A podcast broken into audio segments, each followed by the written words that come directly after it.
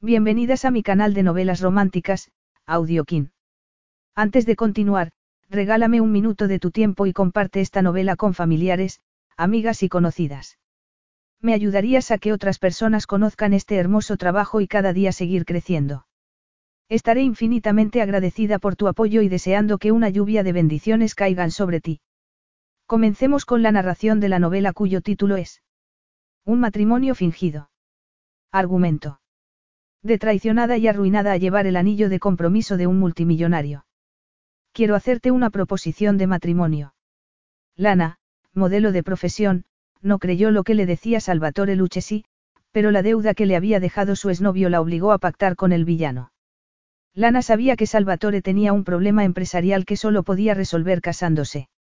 Y aunque la cabeza le decía que solo había aceptado llevar el apellido Lucchesi, su traicionero cuerpo anhelaba las caricias prohibidas de su increíblemente atractivo esposo. Capítulo 1. Salvatore Lucchesi se apartó con cuidado del cuerpo de la mujer que se aferraba a él ardorosamente. Gia, no, dijo sin alterarse. Ay, Salva. No sabes que estoy loca por ti. La mujer se había presentado en su piso de Roma sin que Salvatore la hubiera invitado. Como se conocían de hacía tiempo, insistió en que la invitara a un cóctel, para después lanzarse a sus brazos. Salvatore reprimió un suspiro. En efecto, sabía que Giovanna Fabrizi estaba loca por él. Pero, aunque fuera hija de su socio, no le gustaban ni su sensual belleza ni su juventud, ya que tendría 20 años, como mucho. En cuestión de mujeres, se inclinaba por las rubias de piernas largas. Eran las que contrastaban mejor con su aspecto, alto para ser italiano, pero con la piel morena y los ojos y el cabello negros. Además, reconocía que su rostro le resultaba muy atractivo a las mujeres y que los hombres envidiaban su musculoso cuerpo. Gia, cara, dijo alejándose unos pasos de ella. Me siento muy halagado, pero eres hija de Roberto. Tendría que estar loco para enredarme contigo. Trató de mantener un tono humorístico. Gia era una pesada. Su padre la había mimado en exceso, y no quería que le montara una escena. Gia lo miró con los ojos como platos. No quiero tener una aventura contigo. Alzó la boca hacia la de él tratando de acercársele. Quiero mucho más. Salvatore tuvo un mal presentimiento y lo que ella le anunció después se lo confirmó. Y también es lo que quiere mi padre. Me lo ha dicho, y tiene toda la razón. Sería perfecto.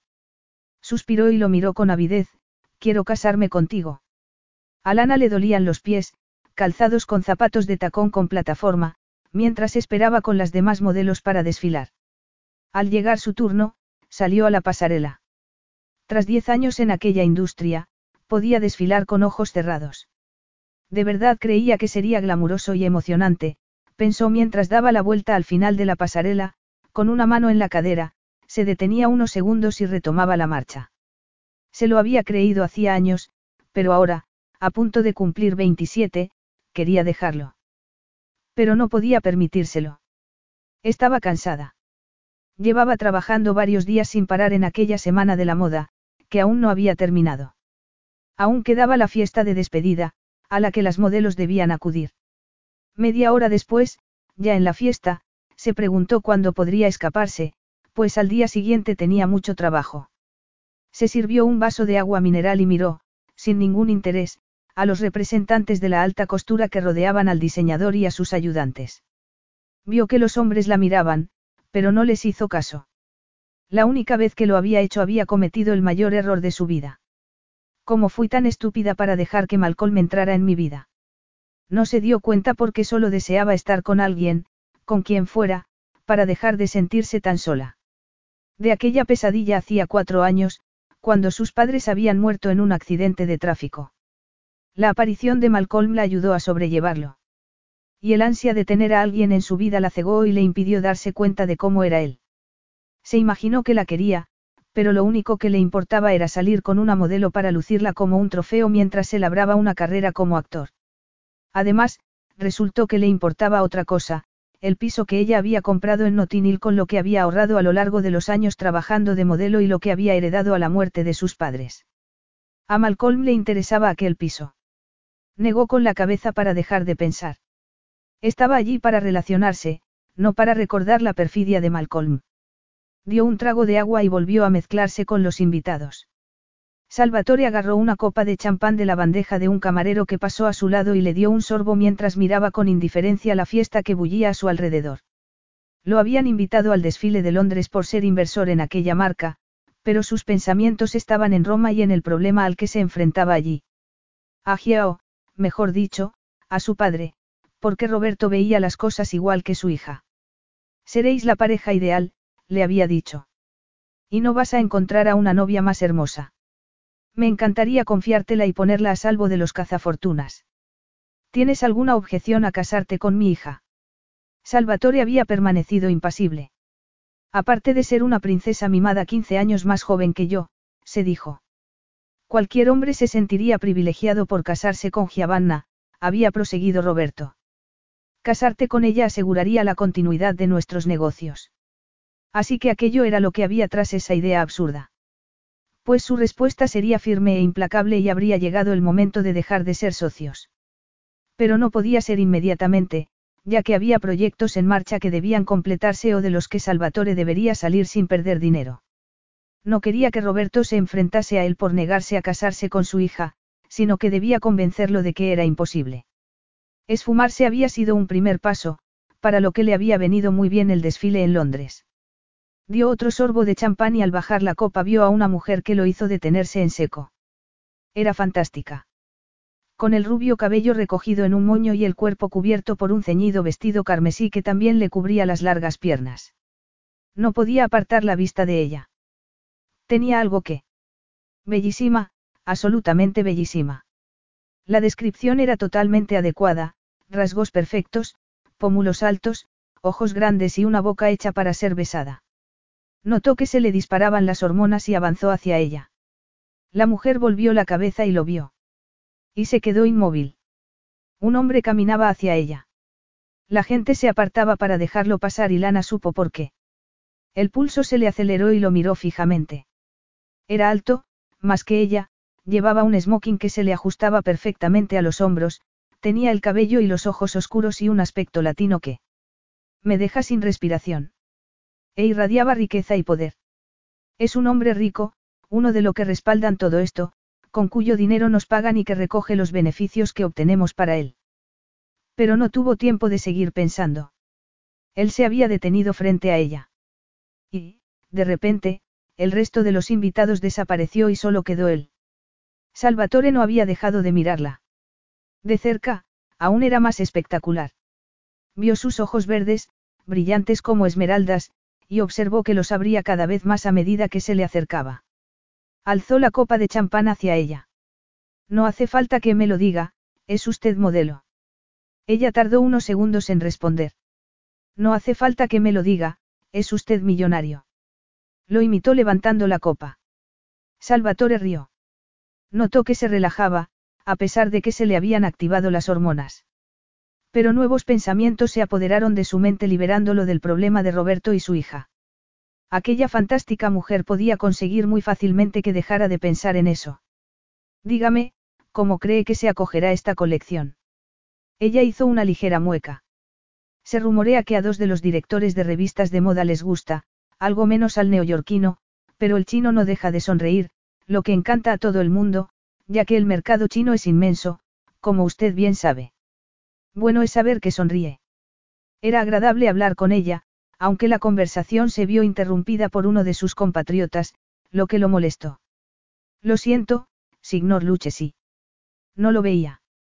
El hombre lo invitó a unirse al círculo exclusivo de acompañantes del famoso diseñador.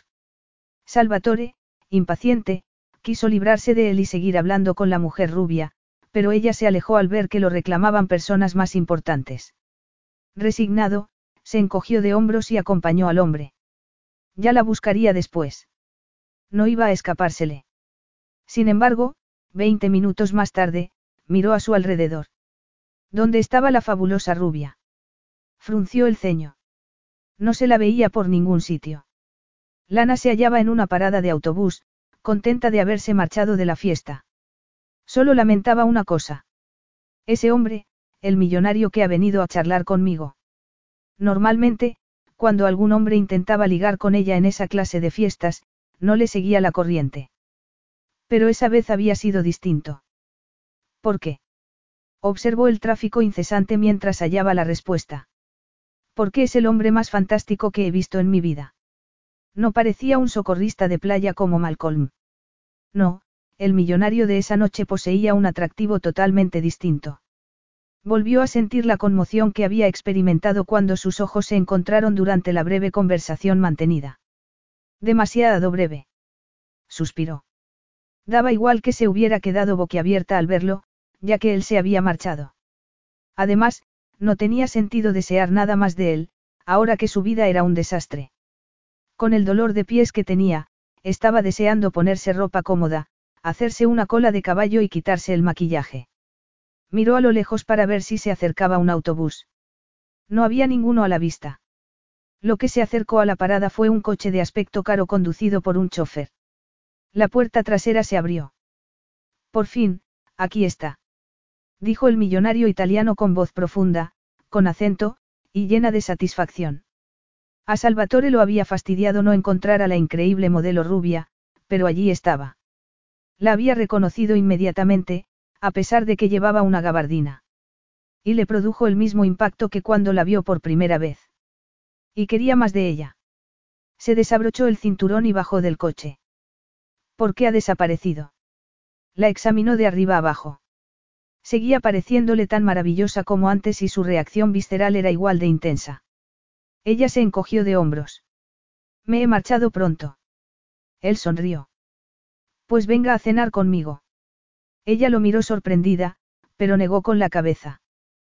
Por hoy, se ha acabado. Me voy a casa. Tengo los pies destrozados.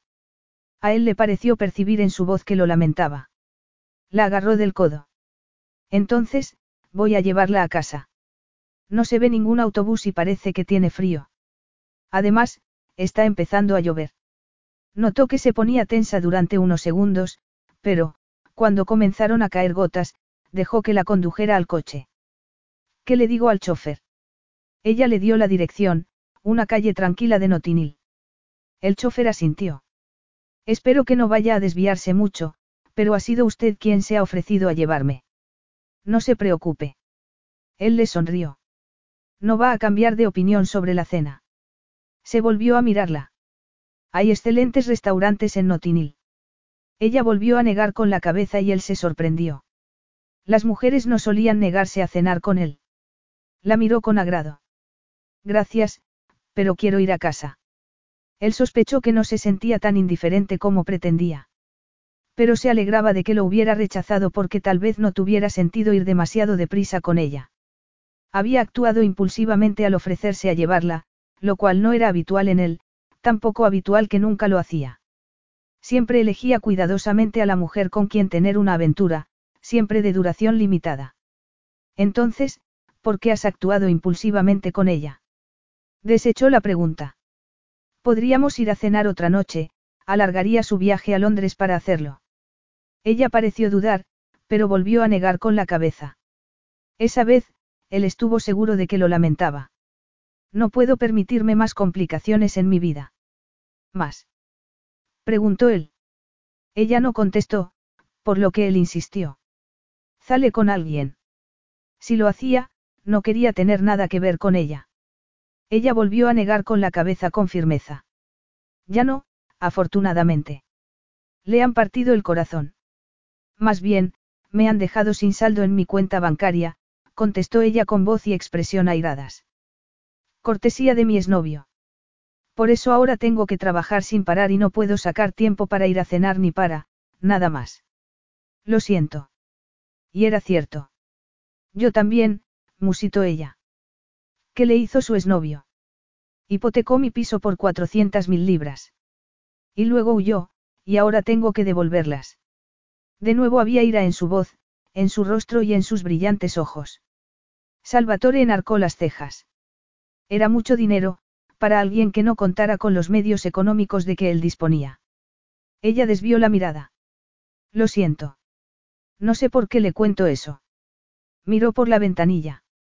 Habían llegado a Notinil. Mi calle es la siguiente a la izquierda. El coche se detuvo ante una casa que formaba parte de una hilera de construcciones bien cuidadas. Salvatore la observó y pensó que no era de extrañar que su ex la hubiera hipotecado por tan alta suma. Como si le hubiera adivinado el pensamiento, ella le dijo. Es el fruto de años de trabajar de modelo y de una herencia. Y ese canalla se ha marchado con la mitad. Lo siento, volvió a decir. No tengo por qué cargarle con mis problemas. Se desabrochó el cinturón, mientras el chofer le abría la puerta. Miró a Salvatore antes de bajarse. Gracias por traerme. Siento no poder ir a cenar ni hoy ni ningún otro día. Ya en la acera, volvió a mirarlo. Buenas noches, dijo. Y él volvió a estar seguro de que lo lamentaba. Ella cruzó la calle y subió corriendo los escalones que conducían a la puerta principal. Sacó la llave del bolso y entró. No se volvió a mirarlo. El chofer se montó de nuevo en el coche y Salvatore le dijo que fueran al hotel. Cenaría en la suite, solo. Che peccato. Una pena. Capítulo 2. Salvatore volvió a Roma tras haber ido a Nueva York y Chicago, después de estar en Londres. Se marchó de aquella ciudad contento y reacio a la vez, debido a la fabulosa rubia a la que había deseado desde el momento en que la vio, pero que le dijo que no tenía tiempo para él. Lo entendía, ya que debía trabajar sin descanso para pagar la deuda. Se lo había contado porque creía que podía conseguir que él se la saldara. Rechazó la suposición. Si a ella le hubiera interesado su fortuna, habría cazado al vuelo la invitación para ir a cenar y la posibilidad de tener una aventura con él. Se alegraba de no tener que pensar mal de ella en aquel sentido, aunque se sintiera aún más frustrado porque lo hubiera rechazado. El teléfono del escritorio sonó y descolgó el auricular, contento de dejar de pensar en una mujer que no tenía tiempo para él, aunque él lo habría sacado de donde fuera para estar con alguien tan maravilloso y deseable como ella. Sin embargo, no se alegró de la distracción. Era Roberto, que le pedía que comieran juntos, aparentemente para hablar de un proyecto conjunto en que ambos habían invertido mucho dinero. Pero, cuando se reunieron, Roberto comenzó a hablar de Giovanna. Mi querida hija necesita a un hombre mayor que ella, que la guíe y proteja. Pero ese hombre no soy yo, replicó Salvatore. La expresión de Roberto era terca. Le gustaba salirse con la suya. De tal palo, tal astilla, pensó Salvatore. ¿Por qué? preguntó Roberto en tono agresivo. La irritación de Salvador se convirtió en exasperación. Debía parar los pies a Roberto, pero sin presionarlo demasiado para que no le creara muchos problemas cuando rompiera su asociación económica con él. Debía decirle algo que él no pudiera poner en duda. Y solo se le ocurrió una cosa. ¿Por qué estoy saliendo con una mujer? Con una mujer, prosiguió mientras la incredulidad se pintaba en el rostro de Roberto, con la que voy a casarme. No podía desdecirse de las palabras que acababa de pronunciar. Salvatore no sabía cómo se le habían ocurrido, pero tenía el presentimiento de que había quemado todas las naves. Lana se montó cansinamente en el autobús. Había trabajado todo el día en tres sesiones de fotos y el día siguiente también lo tenía completo, aunque esa vez se trataba de un casting en algún lugar de la City. No le habían dicho quién era el cliente ni de qué iba a ser la campaña. Había accedido porque no rechazaba ninguna oferta, por muy exhausta y desanimada que se hallara. No puedo continuar así. Me estoy quemando para estar al día en el pago de los elevados intereses. Malcolm había solicitado una hipoteca a nombre de ella utilizando una dirección electrónica falsa y falsificando su firma en los documentos del préstamo. El dinero se lo habían ingresado en la cuenta conjunta que él la convenció de que abrieran para pagar los gastos de la casa y él lo transfirió inmediatamente a su propia cuenta y se largó.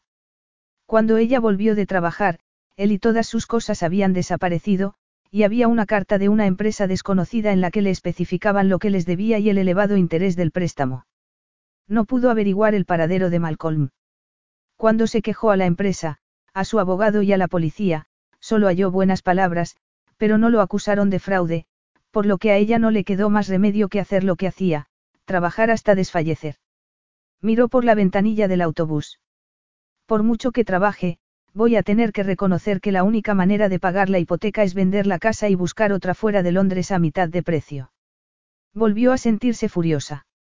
Y se recordó despotricando contra Malcolm ante el maravilloso italiano que la había llevado a casa hacía un mes. Le solté todo a aquel hombre, un completo desconocido. Tal vez porque, después de lo que me ha hecho Malcolm, de las mentiras, el engaño y la estafa, solo deseo sinceridad. Al fin y al cabo, el italiano no se había andado con rodeos al invitarla a cenar. Ella sabía que era el primer paso hacia una aventura para la que no tenía tiempo, como le había dicho claramente. Pero eso no evitó que siguiera pensando en él. No podía olvidarlo. Mientras posaba y los fotógrafos discutían con los estilistas, no dejaba de recordar, su aspecto latino, sus ojos negros de largas pestañas y su sensual boca. Ya era tarde para lamentarse, pues no había intentado ponerse en contacto con ella, aunque sabía dónde vivía y habría podido averiguar fácilmente el nombre de la agencia en la que trabajaba. Un hombre tan guapo y tan rico no va a quedarse esperando que una mujer le diga que sí. No, ella había perdido su oportunidad, lo que tal vez fuera lo mejor. Sacó el móvil y consultó las citas del día siguiente. Su única prioridad era el trabajo. Nada más.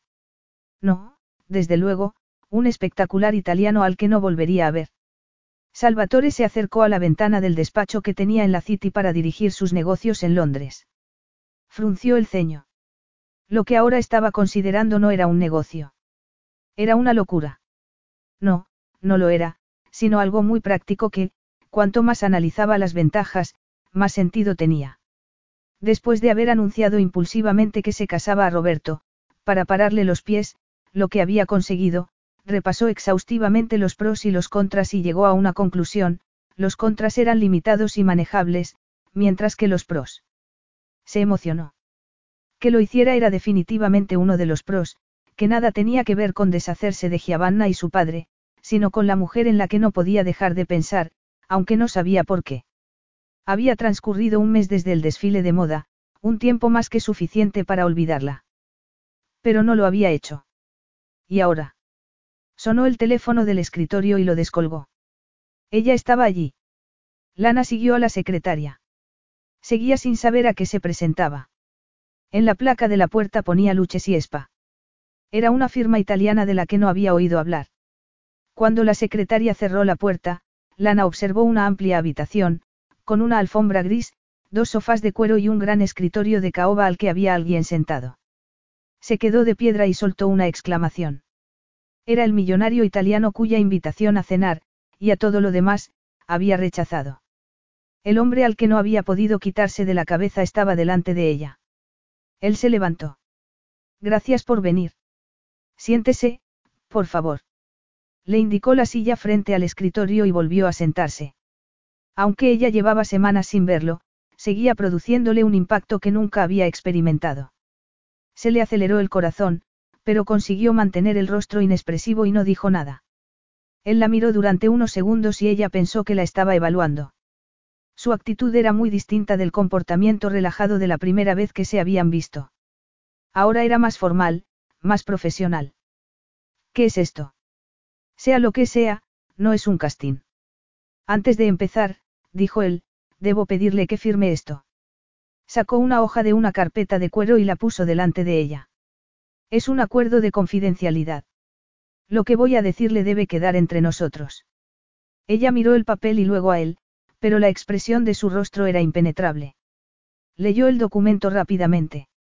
Si lo firmaba, se comprometía, un compromiso legalmente vinculante, a no hacer referencia alguna, en ningún momento y por ningún medio, del contenido de la conversación que iba a tener lugar. Ella volvió a mirarlo. No entendía nada.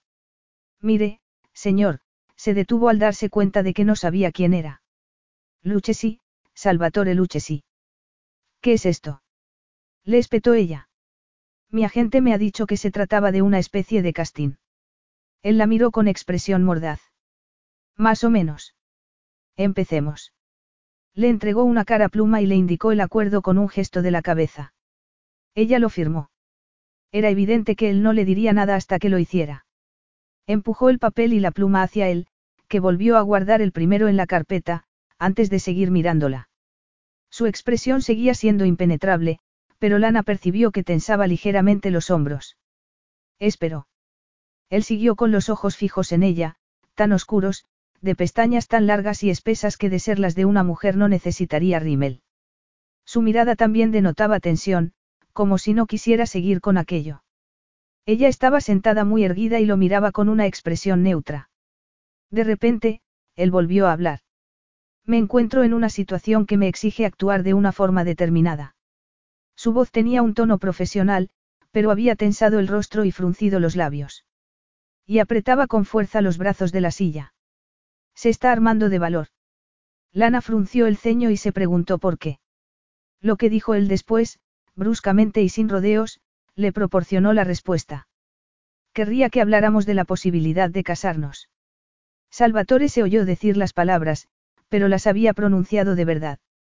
Sí, debía de haber sido así, a juzgar por la expresión de asombro de ella. Ya era tarde para echarse atrás. Esbozó una tensa sonrisa. Sí, ya sé que no era lo que se esperaba, respiró hondo y se soltó de los brazos de la silla. Sin embargo, tengo buenas razones para habérselo dicho. Ella no se había movido ni pronunciado una sola palabra, pero él alzó la mano como si quisiera hacerla callar. Escúcheme. Me hace falta de manera inmediata que haya una mujer en mi vida a la que pueda presentar, durante un tiempo limitado, como mi esposa. Se detuvo. Ella lo miraba como si hubiera enloquecido y él lo entendió. Bajó la mano, la apoyó en el escritorio y empujó la silla hacia atrás ligeramente para adoptar una postura más cómoda. Ella no lo imitó, ya que seguía inmóvil. Es tan hermosa. Iba vestida con colores neutros, pantalones azul oscuro, jersey y chaqueta grises y zapatos de tacón bajo. Llevaba el pelo recogido en una cola de caballo y un leve maquillaje. Pero seguía siendo la mujer más hermosa que había visto en su vida y le causaba el mismo efecto que al verla por primera vez en la fiesta. Entonces, me rechazó. Lo hará ahora. Consiguió dominar su reacción ante ella. Respiró hondo y habló en tono impersonal y desapasionado. Tengo un socio desde hace años, que ya lo era de mi padre, que se ha empeñado en que soy el marido perfecto para su hija, una idea que, por desgracia, su hija comparte. Pero ella no sería la esposa perfecta para mí. Y aunque he intentado convencer a ambos de que es así, no están dispuestos a aceptarlo, volvió a respirar hondo. Por eso tengo claro que, contra mi voluntad, debo tomar medidas drásticas para eliminar esa estupidez, que cada vez me molesta más. De ahí que le haya hecho esa proposición matrimonial. Ella siguió inmóvil durante unos segundos. Después se levantó. Lamento que haya tenido que tomarse la molestia de redactar el acuerdo de confidencialidad que acabo de firmar, porque no era necesario. No voy a hablar con nadie de esta locura. Se dio la vuelta para marcharse, pero Salvatore se interpuso entre ella y la puerta. Puede que sea inusual, pero no es una locura. Lo es. Él no se puso a discutir, sino que fue al grano. Llámelo como quiera, pero, en el caso de que acepte a ser mi esposa durante un año, estoy dispuesto a pagarle una cantidad con la que podrá saldar la deuda que le ha dejado su exnovio. Se miraron a los ojos. Los de ella reflejaban incredulidad. Salvatore se apartó. Su larga experiencia en los negocios le indicó que ella había mordido el anzuelo. Vamos a hablar sobre los detalles, dijo él indicándole los dos sillones. Ella le obedeció. A Salvatore lo invadió una sensación de alivio. Y, sobre todo, de anticipación. Pero eso lo dejaba para más adelante. De momento, tenía que resolver el asunto del matrimonio. Lana estaba mareada. Se sentó en uno de los sillones. Frente a ella lo hizo el hombre que acababa de ofrecerle, como si nada, sacarla del pozo económico al que Malcolm la había arrojado. Lo que necesito de usted es lo siguiente, dijo Salvatore Lucchesi. Seguía hablando en el mismo tono impersonal. Nos casaremos lo antes posible, tras lo cual, usted volverá a Roma conmigo, donde fingiremos que somos una pareja normal que se ha casado tras vivir un apasionado idilio en Londres. Tener esposa me librará de una vez por todas de la hija de mi socio y de la ambición de su padre de estrechar los vínculos financieros conmigo. Durante nuestro matrimonio, abandonaré algunos complejos proyectos que tengo con él. Cuando lo haya logrado, la miró a los ojos, nuestro matrimonio puede, y debe terminar. Lana no dijo nada. Aún estaba asimilando lo que él le había explicado. Entonces nos divorciaremos y usted recibirá, de acuerdo con el contrato prematrimonial que firmaremos antes de casarnos, la suma de 400.000 libras, más intereses. Ella tragó saliva. Seguía mareada e intentó dominar sus pensamientos. No se trata de un verdadero matrimonio, sino de un acuerdo económico. Solo es un matrimonio de cara al público. Cuando acabe, me servirá para pagar la deuda. Y por eso, porque él iba a pagarle la hipoteca, el matrimonio sería solo de puertas afuera, nada más. Nada más. Las palabras le resonaron en el cerebro y se le clavaron como un dardo. Al conocerse, él la había invitado a cenar, y a tener una aventura. Y ella lo había rechazado. Ahora, lo único que busca es un acuerdo económico.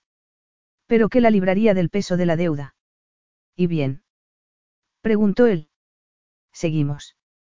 Durante unos segundos, ella fue incapaz de responder. Después, lo hizo. Salvatore se ajustó la pajarita frente al espejo del cuarto de baño de la suite del hotel. Iba a acudir a una cena en la City. Lo había conseguido. Había puesto en marcha la solución más extrema a su exasperante situación que se le había ocurrido. Sin embargo, había logrado a la vez un objetivo muy distinto. Lana era tal como la recordaba, increíblemente bella. Sabía que le había hecho la proposición matrimonial de forma brusca, pero quería que ella entendiera desde el primer momento que el matrimonio sería temporal. No estaba hecho para uno verdadero y perdurable, sino para aventuras pasajeras.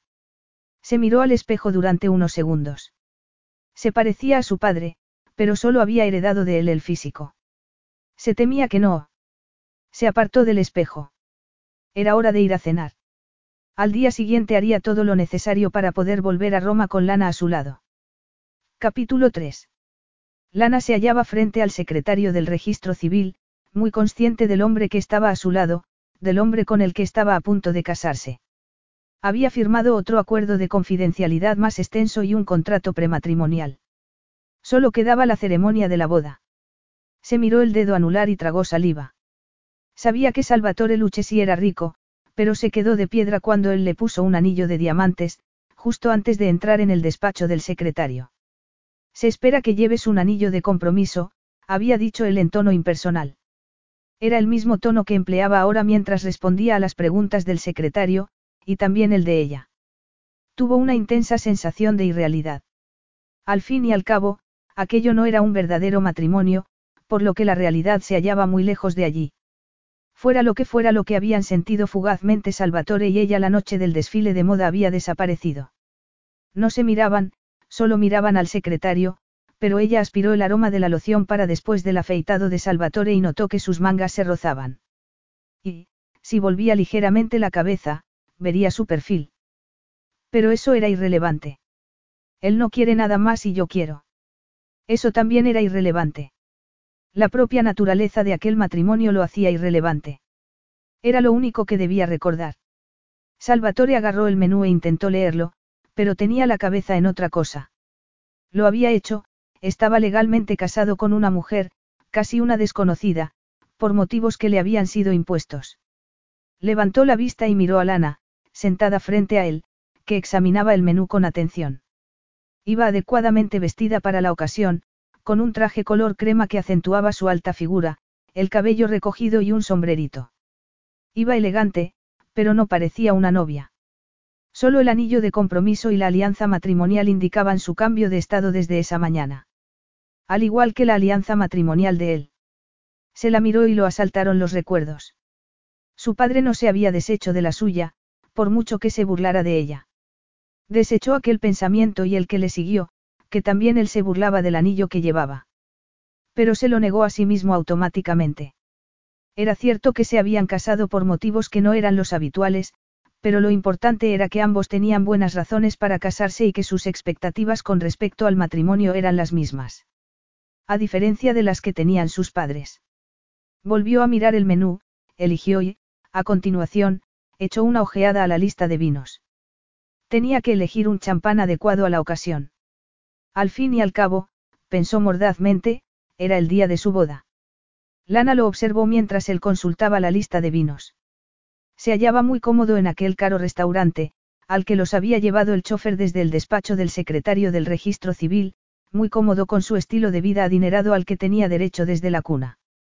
Ahora sabía que Luchesiespa se hallaba en primera línea en los círculos de inversión italianos desde hacía más de un siglo. La empresa la había fundado el abuelo de Salvatore, su padre la había ampliado y el que ahora era su esposo la estaba ampliando aún más. Pero no dedicaba todo su tiempo a los negocios.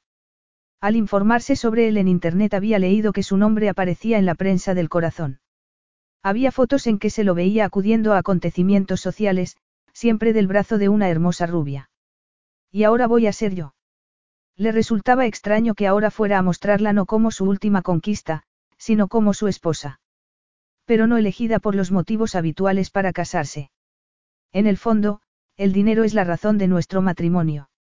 Salvador se ha casado para librarse de los negocios que tiene con su socio, yo, para librarme de la enorme deuda que me ha dejado Malcolm.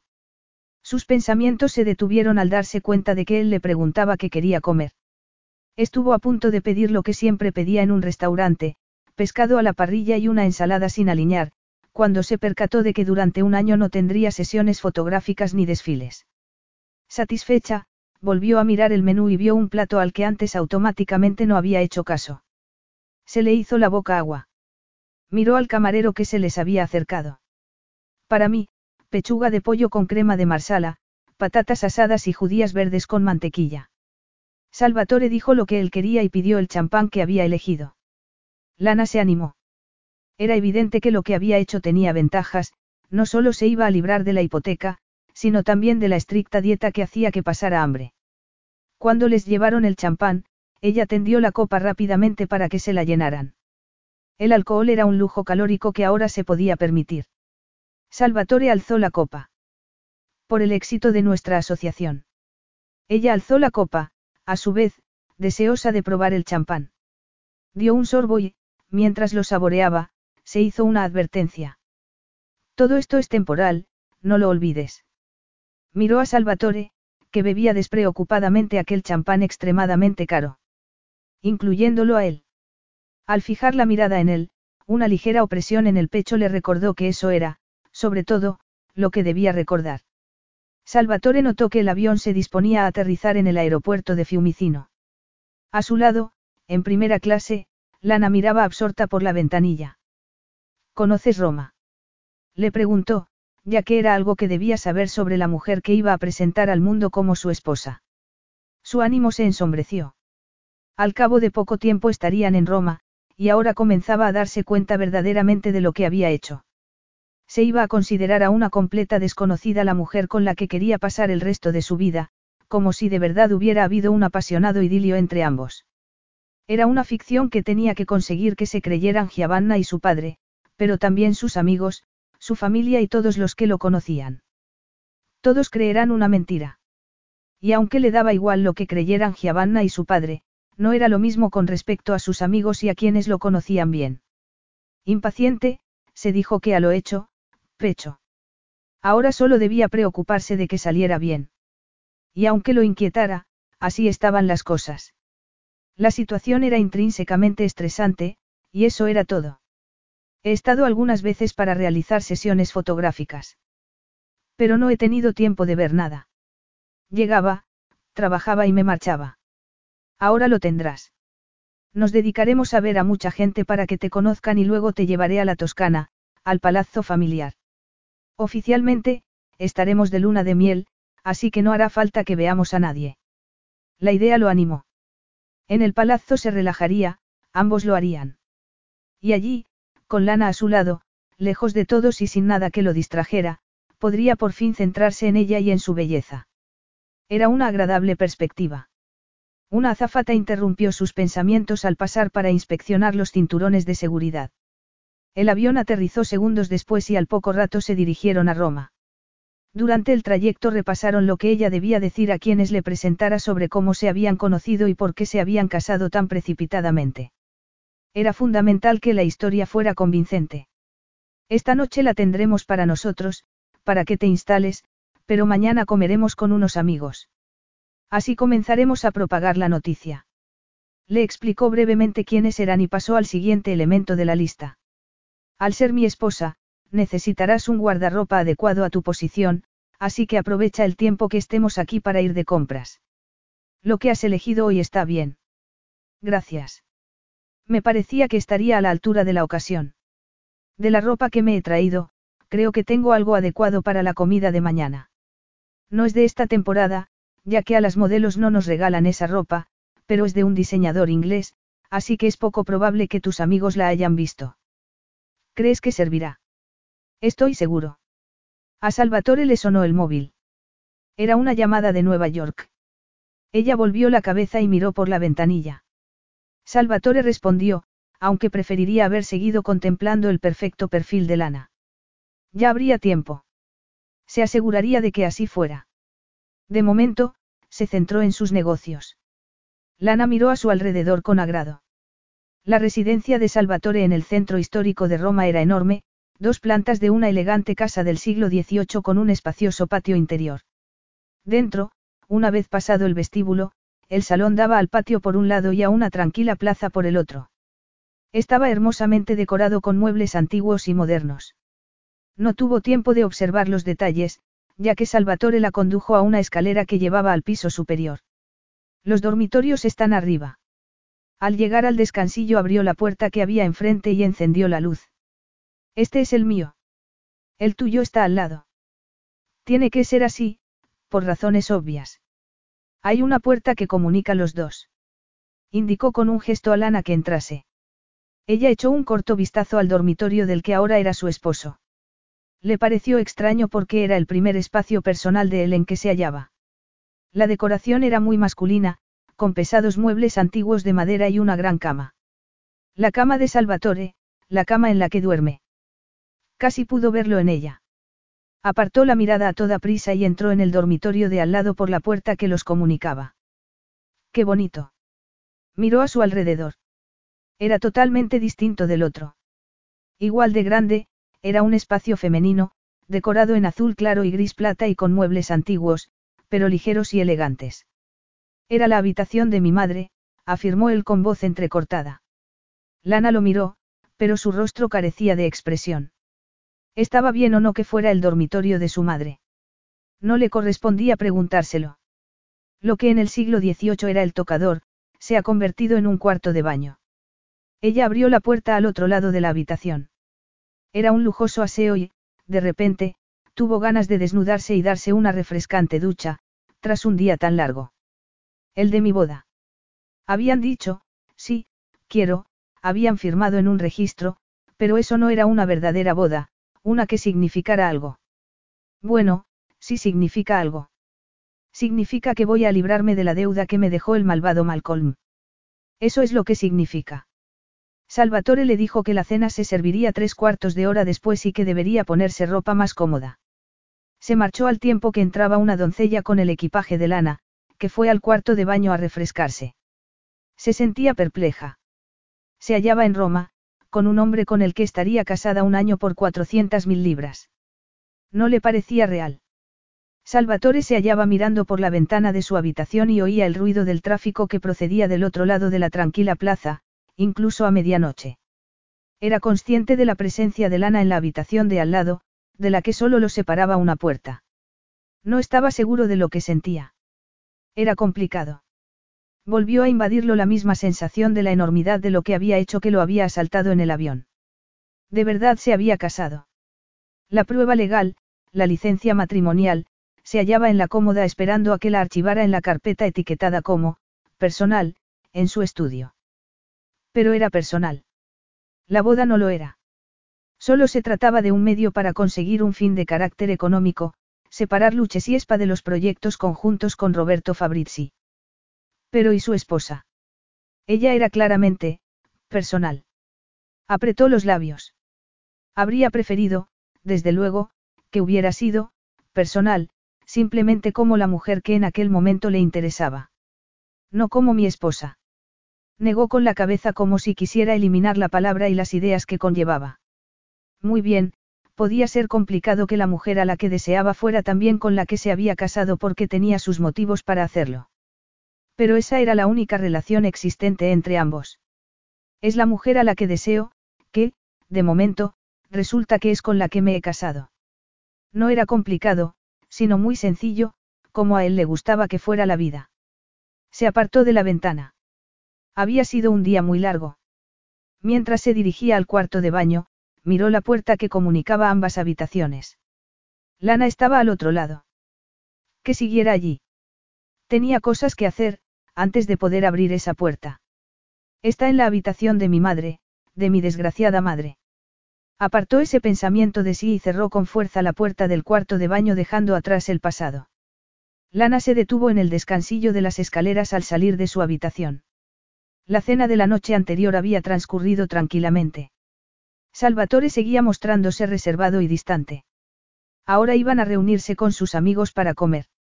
Se puso nerviosa mientras bajaba las escaleras por el papel que debía desempeñar.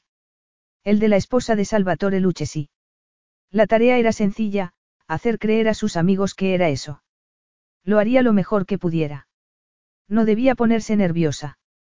Haría lo que debía, aquello por lo que le pagaban. Salvatore la esperaba en el vestíbulo. Estaba fantástico, como siempre, con un traje gris hecho a medida. Irradiaba ese estilo natural propio de los hombres y mujeres italianos. Al acercarse, él la miró de arriba abajo con aprobación. Has elegido bien. Volvió a mirarla. Llevaba un elegante vestido de punto gris que se ajustaba muy bien a su largo cuerpo. A ella la tranquilizó el elogio, pero él frunció el ceño. Se había puesto un pesado collar de hematita, que no pareció gustarle. Ponte este, dijo él sacando un estuche de una mesita y abriéndolo. Lana miró el collar con los ojos como platos. Qué bonito. Y combina muy bien con el vestido. Era un collar de perlas con una pulsera a juego. Ella sabía que era muy caro, ya que, como modelo, había lucido joyas muy valiosas. Y era lo que iba a hacer ahora, se dijo mientras se quitaba el collar que llevaba puesto. Formaba parte del papel que desempeñaba. Date la vuelta. Ella lo hizo y notó los fríos dedos de él en la nuca al abrocharle el collar. Solo fue un instante. Él volvió a mirarla, hizo un gesto de asentimiento y le entregó la pulsera para que se la pusiera ella misma. Vámonos. Lana lo miró. Le había dado la orden con voz tensa. ¿Acaso creía que ella no pasaría la prueba de la comida con sus amigos, que se comería los guisantes con cuchillo, que haría comentarios que lo dejarían en ridículo? Era indudable que no. De todos modos, estaba un poco intranquila. Iba a conocer a personas que hacía años que eran amigas de él, a las que debían hacer creer que un apasionado idilio lo había cautivado hasta el punto de decidirlo a casarse de inmediato. No era eso un engaño. Pero no era responsabilidad de ella. Desempeñaría su papel lo mejor que pudiera. ¿Qué más podía hacer? Se tranquilizó y salió con el de la casa. Iban a comer en el famoso Viscari Roma. Al llegar los condujeron a un salón privado. Cuatro cabezas se volvieron a mirarla. Los dos hombres no eran tan altos como Salvatore, pero eran muy guapos a la manera italiana. Las dos mujeres no se parecían. Una era rubia, delgada, muy guapa, con el cabello corto e iba muy maquillada. Llevaba un vestido amarillo que Lana inmediatamente reconoció como la creación de un famoso diseñador italiano. La otra era más alta, rellenita y con el cabello largo y castaño. Llevaba un vestido ajustado que le realzaba la figura. Salvatore lo saludó de forma lacónica en italiano. La tensión había desaparecido de su voz. La presentó solo por el nombre. El hombre que estaba con la mujer rubia fue quien lo saludó primero y a ella le lanzó una mirada apreciativa. Se les acercó con la mano extendida. Lana le tendió la suya y se sorprendió cuando él se la llevó a los labios y la besó, un gesto claramente exagerado que también transmitía un mensaje, aunque no iba destinado a ella. El hombre le soltó la mano y habló en voz baja con Salvatore. Gracias, Luke, respondió este en inglés, en tono seco y sardónico. Tu aprobación significa mucho para mí. Luke Dinardi, que era quien los había invitado, según le había dicho Salvatore a Lana, rió sin dar muestras de haberse molestado. El otro hombre se aproximó, también con la mano extendida y se limitó a estrecharla de ella breve y firmemente. Vito Di Vicenzo. Y esta es Laura, mi esposa. La mujer rellenita sonrió amistosamente. Hola, encantada de conocerte. Su inglés era perfecto. Lana se dio cuenta enseguida de que era compatriota suya. La mujer rubia llegó detrás. Tienes un aspecto fantástico. Dijo en un inglés con mucho acento italiano. Tienes que decirme quién te ha diseñado el vestido. Claro que solo le sienta bien a alguien de tu altura. La examinó con ojos brillantes. No sabíamos que Salva iba a presentarnos a su última conquista. Y no hace falta que nos diga que eres modelo, porque se nota a la legua. Soltó una carcajada despreocupada que pareció no tener fin. Vamos a tomar algo y me cuentas cómo es que estáis saliendo. Me encanta cotillear y quiero ser la primera en saber cuánto lleváis juntos, cómo y dónde os conocisteis y qué vais a hacer en Roma estos días. No dejes que Stephanie te abrume con su charla, dijo Luke. Ya te habrás dado cuenta de que no deja que nadie la interrumpa. Stephanie dijo algo en italiano con voz indignada. Luke le preguntó a Lana qué quería beber. Ella estuvo a punto de pedir su habitual agua mineral con gas, pero cambió de idea al recordar que los días de morirse de hambre habían terminado. Un vermú. Luke se lo sirvió. Laura se le acercó mientras Stephanie interrogaba a Salvatore. No hagas caso a Stephanie, le susurró Laura sonriendo. Es inofensiva, pero es cierto que le encanta cotillear y contar todo aquello de lo que se entera. Lo tendré en cuenta. Aunque poco puede cotillear sobre mí. Soy modelo, en efecto. Casi resulta evidente por mi altura y mi delgadez. Mientras lo decía, Lana se percató de su falta de sinceridad. Su presencia en Roma con Salvatore causaría muchas habladurías, pero no se debía sospechar la verdad. Además de lo guapa que eres. Dijo Laura sonriendo, mientras Luke tendía a Lana el vermú. Esta le devolvió la sonrisa a Laura. Le caía bien y le incomodaba engañarla, a ella y a todos los amigos de Salvatore. Sin embargo, no podía hacer nada al respecto. Dio un sorbo de vermú, mientras Salvatore se les acercaba sonriendo. Preguntó a Laura por su hijo pequeño. No deberías hacerme esa pregunta, Salva, le contestó con afecto. Podría pasarme horas hablando de lo maravilloso que es. Él rió. Lana preguntó a Laura qué edad tenía el niño. Va a cumplir cuatro años. Es adorable. Miró a su esposo. Vito, brindamos. Su esposo le pasó el brazo por la cintura. Brindemos, alzó la copa. Amigos, ahora que, gracias a Salva, estamos reunidos, es el momento ideal para deciros que Laura y yo esperamos dar a nuestro hijo un hermanito. Lo dijo en italiano, pero Lana sabía lo suficiente para entenderlo. Todos los felicitaron calurosamente. Stefani besó a Laura entre exclamaciones. Salvatore agarró del codo a Lana y se la llevó aparte. No voy a robarles el protagonismo a Vito y Laura ahora mismo, dijo en voz baja. Cuando nos sentemos a la mesa, lo anunciaré, así que estate preparada. Parece que nadie se ha percatado de las alianzas. Y Stefani tiene toda la razón, estás fantástica. Era lo que pretendía, contestó ella tranquilamente, a pesar de que el elogio la había puesto nerviosa. Entonces se dio cuenta de que más le valía acostumbrarse a los elogios y la admiración de él, ya que era su flamante esposa, por lo que eran de esperar, al menos, en público. Se volvió hacia Laura. ¡Qué maravillosa noticia! Laura le sonrió. Sí. Estamos muy emocionados. ¿De cuánto estás? De tres meses. Como soy entrada en carnes, como decía mi abuela, de momento no se me nota, contempló la figura de Lana. Siento decirte, añadió en tono humorístico, que tú no serías capaz de disimularlo. De ningún modo, reconoció Lana. No le importó la observación. La perspectiva de ser madre, de tan lejana, le resultaba inimaginable. Ni siquiera con Malcolm se había planteado tener un hijo. De lo cual estaba agradecida. Como le había dicho a Salvatore aquella noche, Malcolm no le había partido el corazón, sino vaciado la cuenta. Y no quiero que me partan el corazón.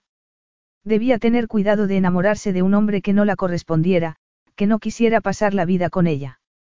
Inconscientemente, miró a Salvatore, con quien se había casado el día anterior por razones que nada tenían que ver con el verdadero propósito del matrimonio, que era unir a dos personas para toda la vida.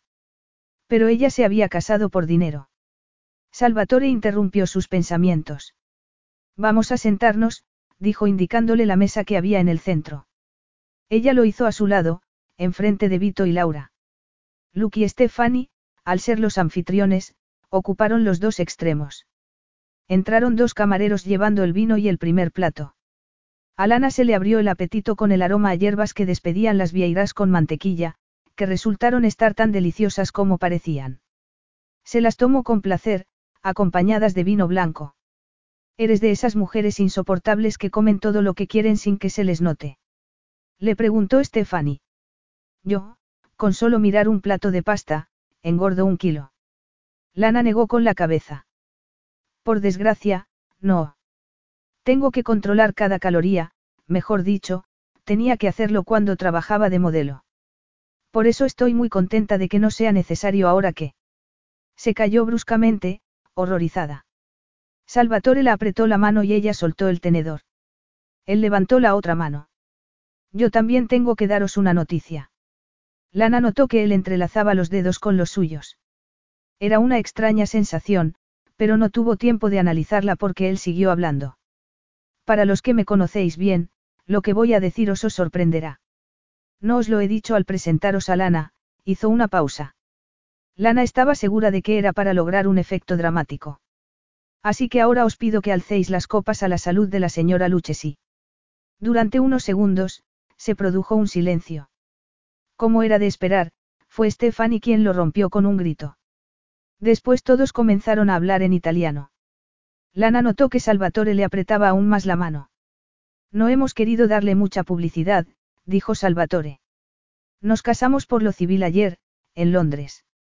Quería que vosotros cuatro fuerais los primeros en saberlo. Confío, Stefani, en que lo pregones por toda Roma, añadió en tono divertido. Miró a Laura y Vito y volvió a hablar en italiano. No era mi intención eclipsaros. Espero que me perdonéis. Vito levantó las manos. Por supuesto. Madre mía, me resulta increíble, Salva. Con lo alérgico que eras al matrimonio, lo cual era comprensible, lo sé. Pero. Stefani lo interrumpió. Es increíble, Salva. Cuéntanoslo todo. Luke intervino desde el otro extremo de la mesa. Steph, cariño, Salva y Lana no van a entretenerte con la historia de su idilio ni mucho menos a darte los detalles por los que estarías dispuesta a vender tu alma. Levantó la copa mirando a Lana y Salvatore. Os deseo toda la felicidad del mundo. Todos brindaron claramente emocionados, sobre todo Stefani. Lana sentía todo lo contrario, sentada inmóvil al lado de Salvatore, que se lo estaba tomando con calma. Desde luego, ya que lo que quiere es que Roma, Giovanna y su padre se enteren de que es un hombre casado, por lo que no está disponible. Y al recordar la verdad subyacente al anuncio que Salvatore acababa de hacer se sintió, si no culpable, incómoda. Eran buenos amigos de él, la familiaridad con que se trataban y la cálida acogida que le habían dispensado a ella se lo demostraba. Y les hemos hecho creer que estamos casados de verdad, lo cual es un engaño. Tratóse eliminar la incomodidad que sentía diciéndose que la culpa del engaño era de él, que ella nada tenía que ver, que era un acuerdo económico. Pero la incomodidad persistió e incluso se incrementó durante la comida. Ella habló lo mínimo indispensable, sobre todo con Stefani, a la que dijo que Salvatore y ella se habían conocido en Londres en una fiesta, que habían vivido un apasionado idilio y que eso era todo. Stefani, frustrada, puso los ojos en blanco. Al menos, decidnos dónde vais a ir de luna de miel. Al Caribe, a las Maldivas, a los mares del sur. A la Toscana, contestó Salvatore. Estpeani hizo una mueca de disgusto ante semejante destino. Tu palazzo de la Toscana parece muy adecuado para una luna de miel, Lana sonrió a su esposo. Claro que, como es obvio, no va a verla. El palazzo es un sitio para mantenerme oculta después de exhibirme en Roma con el fin de transmitir el mensaje de que no está disponible para Giovanna. En un edificio precioso, dijo Laura. ¿Conoces la Toscana? Lana negó con la cabeza. Hablaron de esa región italiana, de sus tesoros culturales, y Lana se alegró de que hubiesen cambiado de tema. También se alegró de que acabara la comida, bien entrada la tarde. El grupo se despidió con besos y abrazos e invitaciones para cuando volvieran.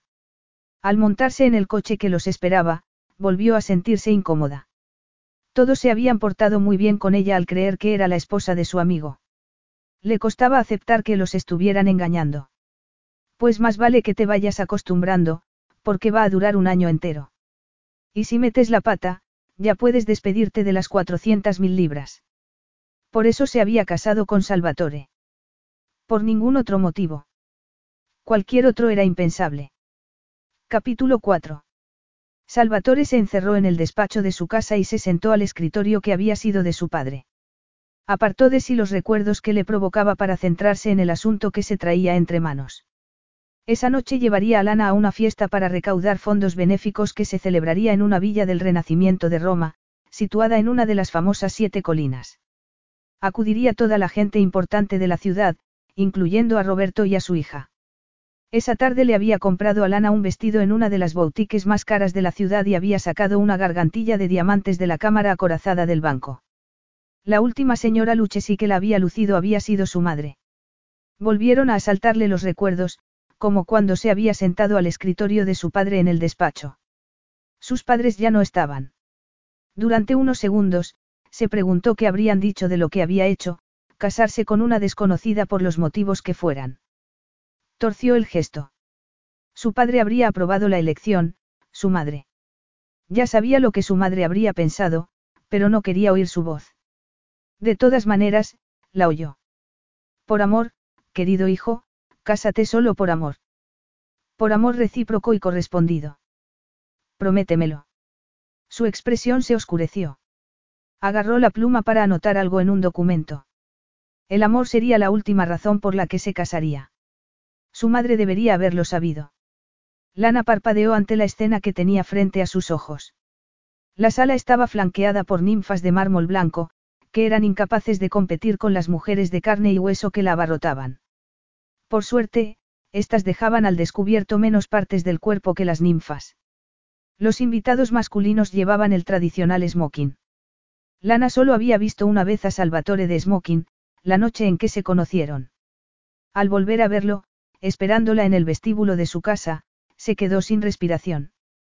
Estaba soberbio con aquella prenda hecha a medida que resaltaba su altura y su masculinidad. Al mirar a la multitud que la rodeaba, se dijo que era indudable que Salvatore sobresalía por su aspecto entre todos los demás hombres. Aunque daba igual, ya que él no estaba allí para tener un aspecto estupendo para ella, sino al revés, ella debía tenerlo para él. Y sabía que así era. Notaba en el cuello la gargantilla de diamantes que hacía resaltar el largo vestido de seda color marfil, con un hombro al descubierto, que llevaba. Algunos se volvieron a mirarla mientras avanzaba guiada por Salvatore por el codo, para acercarse a los anfitriones. Se detuvieron ante una pareja de mediana edad. Duquesa, Salvatore tomó la mano que ella le extendía y la besó, para después estrecharla del hombre, antes de volverse hacia Lara. Tengo el honor de presentarles a mi esposa. Lana observó la mirada asombrada de la duquesa, que disimuló y le ofreció la mano murmurando algo adecuado a la ocasión, una especie de felicitación en inglés. Gracias, dijo Lana soltándose de su la mano para dársela al duque. Salvatore le dijo que tenía el honor de presentarle a los dueños de la villa, sus anfitriones. Ella sonrió. La duquesa le comentó algo a Salvatore en italiano, que Lana no entendió. Salvatore le contestó con una sonrisa. Lo único que Lana entendió fue, Londres, y, una boda íntima. Ella siguió sonriendo cortésmente mientras se mezclaban con los invitados. Él le presentó a algunos. La gente se volvía a mirarla y ella oyó que nombraban a Salvatore.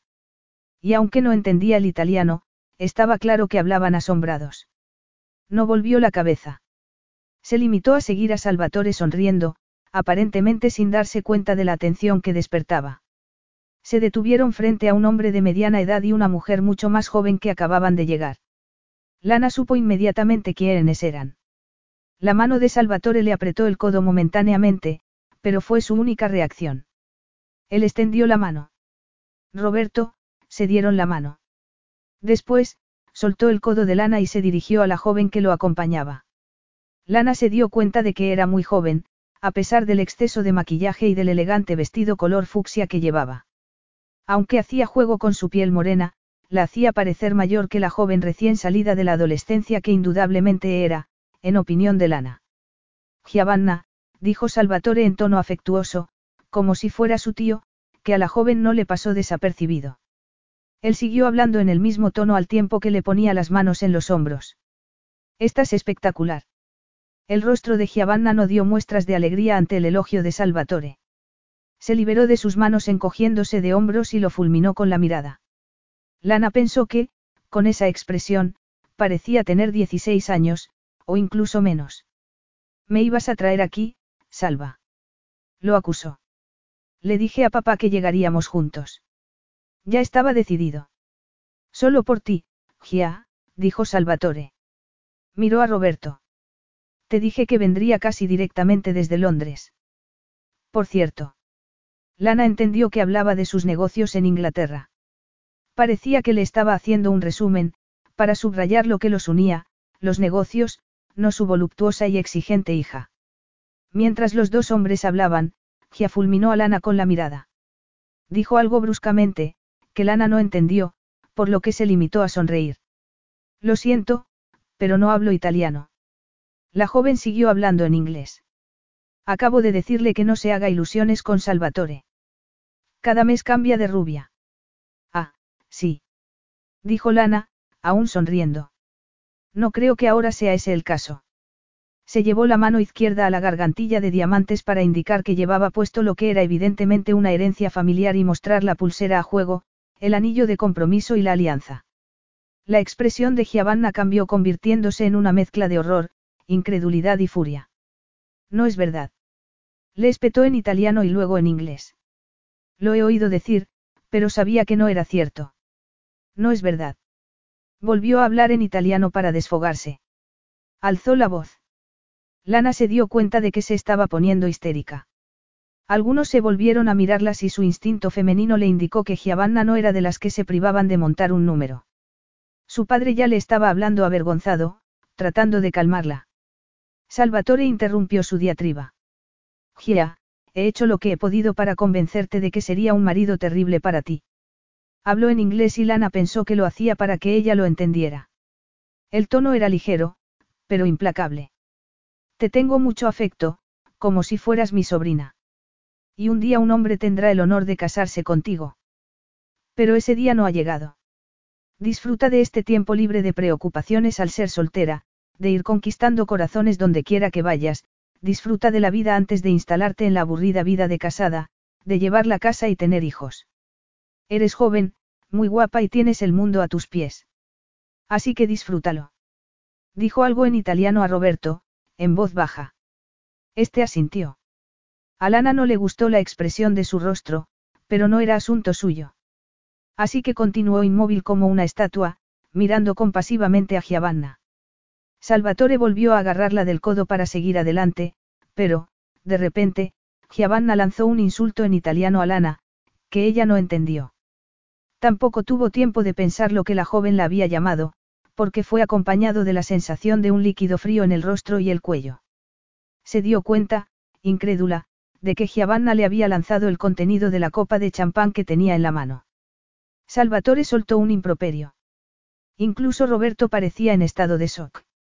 Lana parpadeó para evitar que las gotas de champán le entraran en los ojos. Salvatore le dio un pañuelo de seda que se sacó del bolsillo y ella se secó las mejillas como pudo. Oyó que Giovanna decía algo con enfado y dedujo que se negaba a disculparse. Y se percató de que todo el mundo los miraba con expresión de asombro. Salvatore le dijo algo, pero ella agitó la mano. No es nada. El champán no deja mancha y el vestido apenas se ha mojado, se dio unos toquecitos con el pañuelo en la parte superior de la prenda, antes de hacerlo en la gargantilla. Supongo que a estos diamantes no les vendrá mal un lavado, dijo en tono alegre. Se volvió hacia Salvatore. Voy al aseo a retocarme el maquillaje. ¿Sabes dónde está? Él se lo preguntó a un empleado, que le indicó la dirección. Gracias, dijo Lana. Minimizaría el incidente, no solo por instinto, sino porque sabía que lo mejor era restarle importancia. Se alegró de que los invitados comenzaran a dejar de mirarla. Con el pañuelo apretado en la mano, se dirigió al aseo de señoras. Al mirarse en el espejo comprobó aliviada que los daños eran escasos. Cinco minutos después salió con las mejillas secas y el maquillaje retocado. Volvía a estar inmaculada. Salvatore la esperaba en el pasillo. Lo siento mucho, dijo con frialdad. No me imaginaba que fuera a reaccionar así. Una adolescente contrariada en el amor es impredecible, contestó ella secamente. Le tendió el arrugado pañuelo. Lo he secado en el secador de manos, pero sigue estando un poco húmedo y muy arrugado. Él se lo metió en el bolsillo de los pantalones. Vámonos. La duquesa entenderá. Lana enarcó las cejas. Tan pronto. No parecerá que salimos huyendo. Es mejor que volvamos y demostremos a todo el mundo que no ha tenido importancia. Lo dijo por instinto, sin recordar que solo era una empleada de Salvatore y que debía hacer lo que le dijera y no llevarle la contraria. ¿Te ves capaz? Ella puso los ojos en blanco. Si hubieras estado entre bastidores en un desfile de moda, sabrías que el estallido de Giavanna solo es una pequeña molestia. He sido testigo de erupciones volcánicas a la altura de las del Etna. Agarró a Salvatore del brazo. Vamos. Sé que los hombres detestan las escenas, incluso los italianos, aunque probablemente vean más que los ingleses, pero seguro que puedes hacerlo. Lo dijo en tono humorístico. En los ojos de él había una oscuridad que podía resultar amenazante, pero ella no se arredró. Y la oscuridad se transformó en brillo. Hay que poner al mal tiempo buena cara.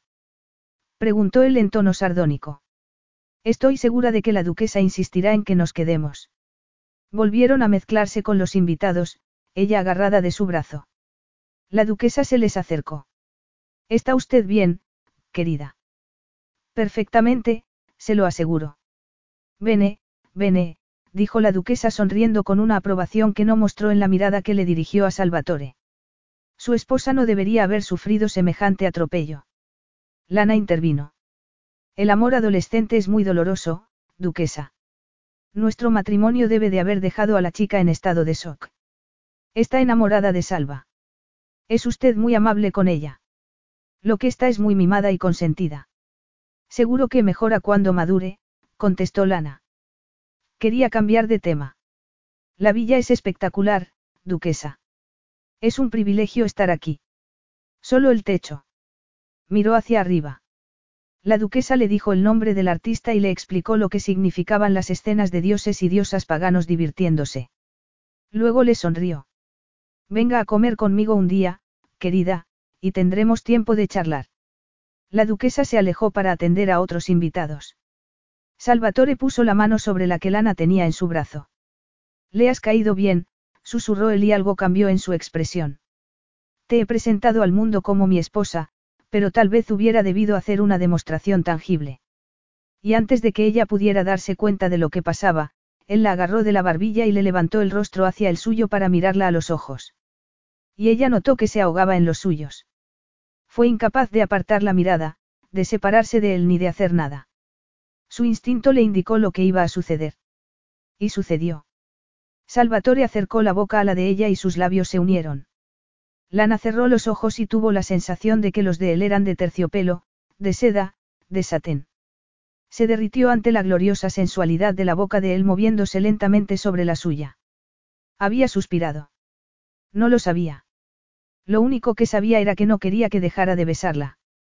Pero lo hizo. Se apartó y la soltó, aunque aún se hallaba muy cerca de ella, que creyó que iba a desmayarse. Abrió los ojos, que se encontraron con los de él.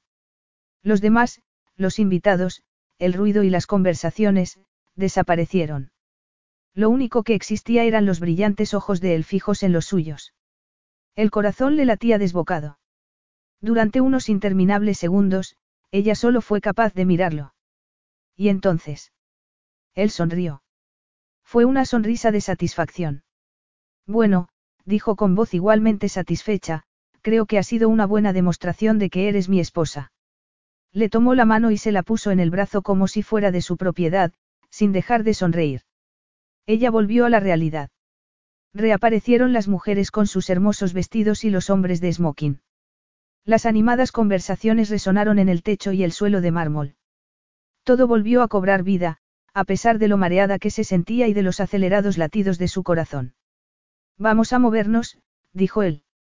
Agarró dos copas de champán de la bandeja de un camarero y le tendió una. A ella le seguía circulando la sangre a toda velocidad. Sus labios continuaban evocando el beso. Intentó librarse de esa sensación y hallar una explicación a lo sucedido. Y solo había una. Ha sido pura apariencia, para impresionar a los demás. Él mismo lo ha dicho. Se repitió esas palabras como una letanía, mientras él la conducía hacia adelante y saludaba a los invitados a los que conocía. Y estos, le sonreían a ellos, a los recién casados, o lo hacían por haberlos visto besarse. No lo sabía. Se dejó conducir por él mientras aquellas palabras le resonaban en el cerebro. Ha sido pura apariencia. Nada más. Era lo que debía recordar. Debía decirse continuamente que estaba contenta y aliviada porque el hombre con quien se había casado, por motivos que nada tenían que ver con la forma en que ella había reaccionado al estar en sus brazos, no volvería a hacer más, demostraciones tangibles, que implicaran besarla. Al fin y al cabo, teniendo en cuenta la verdad sobre su matrimonio, ¿cómo podía sentirse sino aliviada? Era la única reacción adecuada. Ahora lo que tenía que hacer era olvidar lo sucedido. Sin embargo, se percató con inquietud de que le resultaba muy difícil. Pues tendré que esforzarme más, se dijo mirando sin ver por la ventana de su habitación mientras intentaba no recordar la maravillosa sensación de la boca de él sobre la suya. Y sobre todo, mientras trataba de no mirar la puerta que comunicaba las dos habitaciones, lo único que la separaba de Salvatore. Lo único. Negó con la cabeza. Lo separaban muchas más cosas. Se apartó de la ventana con decisión y se metió en la cama. Debía dormir. Al día siguiente se irían de Roma con destino a la Toscana. El viaje era largo, por lo que Salvatore le había dicho que tendrían que salir temprano.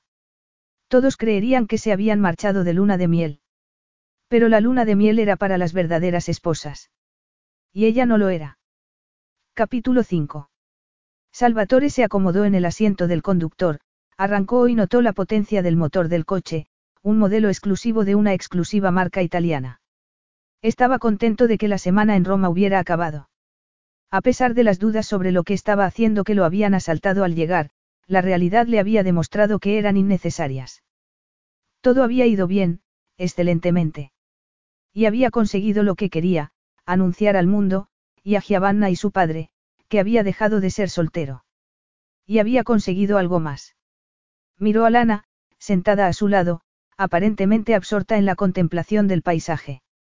Lana había sido extremadamente paciente con el escandaloso comportamiento de Giovanna. Salvatore reconocía que su reacción había sido acertada.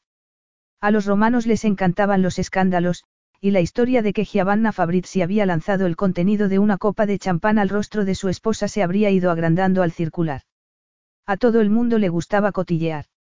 Si Lana hubiera reaccionado de forma indignada e histérica, la situación habría empeorado. Pero su contenida reacción, restando importancia al incidente y atribuyéndolo a un amor adolescente, era digna de admiración. Volvió a mirarla. Solo le veía el perfil, tan hermoso y elegante como todo su rostro. Era muy bella, de rasgos finos y maravillosos ojos verdes. Lo asaltó el recuerdo de esos ojos mirándolo incapaces de dejar de hacerlo. Y de su boca acercándose a los perfectos labios de ella y probando su dulzura. Eran como seda bajo los suyos. La había besado para que los demás los vieran, desde luego, pero había habido mucho más. En Roma no habían tenido tiempo de estar a solas, pero ahora sería distinto. En la intimidad de su palazzo, tendría aquella hermosa mujer para él solo, sin nadie que los vigilara. Se permitió el lujo de volver a mirarla de perfil. Después volvió a centrar la atención en la autopista. No era prudente deleitarse la vista en lana mientras conducía. Lo haré pronto, muy pronto. La perspectiva era muy agradable. Su buen humor aumentó y aceleró hacia su destino, con su increíblemente bella esposa a su lado. Lana miraba todo con los ojos como platos. Era imposible que no lo hiciera. Acababan de cruzar una verja por una impresionante puerta dorada y de tomar un camino flanqueado de cedros hasta llegar al palazzo de Salvatore. Se quedó sin aliento. Era magnífico. Le pareció haber entrado en un drama histórico y que en cualquier momento saldría gente vestida como en el siglo XVIII por las enormes puertas de roble de la fachada de piedra con ventanas de guillotina. Madre mía. Musito. Las puertas se abrieron al acercarse el coche y salió un personaje de augusto aspecto, seguido de una mujer de mediana edad vestida de negro. Giuseppe es el mayordomo. Lleva muchos años con la familia. El ama de llaves es la señora Guardi. Conocerás al resto del personal a su debido tiempo.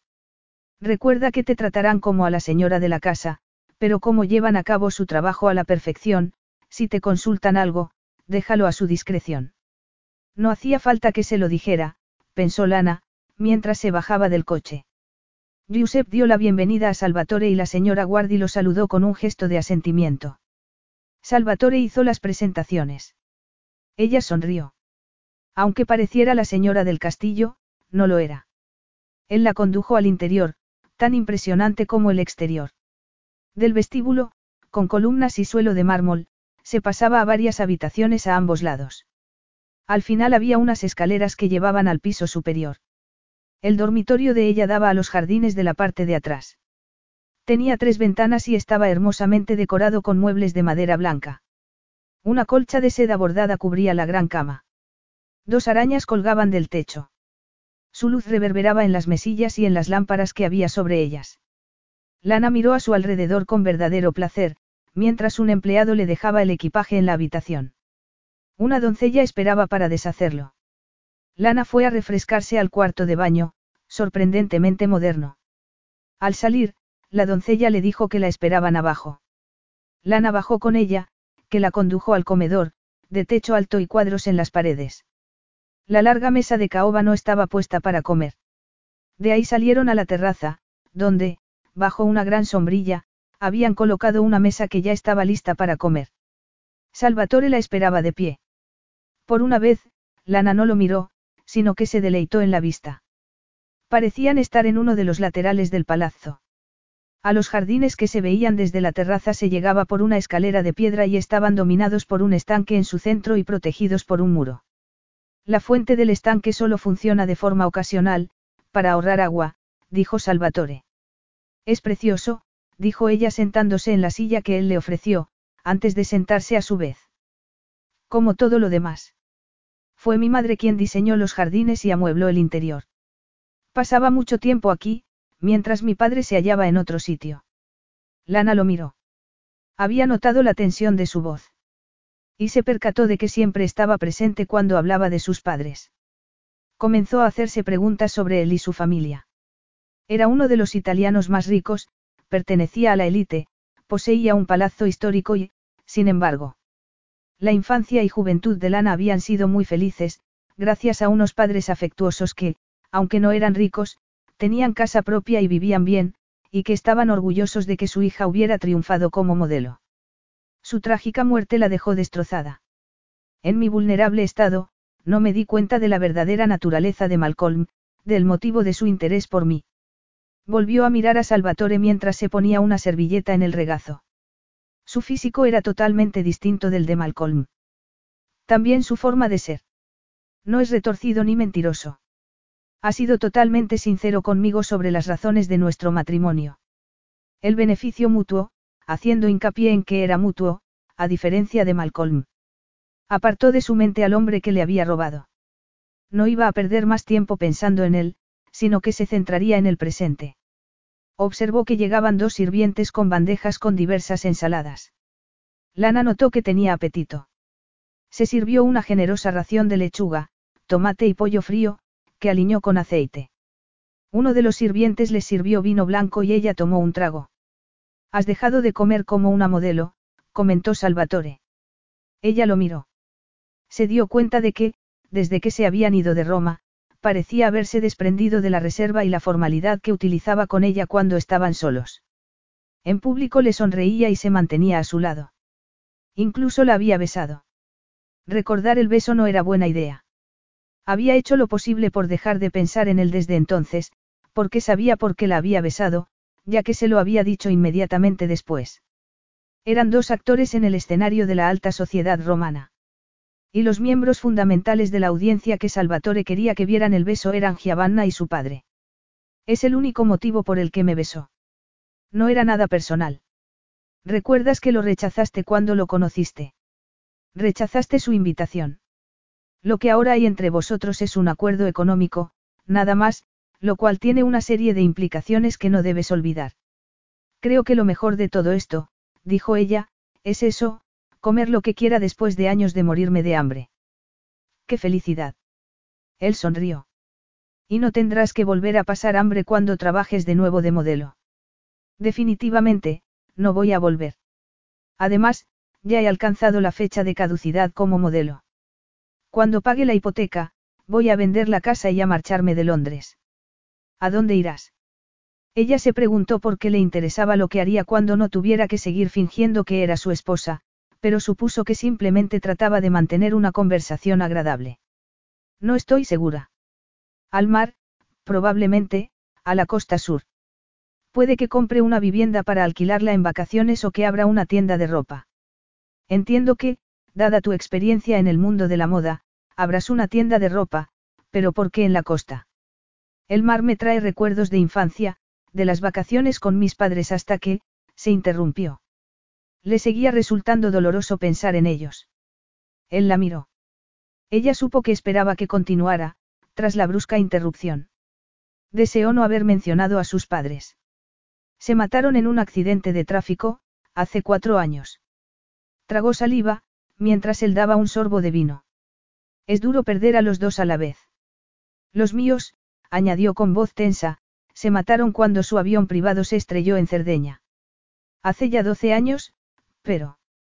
Sus ojos se encontraron y se transmitieron algo que nada tenía que ver con las razones de la estancia de ella en aquel hermoso palazzo fingiendo ser su esposa. Fue algo personal, ya que los dos tenían trágicos recuerdos. El dolor no cesa, dijo ella agarrando la copa porque había sentido la urgente necesidad de beber. No. Su voz seguía siendo tensa. Era extraño que ambos hubieran perdido a sus padres de forma tan trágica y parecida. Parecía establecer un vínculo entre ellos, cuando, en realidad, nada personal los unía. Lana dejó la copa en la mesa y siguió comiendo. Salvatore la imitó. Ella decidió seguir hablando de temas menos complicados. ¿Cuántos años tiene el palazzo? Casi 300. La familia que lo construyó lo vendió tras las guerras napoleónicas y volvió a cambiar de dueño antes de que mi familia lo comprara. ¿Puedo explorarlo? Él frunció el ceño como si la pregunta estuviera fuera de lugar. Por supuesto. Por desgracia, esta tarde no tengo tiempo de enseñártelo. Tengo trabajo atrasado, después de la semana que hemos pasado en Roma. Si te parece que hace calor, puedes ir a la piscina. Ahora tiene agua caliente, hasta la llegada de los meses más cálidos. Gracias, es una tentación. ¿Qué planes tenemos durante la estancia aquí? Él le había detallado lo que harían en Roma, así que suponía que le diría lo que esperaba allí de ella. Como te he dicho, tengo mucho trabajo atrasado, pero tendré tiempo de enseñarte la zona. ¿Te gustaría? Me has comentado que no conoces Florencia. ¿Te gustaría ir? Pues claro, pero puedo visitarla sola. Por favor, no te sientas obligado a. Se supone que estamos de luna de miel, la interrumpió él. Te enseñaré Florencia, pero hay muchas más ciudades, Pisa, Lucca, Siena, la lista es interminable. Necesitarías más de un año para ver todo lo que ofrece la Toscana. Comenzó a hablar de la región. Lana le hizo preguntas sobre su geografía e historia, y la comida transcurrió agradablemente. Cuando llegaron los sirvientes a quitar la mesa, él se levantó. Tengo que trabajar. Tómate el café aquí o en la piscina, si lo prefieres. Esta tarde, haz lo que quieras. La cena es a las ocho, pero nos veremos a las siete y media para tomar una copa. Podemos ponernos ropa informal. Quiero estar cómodo tras una semana de smoking. Entró en el edificio. Lana lo siguió con la mirada. Unos segundos después los sirvientes se fueron a buscar el café. Solo se oía el canto de los pájaros. La tranquilidad era absoluta y todo a su alrededor era hermoso. Podría acostumbrarme a esto. Y no solo al estilo de vida. Deseó, como lo había hecho otras veces, que el hombre con quien se había casado para saldar su deuda fuera bajo, gordo y viejo. Las cosas le resultarían mucho más fáciles. Miró la silla que Salvatore acababa de ocupar. Volvió a ver su poderosa figura, su rostro y sus ojos oscuros fijos en ella. La invadió una oleada de calor. Un calor que no debería haberse producido. Salvatore apagó el ordenador. Había terminado. Era el momento de hacer algo más agradable. Giuseppe le dijo que Lana estaba en la piscina. Estupendo. Se encaminó hacia allí. El aire cálido del exterior le sentó bien tras el frío del despacho. Estaban a finales de la primavera. Llegó a la piscina, protegida por un jardín rodeado de un muro que se parecía al jardín del estanque, al otro lado del palazzo. Bajó los escalones. El agua de la piscina brillaba al último sol de la tarde. Se quedó inmóvil. Sabía que Lana estaba allí, pero... Se hallaba tumbada boca abajo en una tumbona, con los brazos y piernas abiertos, totalmente desnuda salvo por la braguita del bikini, con la dorada melena echada sobre un hombro. Contempló su largo cuerpo desnudo, la forma de los hombros, la fabulosa espalda, las redondas curvas y las largas piernas. Instantáneamente, lo invadió una oleada de deseo. Despacio, sin pensar en nada más salvo en la vista que tenía ante los ojos, se dirigió hacia ella. Lana se removió. Había dormitado. El sol tenía más fuerza allí que en Inglaterra, y sabía que no debía excederse en su primera sesión de bronceado. Pero tras la semana en Roma, en la que no habían parado, el simple hecho de estar tumbada descansando en aquel tranquilo lugar la hacía tan feliz que no quería moverse. Sin embargo, le pareció oír pasos. Tal vez fuera una de las doncellas que le había llevado zumo de naranja y agua, además de café, y que volvía a recoger los recipientes vacíos. Alzó un poco la cabeza para ver. Y se quedó de piedra. Era Salvatore, que se hallaba a unos metros y la miraba. Y estaba prácticamente desnuda. Si se movía un poco, y más si se sentaba o levantaba, él vería más. Se dio cuenta de que a él le gustaba mucho lo que contemplaba. No llevaba gafas de sol, por lo que vio que la examinaba lentamente. Aunque estaba acostumbrada a que la miraran, normalmente se fijaban en la ropa que llevaba, no en su cuerpo al descubierto. El examen de Salvatore era como una llama deslizándosele por el cuerpo. De repente, él dejó de mirarla. Siguió andando y la saludó con la mano mientras se dirigía a la caseta de la piscina. Siento molestarte, dijo al pasar a su lado. Voy a cambiarme para bañarme. Sigue tomando el sol. Lana bajó la cabeza. La sangre se le había acelerado. Ahogó una exclamación al notar que los pezones, a pesar de estar aplastados contra la tumbona, se le habían endurecido. Madre mía. No, no. No podía ni debía permitirlo. Mantuvo la cabeza apoyada en la toalla hasta que volvió a oír sus pasos, que se tiraba a la piscina y sus rítmicas brazadas. Después oyó que salía del agua, se secaba con la toalla y, descalzo, se le acercaba. Voy a darte crema para después del sol. No te muevas, dijo él agachándose a su lado. Ella notó entre los omóplatos unas gotas de crema fría sobre la piel caliente. Relájate, añadió mientras comenzaba a extendérsela. ¿Cómo iba a relajarse al notar sus dedos deslizándosele por la espalda? La crema la calmaba, pero sus manos le producían el efecto contrario. Se agarró con fuerza a la toalla intentando dominarse y evitar toda reacción. Unos segundos después, él se irguió. Ya está. Voy a cambiarme a la caseta. Será mejor que te des la vuelta para protegerte la espalda del sol.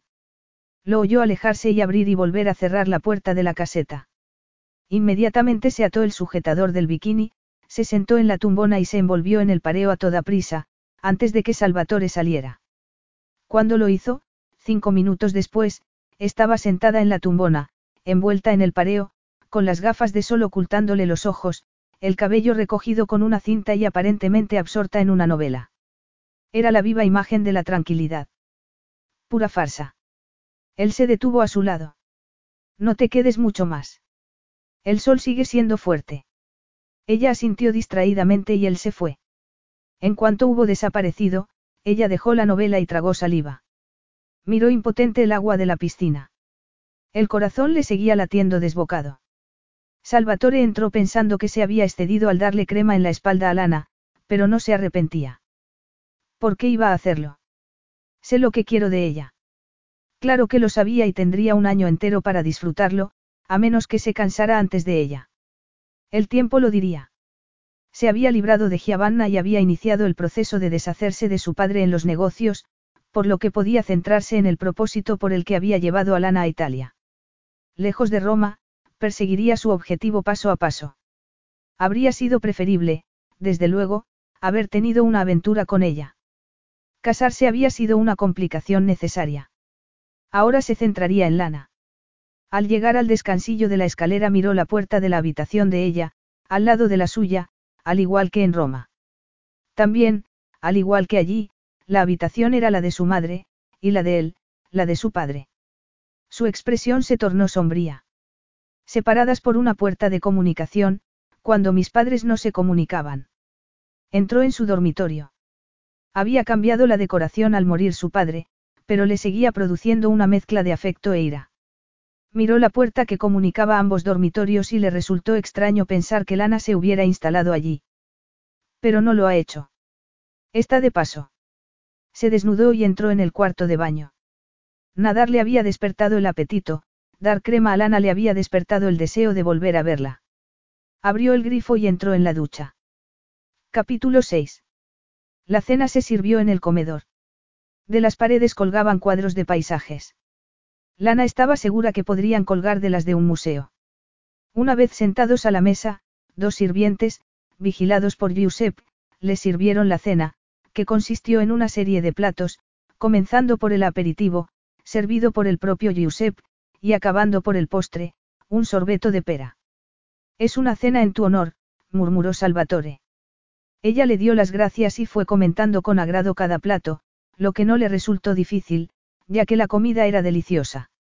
Notó que Giuseppe la miraba con aprobación, por lo que se sintió culpable. La trataba como la señora del palazzo, cuando no lo era. Ni lo seré. Miró a Salvatore, que presidía la mesa. Debido a su longitud, ella no estaba sentada al otro extremo, sino a su derecha, a menos de un metro, como si verdaderamente estuvieran casados. Sintió una punzada que no podía ser de dolor, ya que no había motivo ni justificación. Salvatore siguió hablando y ella se olvidó del dolor y le prestó atención. Ya no empleaba el tono imperioso e impersonal de los primeros días en Roma, cuando hablaban a solas y él le daba instrucciones. Ahora era obvio que estaba más relajado, a no ser que fingiera delante de los empleados. Ella, sin embargo, no estaba relajada, aunque procuraba disimularlo delante de la servidumbre. El incidente en la piscina la había alterado. No podía volver a suceder nada parecido. ¿Quieres que vayamos mañana a Florencia? Mañana. Preguntó ella, sorprendida. No tenía la obligación de entretenerla. Me viene bien. Pasado mañana tendré que trabajar por la mañana y por la tarde. Entonces, sí, gracias. Me encantaría ver Florencia. El resto de la comida lo pasaron hablando del itinerario que realizarían en la ciudad. Lana estuvo de acuerdo en renunciar a visitar la Galería Uffizi para llevar a cabo un recorrido general de los monumentos más interesantes. Tendrás tiempo de visitarla cuando quieras. Ella asintió. Ya estaba pensando en lo que haría al quedarse sola. Aprovecharía la oportunidad de vivir en Italia durante un año para aprender el idioma en Internet y con libros de texto que compraría. Sería algo que se llevaría consigo al marcharse. Volvió a sentir de nuevo esa punzada de dolor sin causa ni justificación. Y que si Salvatore era el hombre más guapo que había visto en su vida. Y que si la había mirado con deseo mientras le daba crema. No eran esos los motivos por los que se había casado con él. No debía olvidarlo. Florencia hizo honor a su fama. Lana estaba estasiada, a pesar de la cantidad de turistas incluso en esa época del año. Salvatore era un guía experto, ya que conocía bien la ciudad. Ella se había puesto ropa cómoda, un vestido camisero, una rebeca y bailarinas para poder andar largo rato, cosa que hicieron. Visitaron todos los puntos de interés, comenzando por el David de Miguel Ángel y la Basílica. Hacía un día magnífico, no excesivamente caluroso. Fueron a comer a una tractoria. Lana siguió celebrando el final de su dieta y pidió pasta, en tanto que Salvatore tomó un filete de ternera. Cruzaron el río Arno por el Ponte Vecchio, donde Salvatore le explicó que los Medici habían construido un pasaje secreto en el interior del puente para escapar de sus posibles enemigos. También le contó que, una generación antes, una riada había causado graves daños en la ciudad, de los que, por suerte, ya se había recuperado. Volvieron a detenerse para tomar café. Después subieron al Piazzale Michelangelo, un mirador desde el que se divisaba toda la ciudad. Es hora de tomarnos un cóctel. Después, cenaremos. He reservado mesa en la azotea del Falcone. ¿Te gustará? No debías haberlo hecho. Ya has renunciado a un día entero por mí. Salvatore la miró. Su expresión volvía a ser impenetrable.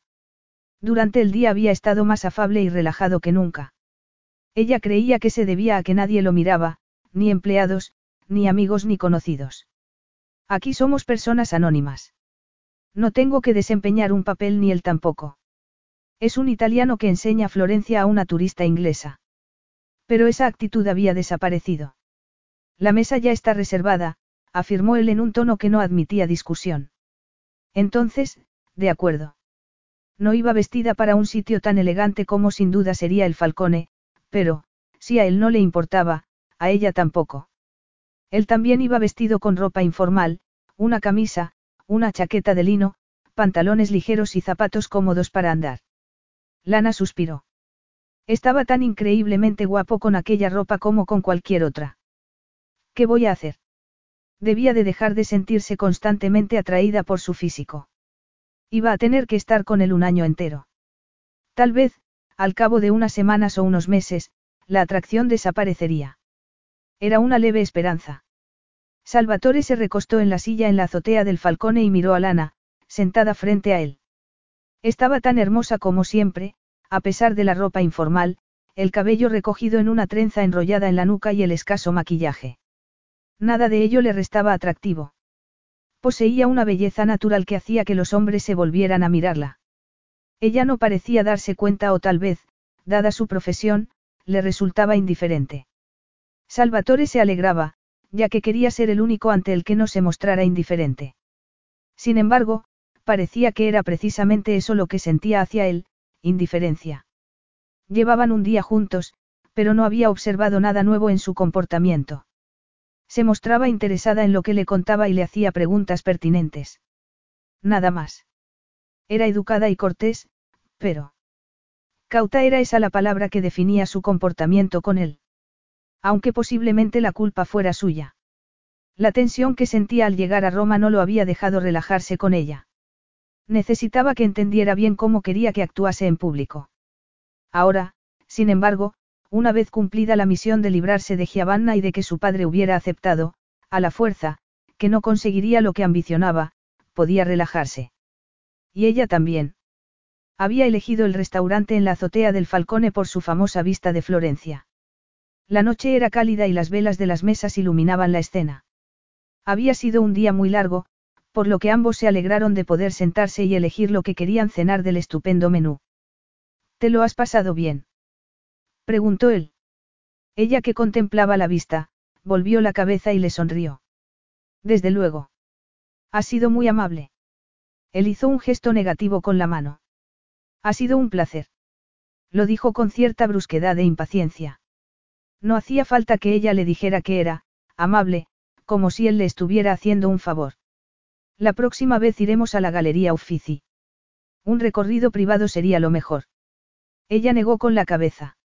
No es necesario. Reservar hora para evitar las colas es mucho más barato. Él enarcó una ceja. Ella procedía de otro mundo. Le había resultado fácil olvidarlo la semana anterior mientras la lucía en Roma con vestidos de alta costura y joyas que ella nunca podría permitirse. Y ahora es mi esposa. Le miró la alianza, que brilló a la luz de las velas cuando ella se llevó la copa a los labios. Respiró hondo. No quería pensar en ello.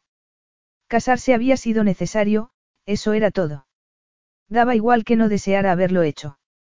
Es preferible una visita privada, afirmó él dando por terminado el asunto. La organizaré para la próxima vez que vengamos. El camarero se acercó a anotar la comanda. La cocina allí era de primera categoría, nunca lo decepcionaba. Tampoco lo hacía la compañía ni el ambiente.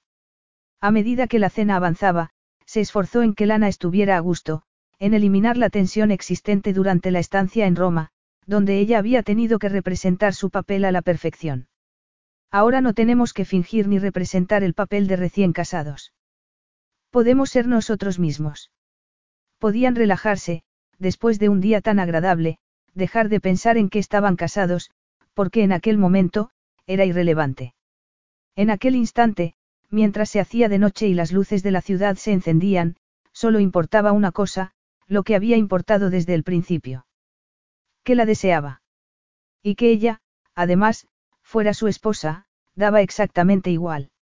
Una cosa era casarse con ella por determinados motivos, y otra, llevársela a la cama.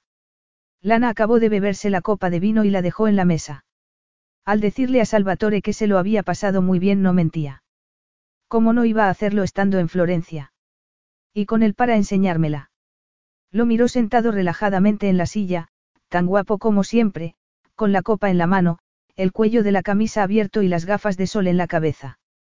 Comenzaba a notársele la barba en la mandíbula, lo cual le daba un aspecto disoluto que a ella lo atraía enormemente, tras haberse tomado dos copas de vino y el aperitivo. Era consciente que cenar con aquellas vistas, bajo las estrellas favorecía dicha atracción. Era tan romántico. Pero no era esa la manera de considerarlo. Simplemente estaban cenando juntos, y no tenía nada que ver que estuvieran en un lugar tan romántico. Salvatore lo había elegido por la vista y la cocina. Durante la cena, la conversación había sido intrascendente, nada personal, sobre lo que habían visto e iban a ver en Florencia y en la Toscana. Podría haber sido la de otras dos personas, no la de ellos, no la de dos recién casados. Pero que estemos casados es irrelevante. No tiene nada que ver con nosotros como personas. En el plano personal, no es real. Entre ellos no había nada personal.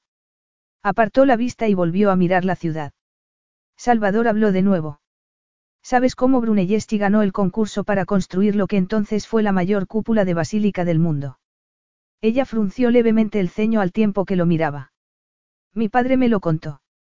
Era algo así como que hay dos cúpulas, una dentro de la otra, y la más pequeña sostiene la mayor. Exactamente. Mi padre quería venir a verlo. Planeaba unas vacaciones aquí con mi madre, cuando, se encogió de hombros. No pudieron venir. Volvió a contemplar la vista y la basílica con la famosa cúpula octogonal. Se había emocionado al recordar la muerte de sus padres. De repente, él le apretó ligeramente la mano que tenía sobre la mesa. De forma comprensiva. Entonces, estarán contentos de que hayas venido tú en su lugar. Lana volvió a mirarlo. Mi madre adoraba Florencia. Le proporcionó mucha inspiración para decorar el palazzo. Le encantaba recorrer tiendas de antigüedades para comprar muebles y cuadros. La mantenía ocupada, pero... Salvatore miró a Lana con una expresión de disculpa. Perdona, es agua pasada, agarró la botella y sirvió en la copas lo que quedaba de vino. No te disculpes, por favor, dijo ella con voz emocionada. Lo único que nos queda son los recuerdos, y debemos guardarlos como un tesoro. Había notado el tono afectuoso con que él hablaba de su madre, y supo que la había querido. Volvió a emocionarse, pero esa vez por él, que también había sufrido una dolorosa pérdida. Tienes razón. Tanto por ellos como por nosotros. Los buenos recuerdos, sí, debemos recordarlos y atesorarlos. Se miraron a los ojos. Él alzó la copa. Ella, sin dejar de mirarlo, lo imitó y brindaron. Salute, dijo él. Por el buen día que hemos pasado y la exquisita cena, y por todo lo que está por venir. Apuró el vino. Levantó la mano para atraer la atención del camarero y le pidió la carta de postres. Aquí son famosos, comentó sonriendo. Y puesto que ya no estás a dieta, aprovechalo al máximo. Disfruta, cerró los ojos durante un instante, de todo. Se le había enronquecido la voz. Lana pensó que se lo había imaginado. El camarero volvió con la carta y ella se dedicó a elegir un postre delicioso y muy calórico. Lo único que debía tentarla eran los postres. Se inclinó por una crema de caramelo que Salvatore le recomendó por ser la especialidad de la casa. Él eligió lo mismo. Esta noche con él es tan dulce como los postres. Lo es estar aquí sentada contemplando esta fabulosa ciudad, mientras cenamos, solos los dos, sin tener que fingir lo que no somos, siendo nosotros mismos. Notó el vino en las venas, el cálido aire en la garganta y miró a Salvatore, tan increíblemente guapo que era imposible apartar la vista de él. Se percató de que el vino se le había subido un poco a la cabeza, pero le dio igual. Él la miró y sonrió. Y a ella le pareció muy bien. Muy dulce. No quiero que se acabe. Quiero seguir sentada aquí mirándolo. Es lo único que quiero hacer. Era extraño, porque él era un desconocido. ¿Qué otra cosa era, si no? Era una pregunta que no debería haberse hecho, porque la respuesta le pareció imposible. Ha dejado de ser un desconocido. Las luces del palazzo los recibieron cuando Salvador se bajó del coche y fue a ayudar a Lana a hacerlo. Ella no tomó la mano que le tendía. Él cerró la puerta y dio las buenas noches al chofer. El coche se dirigió lentamente al garaje que había en la parte trasera del edificio. Salvatore miró a Lana, que contemplaba el cielo. Qué maravillosa noche estrellada. No se veía tan bien el cielo en Florencia, debido a las luces de la ciudad. Él alzó la vista. En efecto, el cielo estaba precioso. Después volvió a mirar a Lana, su perfil, su cuello y el cabello recogido en la nuca, que iluminaban la luz de las estrellas y las que provenían del interior del palazzo confiriéndoles una cualidad etérea. Cedió a un impulso y se acercó a ella. Durante la cena, su deseo había ido aumentando en aquel entorno romántico. Y solo he tenido ojos para ella, para su exquisita belleza. Y había habido algo más que se produjo cuando sus manos se tocaron al compartir la misma experiencia de vida, la pérdida de sus padres en un trágico accidente. Notó una extraña emoción. Era deseo, y algo más, algo que había comenzado a fluir entre ambos, a lo que no estaba acostumbrado. Dijo su nombre queriendo que no mirara el cielo, sino a él. Lana. Lo pronunció con voz ronca. Durante el trayecto de vuelta, sentado a su lado, su perfume lo había embriagado. Saber que podía tocarla con solo extender la mano había sido una tortura. Apenas hablaron, salvo para hacer comentarios triviales sobre los acontecimientos del día. Salvatore era plenamente consciente de la presencia de ella, tan cercana, tan íntima, ya que una pantalla lo separaba del chofer. De vez en cuando, la miraba cuando se quedaban en silencio. Ella tenía los ojos cerrados, como si durmiera, pero estaba seguro de que no lo hacía, ya que no había relajado la mano que tenía en la puerta y la respiración no era la de alguien que durmiera. Se le ocurrió que ella lo fingía para apartarse de él. Y no quería que lo hiciera ni que ahora mirara las estrellas. El vino que había tomado en la cena acentuaba sus sentidos, la conciencia de su presencia. Su deseo. Desde el principio se había contenido porque debía centrarse en el asunto de su boda, en los motivos de llevarla a cabo. El beso que le dio la primera noche en Roma le había indicado lo que le esperaba, que ella le correspondería en lo que deseara. Me desea, al igual que yo a ella. Y ahora, ese deseo mutuo podía florecer y ser satisfecho. Al decir su nombre, ella dejó de mirar las estrellas y se miraron a los ojos durante unos interminables segundos. Él la agarró del brazo al tiempo que se le acercaba más. Repitió su nombre y le puso la otra mano en la mejilla. Ella se quedó inmóvil, pero su mirada le transmitió que se sentía cautiva, impotente. Sin decir nada, él inclinó la cabeza y su boca hizo lo que tanto deseaba, sentir el contacto aterciopelado de los labios de ella y presionárselos suavemente con los suyos. Oyó el leve suspiro que emitió ella mientras abría los labios y su cuerpo se inclinaba hacia el suyo. La sujetó con fuerza del brazo para sostenerla e introdujo la mano que tenía en su mejilla en el dorado cabello, al tiempo que la besaba con mayor profundidad. La sangre se le aceleró y su deseo estalló. Aquello era lo que ansiaba desde que la había conocido. La atrajo hacia sí y la soltó del brazo para abrazarla por la cintura y disfrutar del deseo y del placer. Y para que ella también lo hiciera. Notó que ella le respondía, que abría la boca para besarlo con la misma ansia que él. Notó que le ponía las manos en el pecho y que un suspiro de impotencia se le escapaba de la garganta. Su deseo se intensificó, libre ya de la esclavitud a la que lo había sometido hasta entonces. Ahora podía darle rienda suelta y liberarse. Se entregó a él, a la excitación que se había apoderado de él y también de ella, una excitación que los unía. Sus cuerpos se apretaron mutuamente, y él notó los senos de ella contra su duro pecho. Quería más, y más. Entonces, recibió una ducha de agua fría, porque ella se separó de él con brusquedad. No. Una sola palabra, una simple prohibición, una simple negación. Él la miró, incrédulo. Ella levantó las manos como si quisiera detenerlo, al tiempo que lo miraba con los ojos muy abiertos. No repitió con voz temblorosa mientras retrocedía y respiraba hondo con las manos aún levantadas. No podemos. No podemos. Preguntó él sin entender. Aquello no tenía sentido. Sin embargo, ella lo repitió. No podemos. Sus manos seguían levantadas y retrocedió hacia la puerta principal, como si intentara protegerse buscando refugio en el interior del edificio. Él se había quedado sin habla. Estaba en estado de shock, sin entender nada. Hemos bebido demasiado y hemos estado mucho tiempo juntos. Acabamos de actuar por impulso, a causa del vino, la noche, las estrellas, lo que sea, bajó las manos en un gesto de derrota. Él seguía inmóvil, sin comprender. ¿Por qué? ¿Por qué dices que no podemos? ¿Crees que no sé cuándo una mujer es receptiva? Acabas de inflamarte en mis brazos. Ella lo interrumpió. Por supuesto que digo que no podemos. ¿Cómo has pensado que podía ser de otro modo? Vio que ella cerraba los ojos durante unos segundos respirando con dificultad. Volvió a abrirlos y habló con vehemencia. ¿Cómo podía ser de otro modo, cuando me pagas para estar aquí contigo? Él se quedó de piedra. ¿Qué te pago? dijo él con voz gélida. Vio que ella volvía a alzar las manos y observó la expresión consternada de su rostro. ¿Tú cómo lo llamas, Salvatore? Solo estoy aquí, contigo, porque vas a pagarme cuatrocientas mil libras. ¿Cómo te atreves a decirme eso? Él soltó el aire con furia. Los ojos le brillaban de indignación.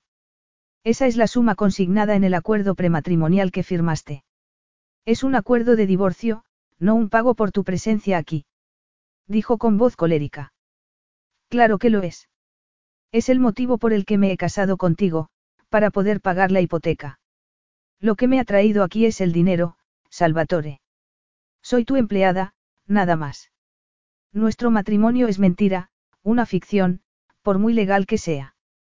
Y da igual que digas que las 400 mil libras que voy a recibir cuando esta ficción termine son un acuerdo de divorcio o una paga, me vas a pagar por estar aquí, por haberme casado contigo.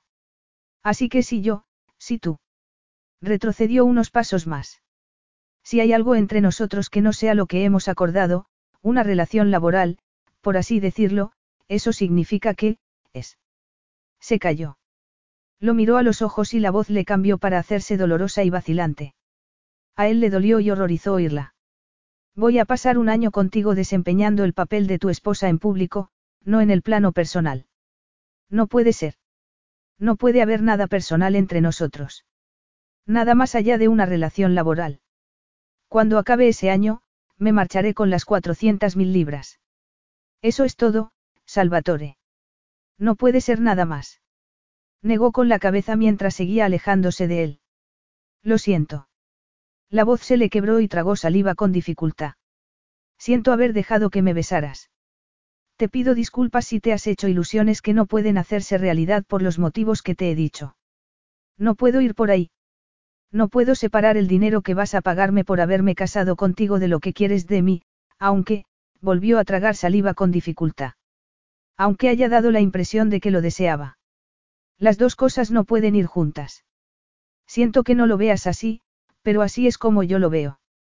Dio media vuelta y entró. Él la observó con hielo en las venas. Pero con algo muy distinto en las entrañas. Capítulo 7. Lana se metió bajo la ducha. Deseaba que el agua se llevara sus atormentados pensamientos y le enfriara la sangre. Pero no fue así. Al salir, envuelta en la toalla, no estaba menos agitada que al huir de Salvatore. Del hombre que solo era su marido de nombre. Tiene que ser así y continuar siéndolo. Era esencial, porque si no. La asaltaron los recuerdos y se volvió a ver fuera y a oír a Salvatore decir su nombre con deseo. Y recordó su propia reacción, se quedó inmóvil con el corazón latiéndole desbocado. Si no me hubiera bajado del coche y me hubiera puesto a mirar las estrellas. Si hubiera entrado directamente al palazzo, después de darle las gracias y las buenas noches. Podría haber, podría haber. Podría haber mantenido la fachada que llevaba presentando toda la noche, mientras cenaban en aquel lugar tan romántico, el vino se le iba subiendo a la cabeza y le bajaba las defensas que había levantado desde el momento en que vio a Salvatore. Había tenido que protegerse. ¿Por qué, si no? Es imposible. Es imposible porque es muy complicado. Legalmente, soy su esposa, pero no es verdad. Así que no puedo complicar las cosas aún más entre nosotros. Miró la puerta que comunicaba ambas habitaciones. Estaba cerrada. ¿Cómo debía ser? Salvatore miró la pantalla del ordenador en el despacho del palazzo, sin ver lo que en ella aparecía. Había dormido mal, lleno de inquietud. Y se sentía frustrado, pero no solo físicamente porque se le hubiera negado lo que su cuerpo le reclamaba a gritos. No, era algo más que lo puramente físico. El estallido de lana lo había sorprendido, lo había frenado en seco. Seguía sin creerse lo que le había dicho. ¿Cómo ha pensado que, en esos momentos, yo iba a acordarme del aspecto económico del acuerdo de divorcio. ¿Cómo se acordaba ella? Ni los motivos para casarnos ni el resultado de nuestro futuro divorcio tienen nada que ver con lo que hay entre nosotros, con lo que ha habido desde el primer momento. Debía hacerle ver que la razón por la que se habían casado era irrelevante para lo que lo había atraído de ella desde el principio, para lo que había hallado en sus labios cuando la besó. Respiró hondo. Tenía una videoconferencia. El trabajo lo distraería, que era lo que necesitaba. Esa noche comenzaría a ganarse a Lana de nuevo, después de haberla asustado de forma tan desastrosa. No quería estropearlo la segunda vez. La imagen de ella apareció en su mente durante unos segundos. Era preciosa. Como la deseaba. Pero no bastaba con que la deseara, ella debía reconocer que también lo deseaba, que la mutua atracción no tenía nada que ver con la ficción de su matrimonio. Es algo personal entre ella y yo. Y así quería que fuera. Porque casarse de verdad con una mujer no tenía nada que ver con él. Lana salió con cautela a la terraza. El calor de la noche era balsámico, pero estaba reñido con la tensión que llevaba sintiendo todo el día, a pesar de que, afortunadamente, no había visto a Salvatore. Ahora, al salir a la terraza, vio que la miraba. Había una botella de champán en la mesa, puesta para la cena e iluminada por velas. ¿Qué era aquello? Por favor, que no sea una escena de seducción, después del desastre de anoche. Miró a Salvatore. Estaba tan guapo como siempre, con un jersey de algodón verde y unas chinos que le realzaban la figura e indicaban su innato buen gusto italiano. Pero era la primera vez que ella veía en su rostro una expresión de disculpa. Él esbozó una sonrisa forzada. Siento lo de anoche. Lana tragó saliva. Tenía la garganta seca. No quiero que te estreses por lo sucedido, prosiguió él sin dejar de mirarla a los ojos. Deseo que te sientas a gusto aquí, conmigo. Dio un paso hacia ella. Su expresión se suavizó al tiempo que le acariciaba la mejilla con el dedo. Así que, todo bien entre nosotros. Ella volvió a tragar saliva y se obligó a sentir. Él esbozó una sonrisa genuina. Vene, me alegro. Se acercó al enfriador del champán y agarró la botella. Brindemos por eso. Ella notó que la tensión disminuía en su interior. Lo observó mientras llenaba las copas, volvía a dejar la botella y le tendía una. Ella la tomó con cuidado para que sus dedos no se rozaran. Él alzó la copa y la inclinó hacia la de ella. Porque estemos mutuamente a gusto, había ironía en su voz, en su sonrisa y en sus ojos.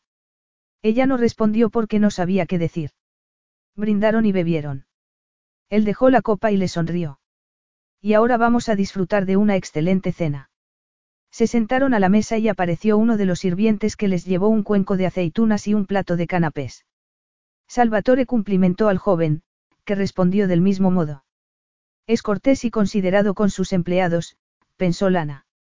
La incluía a ella, que la noche anterior le había dicho que no era más que una empleada suya. Pero, incluso cuando lo dijo, sabía que no era verdad. Era más complicado. Ningún empleado se sentaría allí, bebería champán y cenaría con él, solos los dos. Agarró una aceituna y la mordió para no seguir pensando en qué eran exactamente Salvatore y ella. ¿Te gusta? Preguntó él al tiempo que agarraba otra. Son de la finca. Lana acabó de comerse la suya. No sabía que, además de los jardines, tenías tierras en el palazzo. Sí, la finca es grande, hay olivos, viñas, bosques, el vino no es espectacular, pero creo que voy a dedicarme a fabricarlo cuando sea viejo, por lo que lo mejoraré. Comenzó a hablarle de las viñas tradicionales de la región. Lana se alegró porque, aunque no sabía nada de vinos, era un tema inocuo. Mientras bebía champán y comía aceitunas y canapés, la tensión le fue disminuyendo aún más. A gusto, así había dicho Salvatore que quería que estuvieran. Y tal vez podamos hacerlo, por complicada que sea la situación entre nosotros. Lo miró, mientras él le seguía hablando de las uvas de la Toscana, y se le cortó la respiración. Era tan increíblemente guapo. Se esforzó en reprimir su reacción. Lo de la noche anterior había sido un error, un impulso al que no deberían haber sucumbido. Ahora él se disculpaba y lo daba por olvidado. Para que yo no vuelva a pensar en eso ni me sienta incómoda con él. El joven sirviente volvió a aparecer, esa vez con una bandeja con platos que dejó en la mesa. Trufas, dijo Salvatore mientras el joven se marchaba. Son de nuestros bosques, pero, si te dijera exactamente de dónde, tendría que matarte. Lo dijo en tono divertido, y Lana rió, como él esperaba. Volvió a beber champán e intentó olvidarse de sus pensamientos. Comenzó a relajarse poco a poco, contenta de escuchar a Salvatore, mientras le explicaba el arte de buscar trufas con la ayuda de perros entrenados que olían la tierra para encontrarlas. Partió dos de ellas en finas láminas y se las tendió. Pruébalas crudas, antes de echarlas en el risoto. Ella se metió una lámina en la boca y la saboreó con precaución. Qué buena. ¿Verdad? Seguidamente procedió a echar una cantidad considerable en los platos de ambos. Lana se tomó el risoto con los ojos semicerrados para apreciar mejor el sabor. Suspiró al dejar el tenedor, pues el plato estaba vacío. También tomaremos trufas con el venado que hay de segundo, dijo Salvatore. La combinación del intenso sabor de la carne y del distintivo sabor de la trufa era excelente. La acompañaron con vino tinto. Es de uva Sangiovese, la informó Salvatore. Salud. Ella murmuró algo en respuesta. Estamos disfrutando del momento, de una cena deliciosa, de este hermoso lugar y de la mutua compañía. Y los dos reconocemos que no puede haber nada más entre nosotros. Miró a Salvatore, reprimió un suspiro y siguió comiendo. No quería complicarse la vida. Salvatore la observaba mientras comía con los ojos entrecerrados. Había percibido el suspiro reprimido a medias, y la mirada que le había lanzado. Estaba haciendo lo que debía, deshacer el daño que había provocado sin querer la noche anterior, por presionarla como lo había hecho. La miró de arriba abajo. Llevaba unos leggings negros y una ancha camiseta gris que le llegaba a la rodilla y que le disimulaba la figura. Él se había dado cuenta, en cuanto ella entró en la terraza, de su cautela y supo inmediatamente que debía hacerla desaparecer. Era evidente que lo había conseguido. A lo largo de la cena, ella se había relajado, de lo cual se alegraba. Pero todavía debía conseguir algo más, antes de que ella cediera a sus deseos y se olvidara de la ficción de su matrimonio. Y era convertir en personal el motivo de estar juntos. ¿Estás lista? Preguntó Salvatore a Lana mientras bajaba la escalera vestida para volver a ir de excursión. Durante la semana anterior, él había intercalado los días en que se encerraba a trabajar en el despacho con excursiones para enseñarle la Toscana. Además de Florencia, vieron Pisa, Lucca y Siena.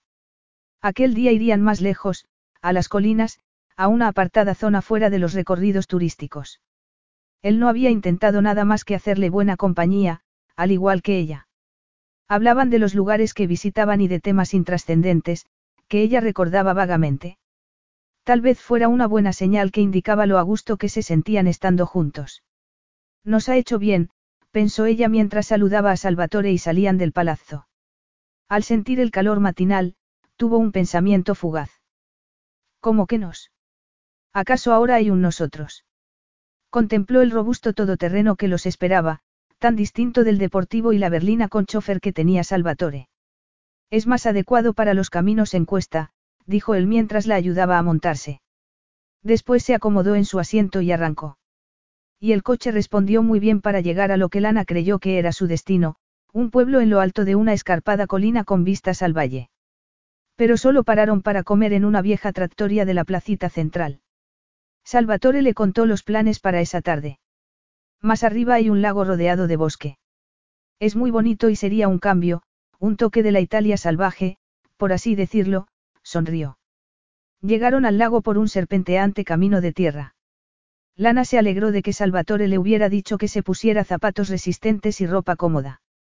Tras un corto paseo entre árboles, alcanzaron el agua. Cerca de la orilla había una cabaña con porche. ¡Qué pintoresca! exclamó ella al verla. Salvatore sonrió. ¿Te gusta? Es perfecta para este lugar, contestó ella sonriendo a su vez. Él asintió. Estupendo, porque es donde nos vamos a alojar. Capítulo 8. ¿Qué nos vamos a alojar ahí? Salvatore notó el desconcierto de Lana y esperó no haberse equivocado.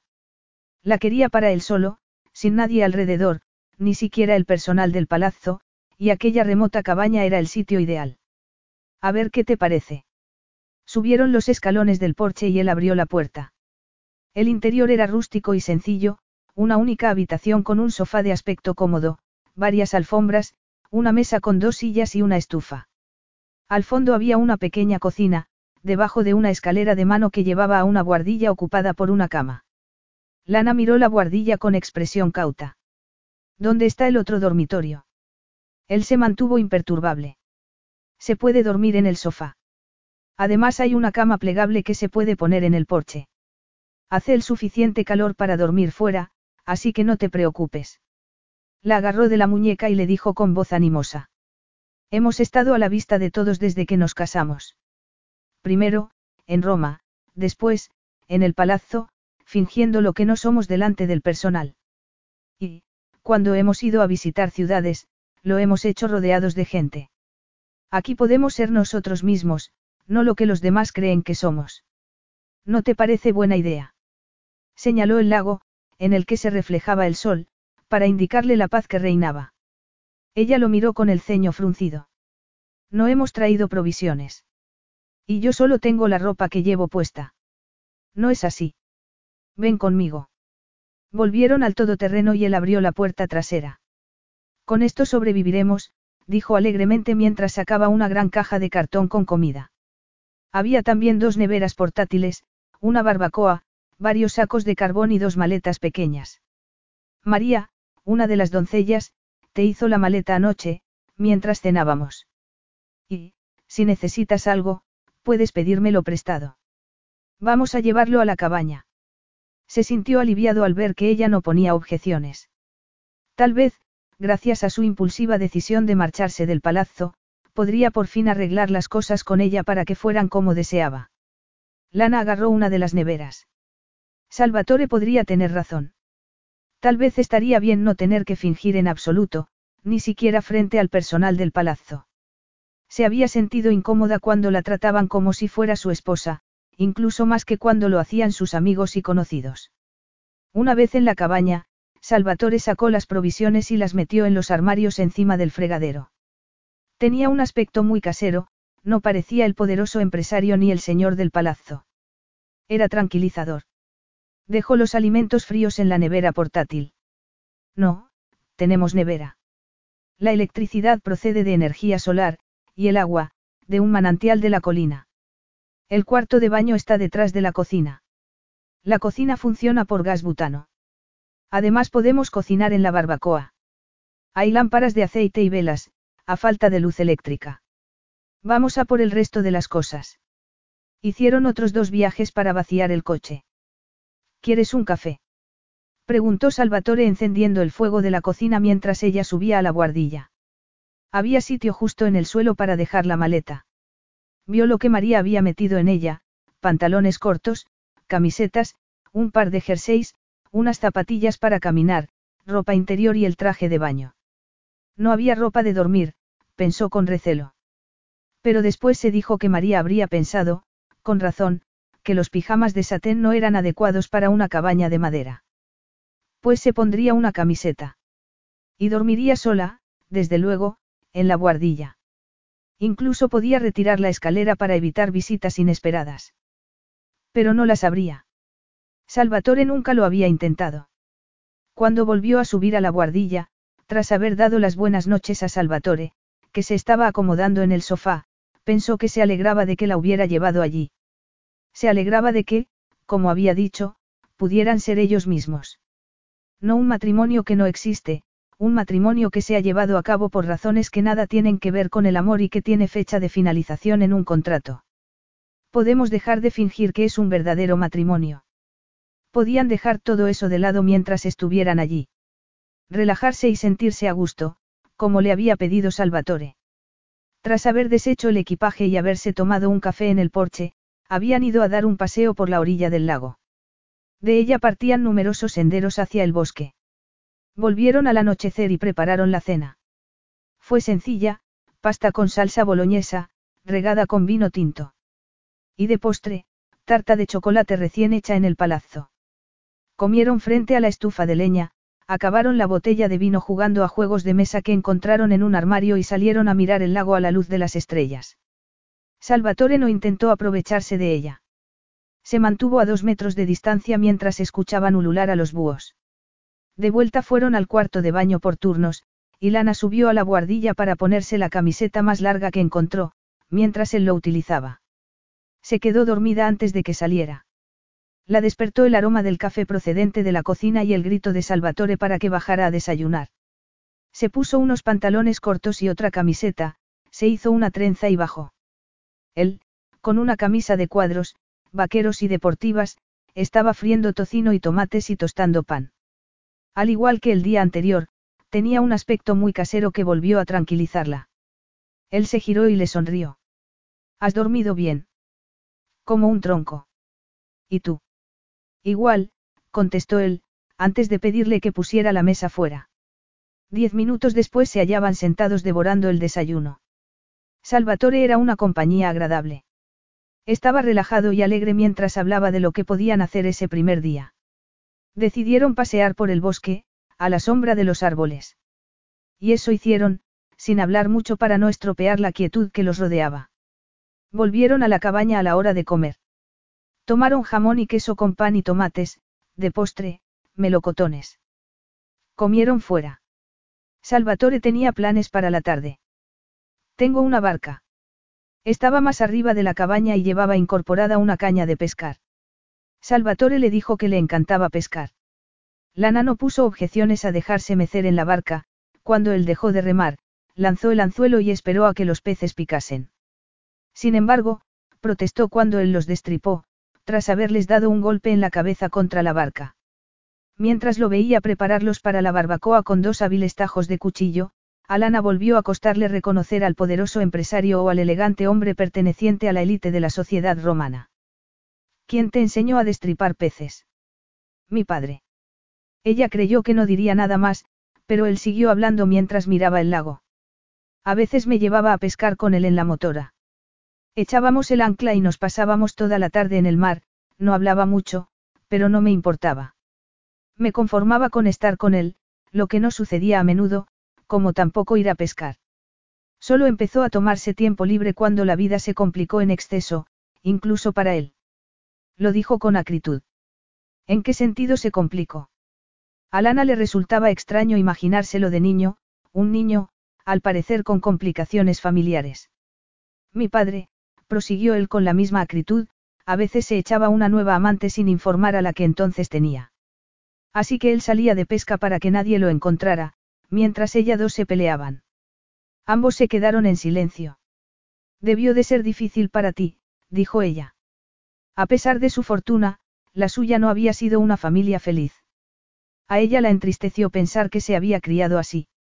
Él dejó de mirar el lago y volvió la cabeza hacia ella y, por su expresión, Lana se percató de que intentaba ocultar lo que sentía. Fue mucho más difícil para mi madre. Sacó bruscamente las tripas a un pez. Después lo metió en una bolsa de plástico y se lavó las manos. Te imaginarás que el suyo no era un matrimonio feliz. Ella lo miró con compasión. No podía serlo. Y a ti también te afectaría. Él se encogió de hombros. Sobreviví, volvió a apartar la vista para mirar el lago. Sin embargo, a pesar de lo desgraciada que hizo a mi madre, lo sigo queriendo. Sin darse cuenta, ella le apretó la mano como si quisiera consolarlo. Es natural.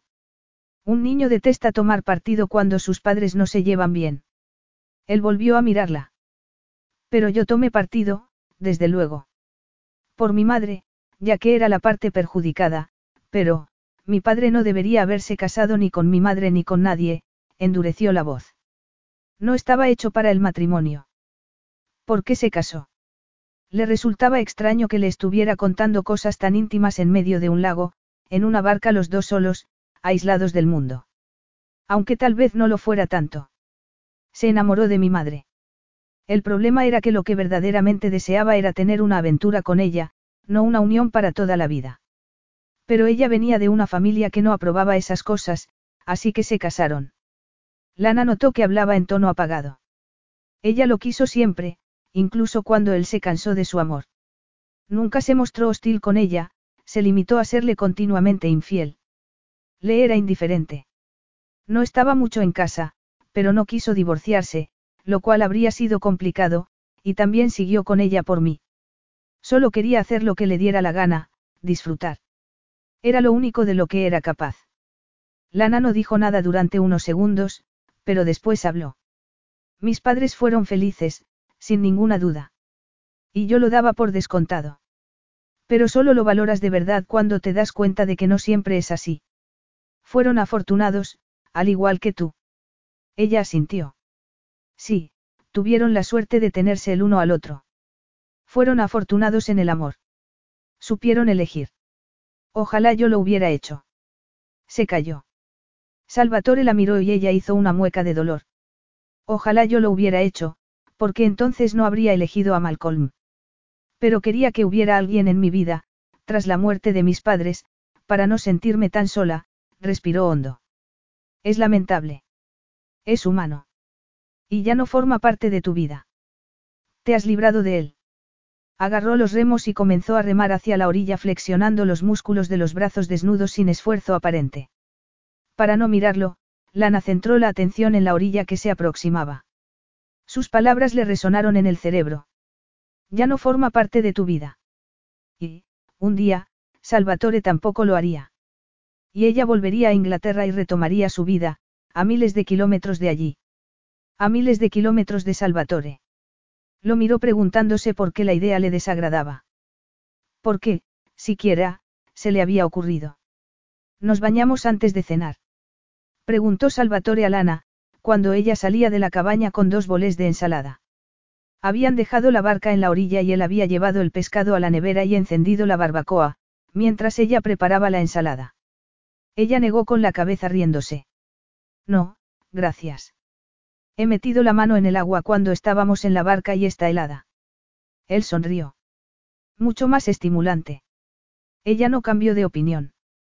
Él se desnudó y se quedó en bañador y se lanzó al lago. Era cierto que el agua estaba muy fría, pero nadó con rápidas y poderosas brazadas para calentarse. Al llegar al centro del lago se sumergió por completo para dar la vuelta y nadar hacia la orilla. No hay nada comparable a nadar en un lugar salvaje. Se secó con la toalla, consciente de que Lana lo miraba con disimulo y contento de que lo hiciera. A pesar de su forma de criticarlo la noche en que no había resistido la tentación de besarla bajo las estrellas, no podía reprimir su reacción natural ante él. Pero lo importante es lo que desee, lo que reconozca. Tiene que aceptar que el motivo de nuestra boda, el beneficio económico que obtendrá al final, no desempeña papel alguno en lo que hay entre nosotros. A él le resultaba muy sencillo, su matrimonio, aunque legal, era irrelevante. Como lo fue para mi padre. Su padre solo quería aventuras. Como yo. De tal palo, tal astilla. Dejó la toalla en una silla, de repente de mal humor. Sí, ya lo sabía. Y debía recordarlo. Miró a Lana. En pantalón corto, camiseta, el cabello recogido en una trenza y sin maquillaje, estaba tan radiante como si llevara un vestido de alta costura y un collar de diamantes. Nada oscurece su belleza ni disminuye su atractivo. Es tan deseable ahora como cuando la conocí. La he deseado desde el principio. Ella agarró la toalla, la sacudió y la extendió en la barandilla del porche para que se secara. Fue un gesto sencillo, de ama de casa, y parecía que lo hubiera hecho mil veces, como si fueran una verdadera pareja. Era una idea extraña que no concordaba con lo que acababa de pensar, que solo le interesaban las relaciones pasajeras, que no deseaba nada más. Ella esbozó una sonrisa mirándolo con desaprobación. No va a secarse si la dejas tirada de cualquier manera, lo reprendió con fingida severidad. Mea culpa, contestó él aceptando la crítica. Ve a ducharte. Después nos tomaremos un aperitivo y podrás asar el pescado que has capturado. Tengo hambre. Y tú debes tener también, después del baño en agua helada. Él se echó a reír y se fue al cuarto de baño. Tenía apetito, pero no solo de comida. De mucho más. Pero ya no estaba seguro de qué. El aperitivo fue algo tan sencillo como una cerveza bebida a morro. De vez en cuando, Salvatore echaba un vistazo a la barbacoa y daba la vuelta a las patatas. Había cortado tiras de pimiento rojo, que se hallaban al lado del pescado. La ensalada estaba aliñada y había un bol con frutos secos, además de una bolsa de patatas fritas. Por fin, Salvatore afirmó que había llegado el momento de asar los pimientos y el pescado. Para ser un hombre que disfruta de lo mejor que ofrece la vida, resultas muy casero cuando te pones a ello, observó Lana con humor. Él se volvió riéndose. Te parezco uno de esos playboys consentidos que no saben qué hacer si no tienen a alguien que cocine para ellos.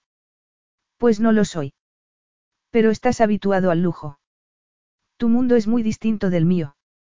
Él volvió a sentarse, mientras el pescado se hacía, y dio un trago de cerveza. Los dos somos personas, no somos tan diferentes. Lo afirmó con la voz y los ojos risueños. En realidad, prosiguió dejando la botella en la mesa, tenemos mucho en común. Los dos hemos sufrido una tragedia, la pérdida de nuestros padres en circunstancias traumáticas. Los dos estamos de acuerdo en que casarse por motivos concretos, como lo hemos hecho, no es la locura que les parecería a otros.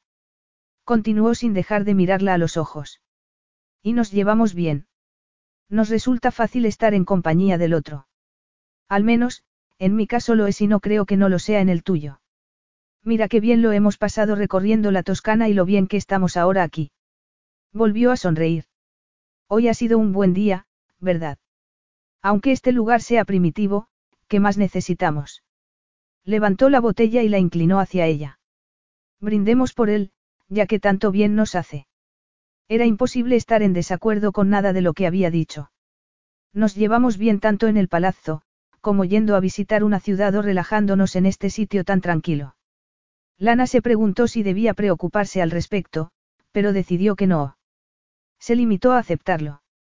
Chocó la botella contra la de él, dio un trago y dijo. Salud. Salvatore se levantó para emplatar el pescado, los pimientos y una patata para cada uno.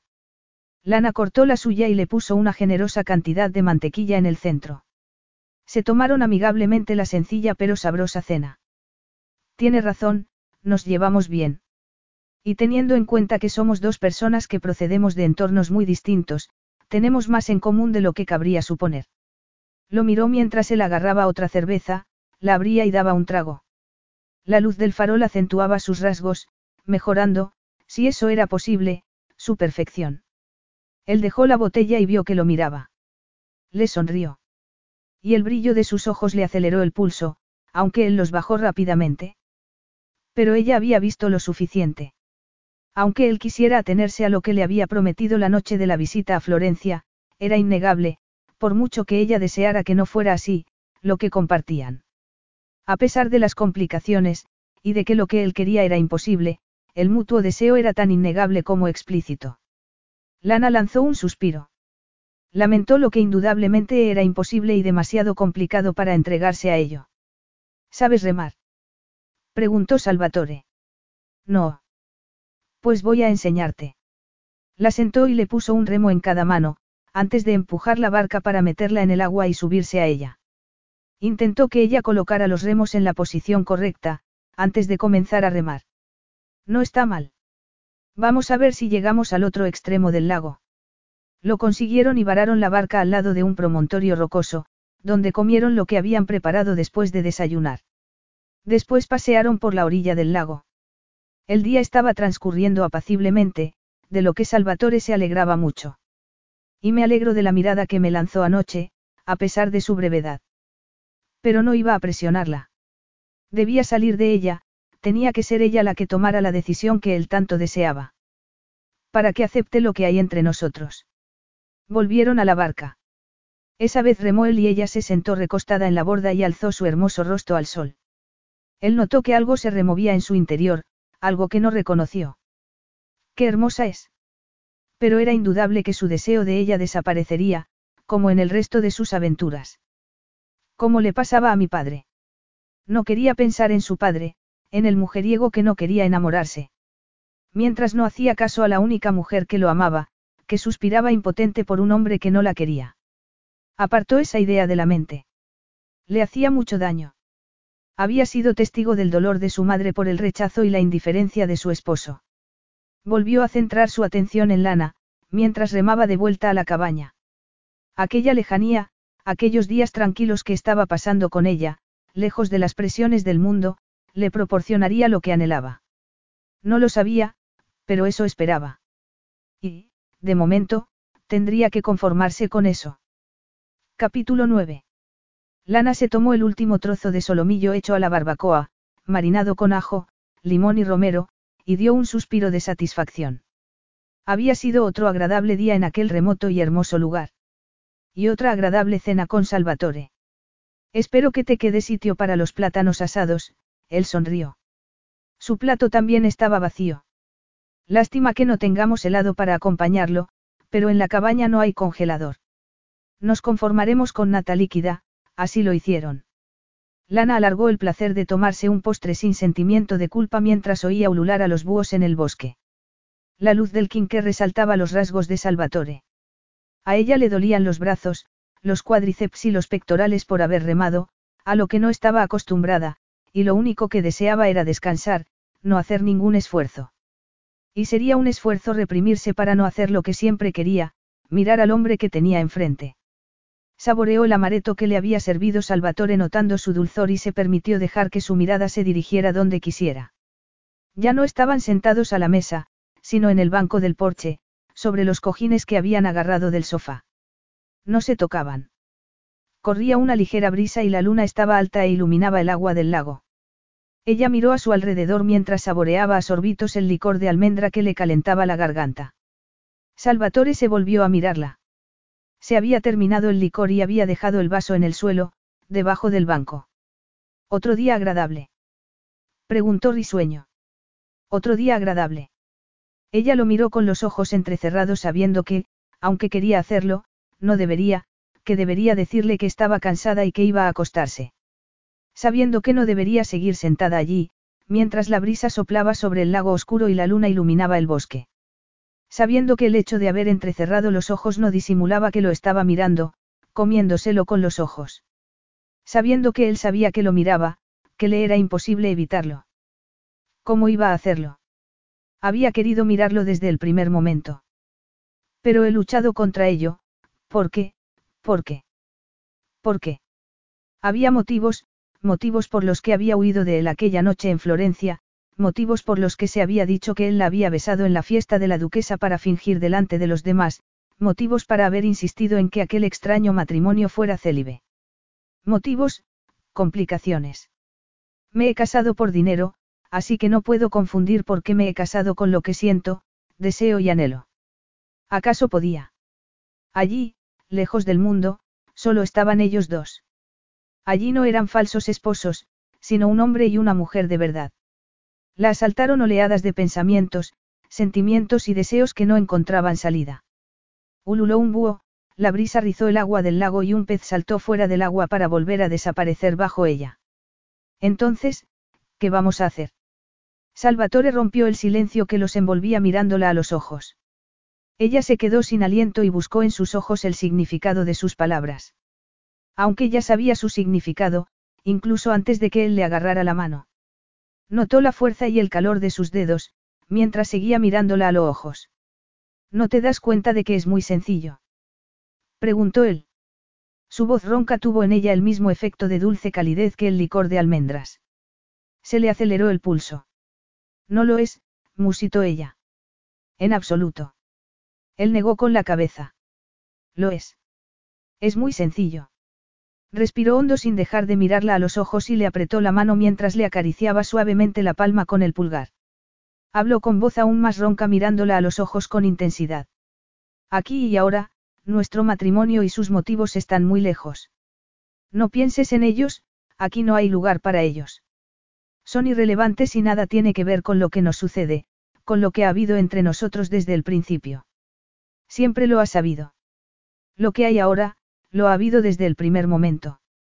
La mutua atracción que sentimos es algo entre nosotros, entre tú y yo. Esbozó una sonrisa triste y sensual a la vez. Aunque no nos hubiéramos casado, estaríamos aquí, en Italia, bajo las estrellas. Habría vuelto a por ti, aunque no hubiera tenido que hacer nada con respecto a Giovanna y su padre. Habría vuelto, Lana. Le levantó la mano y depositó en ella un leve beso. Por ti. Sus ojos se derramaron en los de ella como vino que Lana ni podía ni quería dejar de beber. Habría vuelto, bellísima Lana, para hacerte mía, como voy a hacer ahora, si me aceptas. Se inclinó hacia ella, que aspiró su aroma masculino, potente y seductor, muy seductor, cuando sus bocas se unieron. Ella cerró los ojos y se entregó a lo que sentía, sin poder evitarlo. Notó que algo se derretía en su interior, algo amarrado con fuerza, confuso y complicado que la había mantenido atrapada desde el momento que había accedido a aquel extraño matrimonio. Confundía el dinero con el deseo. El dinero va con el matrimonio. El deseo solo es algo entre nosotros. Se repitió a sí misma lo que él le había dicho, que habría vuelto a por ella, aunque no hubiera necesitado casarse, para hacerla suya. Y me habría ido con él. Hubiera dejado de trabajar como una bestia para pagar la hipoteca, habría arrojado la toalla y aceptado la pérdida que Malcolm me había causado. Y también habría aceptado la química que existe entre Salvatore y yo desde el primer momento que lo seis. Sus pensamientos la llevaron al lugar donde debía estar. Ahora la acepto. Él se separó un poco de ella. Entonces, estás dispuesta a aceptarme tal como soy, como yo te acepto tal como eres, aquí, ahora, bajo las estrellas, en este tranquilo y remoto lugar. Esbozó una sonrisa cálida e íntima, como lo era la expresión de sus ojos, que seguían fijos en los de ella. Es muy sencillo, nos deseamos. Su boca buscó de nuevo la de ella y degustó sus labios durante largo tiempo, sin soltarla. Y ella no quería que lo hiciera, solo quería entregarse a aquel momento, a la sensual excitación que él le provocaba. Trató de encontrar un motivo para no besarlo, pero le resultó imposible. Lo era cualquier cosa, salvo rendirse a él, dejar que le abriera los labios para besarla con mayor profundidad al tiempo que le apretaba la mano que tenía asida y que se hallaba entre los cuerpos de ambos. Lana volvió a derretirse ante la dulzura de aquel beso. Pero él apartó la boca y la miró con una media sonrisa compungida. ¿Qué vamos a hacer, Lana? Estamos en este hermoso lugar, solos, es de noche y nos deseamos, así de sencillo. Siguió agarrándole la mano mientras se separaba de ella. Este es un sitio sencillo para verdades sencillas, hizo un gesto con la mano a su alrededor. Por eso te he traído, para alejarnos de las complicaciones o de lo que tú crees que lo son. Sonrió seductoramente y volvió a mirarla a los ojos. Esto estaba destinado a suceder desde el principio, y los dos lo sabemos. Y ha llegado la hora. Volvió a besarla en los labios, antes de separarse de ella y quitarle el vaso vacío de la mano para ponerlo al lado del suyo. Después tiró de ella para que se levantara. Mientras sus ojos no dejaban de mirarla, Lana notó que se le aceleraba el pulso. Estamos solos. Aquí. Juntos. De repente, de buenas a primeras, supo que eso era lo que deseaba. Las palabras de él le resonaron en el cerebro, es muy sencillo. Lo era. Tan sencillo como la luz de la luna que iluminaba el lago, la suave brisa nocturna, el ulular de los búhos en el bosque, la calma que los rodeaba. Muy sencillo. Ni él ni ella pronunciaron una sola palabra. No hizo falta. Entraron en la cabaña. Él continuaba agarrándola de la mano. Subieron a la guardilla, se abrazaron y él la tumbó en la cama. Había poca luz, pero ella no la necesitó para buscarlo y ponerle las manos en el pecho al encontrarlo y apretárselo cuando él se inclinó sobre ella.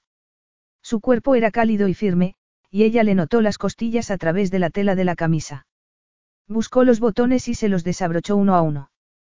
Él la dejó hacer sonriéndole y con las manos en sus mejillas ella le abrió la camisa. Él acabó de quitársela. Ahora me toca a mí, afirmó sonriendo mirándola a los ojos. Le quitó la camiseta.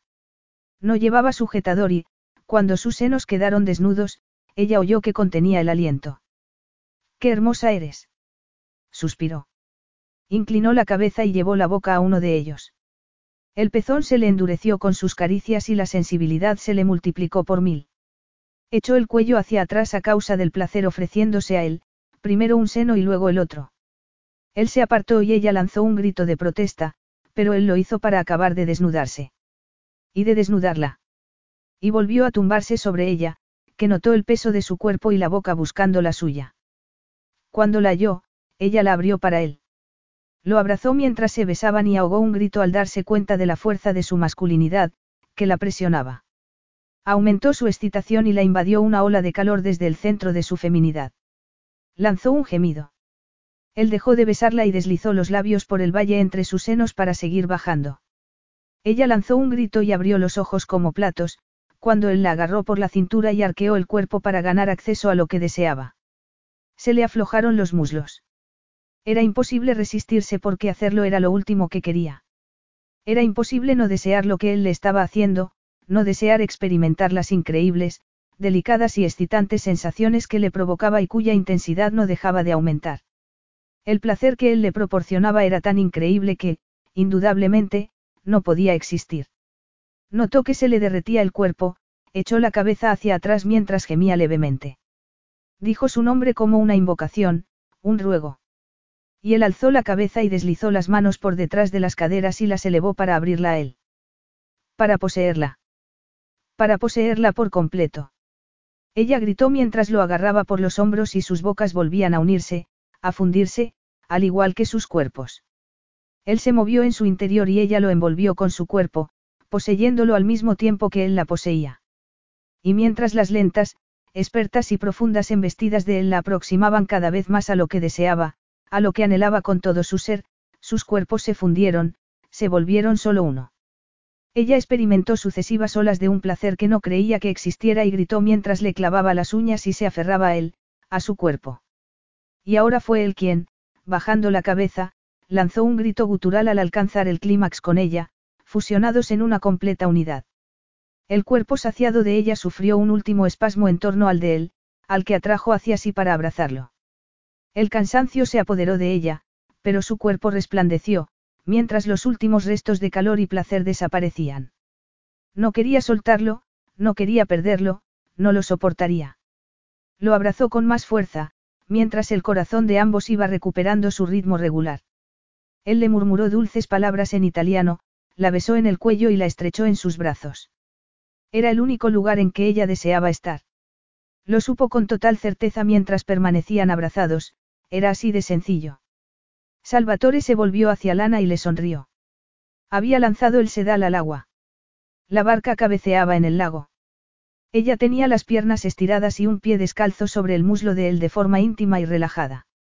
Ella le sonrió a su vez. Él se preguntó si sería posible hacer el amor en la barca mientras esperaba que los peces picasen. Como si le hubiera adivinado el pensamiento, Lana soltó una carcajada. Ni se te ocurra.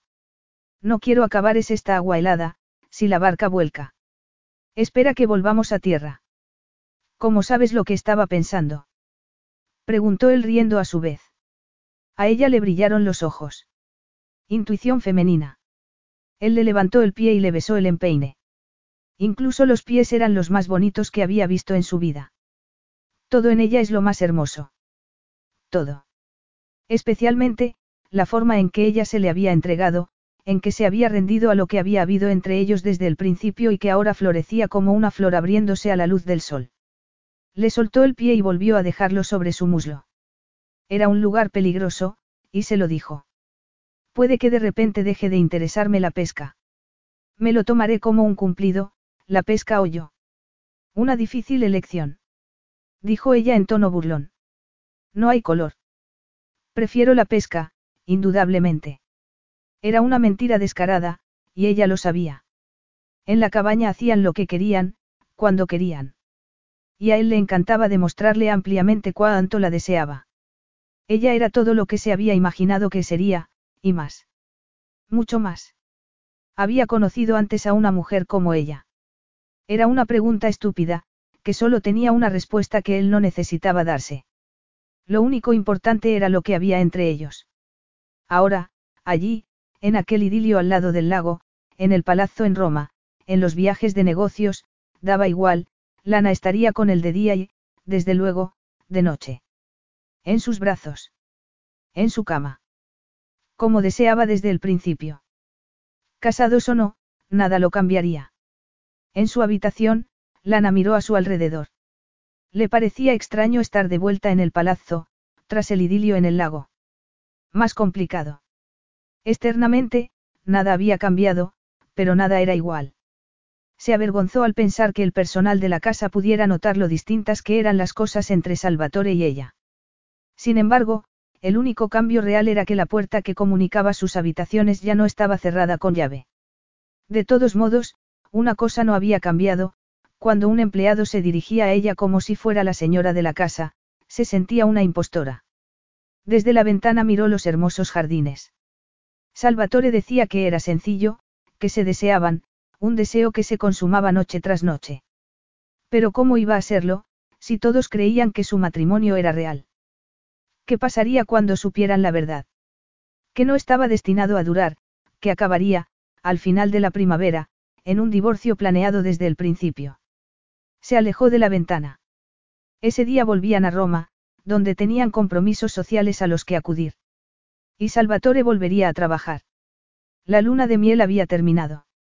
Claro que no ha sido una luna de miel, porque no soy la verdadera esposa de Salvatore. Estamos teniendo una aventura, con independencia de lo que crean los demás. Agarró el bolso y bajó. Salvatore la esperaba en el coche. Ella se montó y él la besó suavemente con ojos risueños. ¿Tienes ganas de volver a Roma? Preguntó él. Lana se mordió los labios. No quiso contestarle.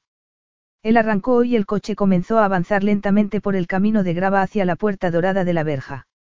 Esta vez, te resultará más fácil. Por la expresión de sus ojos, ella dedujo que eso era lo que pensaba. Y deseó estar de acuerdo, pero le resultó imposible. Así que le pareció que lo más fácil era no decir nada.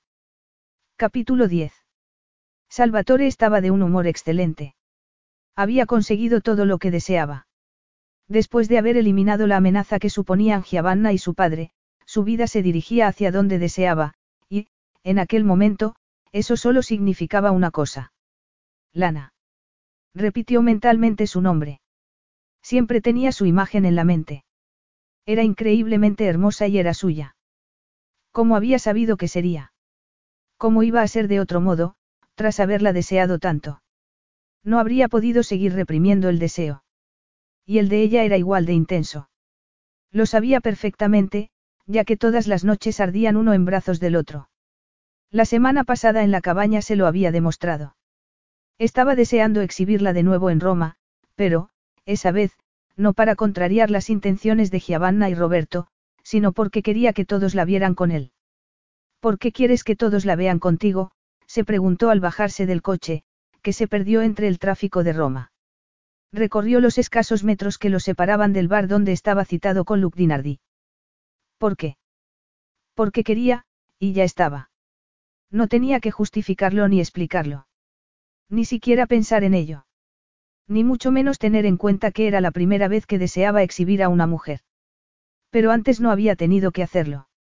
Las mujeres con las que había tenido una aventura procedían del mismo círculo social que él. En Roma, todos se conocían y sabían quién salía con quién. Por el contrario, Lana era una novedad para ellos. Pero está encajando a la perfección. La primera semana después de la boda le dijo que estaba desempeñando el papel de su esposa de forma impecable. Y lo seguía haciendo. Se había comportado de maravilla en todos los acontecimientos sociales a los que la había llevado y había tenido mucho éxito con todo el mundo, desde sus amigos hasta personajes de la vieja escuela como la duquesa, que la había invitado a comer, como le dijo que haría la noche de la fiesta en su mansión. Ahora, Lana estaba con la duquesa, por lo que él había quedado con Luke. Entró en el bar y se dirigió hacia donde estaba su amigo. Ciao, salva. Me alegro de volver a verte, Luke lo saludó efusivamente dándole una palmada en el hombro. Deja que te vea. Parece que el matrimonio te sienta bien. exclamó en tono divertido. ¿Quién lo habría dicho? Salvatore Lucchesi, famoso y codiciado soltero romano que se dedicaba a ligar, convertido en un buen y fiel esposo. Salvatore se puso tenso. Los buenos y fieles esposos no abundaban en la familia Lucchesi. Estuvo tentado de decirle a Luke la verdad, la razón por la que se había casado con Lana, para que dejara de suponer que era algo definitivo. Pero se mordió la lengua. Si se lo contaba a Luke, pronto lo sabría toda Roma, gracias a Stephanie, su cotilla novia, con quien Luke no se resistiría a compartir una información tan jugosa. Y Giovanna y Roberto se enterarían, por lo que todos sus esfuerzos habrían sido en vano. No, debía seguir manteniendo la ficción de que Lana era su esposa para siempre. ¿Y tú, Luke? ¿Cuándo te vas a casar con Stephanie? Su amigo se encogió de hombros. Ya sabes cómo son las cosas, Salva. Estamos juntos cuando no estamos con otra persona, pero lo hacemos por costumbre. Y no creo que nada vaya a cambiar, hizo una mueca, a no ser que en uno de los periodos en que estamos juntos me diga que se ha quedado embarazada, Salvatore lo miró. Y sabría si es tuyo, dada la falta de compromiso entre vosotros. Luca apartó la vista durante unos segundos, con una extraña expresión en el rostro. Eso no sería muy importante. Salvatore frunció el ceño. Criarías al hijo de otro hombre. Si ese otro no quisiera ser el padre, probablemente sí. A no ser que Stefani no quisiera seguir conmigo y prefiriera al otro. Salvatore dio un trago de su martini, que le supo agrio. Ya no quiero seguir contigo. Esas palabras le resonaron en el cerebro. Sabía el dolor que podían causar a quien iban dirigidas. Hijo mío, no me queda más remedio que aceptar que tu padre ya no me desea, no quiere seguir conmigo. Si como la madre de su hijo, desde luego, y eso no cambiará. Pero con él. No, hace mucho tiempo que no es así. Su madre se había sentido muy herida por el rechazo del padre. Él había sido testigo de adolescente, al comenzar a entender lo desgraciada que la hacían las constantes infidelidades de su padre. Sin embargo, ella no quiso deshacer el matrimonio, no solo porque no quería romper la familia, sino porque esperaba que un día su padre se alejaría de las otras mujeres y volvería con la que lo había querido contra viento y marea. Sin embargo, lo que les esperaba a sus padres no era una feliz reconciliación, sino un accidente de avión en el que habían fallecido. Apartó de sí recuerdos tan dolorosos, mientras Luke seguía hablando. Hablando de embarazos, Supongo que te imaginas que Stephanie pensó que ese era el motivo de haberos casado tan deprisa. Pues se equivoca. Cambió de tema inmediatamente y comenzó a hablar de un reciente partido de fútbol. Luke le siguió la corriente, ya que ambos apoyaban a equipos contrarios. Comieron amigablemente hablando de deporte. Lana dio un pequeño sorbo de vino. Sabía que se debía comportar lo mejor posible. Estaba comiendo con la duquesa en su piso, encima de donde se había celebrado la fiesta para recaudar fondos. La duquesa la trataba con afecto, pero Lana se dio cuenta de que quería que se sintiera a gusto para que le hablara de su reciente matrimonio. Por suerte, pareció que se creía que Salvatore y ella habían tenido un apasionado romance, que se habían casado impulsivamente y que no se arrepentían. Me alegro, la duquesa sonrió. Supongo que sabe que los padres de Salvatore murieron en un accidente aéreo. Lana asintió. Sí, me lo ha contado. Los míos se mataron en un accidente de coche.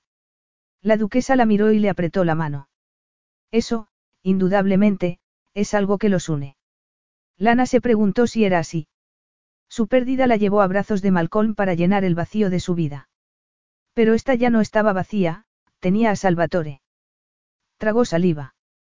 Lo tendré un año, ni más ni menos. La madre de Salvatore era mi ahijada, dijo la duquesa. Fue muy desgraciada en su matrimonio. También me lo ha contado. Siempre he creído que las constantes aventuras de su padre hicieron que Salvatore no fuera partidario del matrimonio, porque temía descubrir que no era mejor que su progenitor. Por eso me alegra tanto que haya superado su reticencia, gracias a usted. Lana no dijo nada. ¿Qué podía decir? Deseaba que la duquesa dejara de hablar de aquello, que nada tenía que ver con ella. Se sintió incómoda porque la trataba como si de verdad fuera la esposa de Salvatore. Solo soy su actual amante. Y desde el principio que el tiempo que vamos a estar juntos se acabará. Él había sido sincero desde el primer momento sobre los motivos por los que quería que se casaran y sobre el tiempo que duraría el matrimonio. También sobre el deseo que sentía por ella. No la había engañado en nada.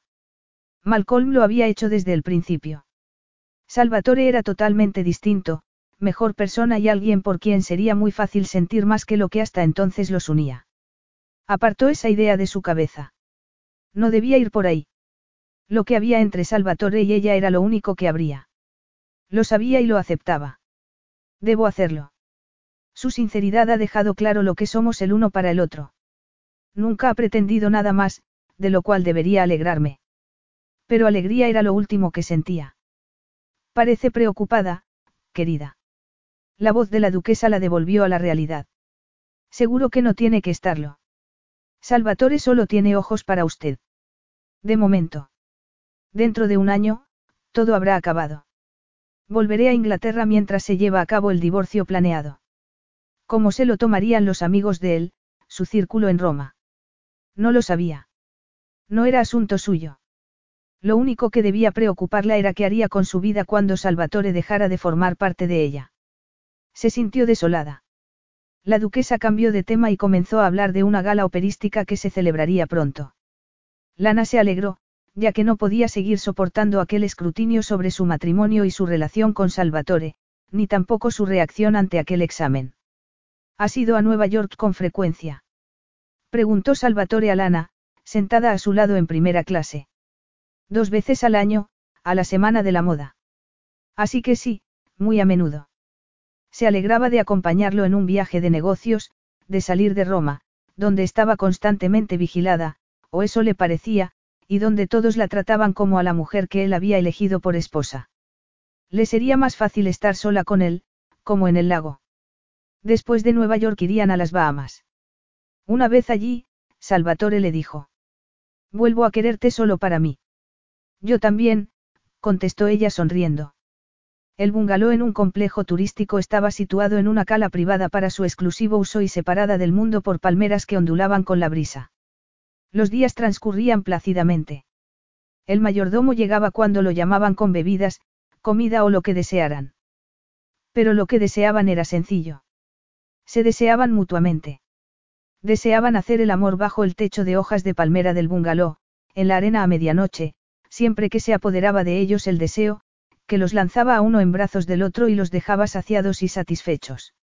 Lana experimentaba una felicidad que no creía posible.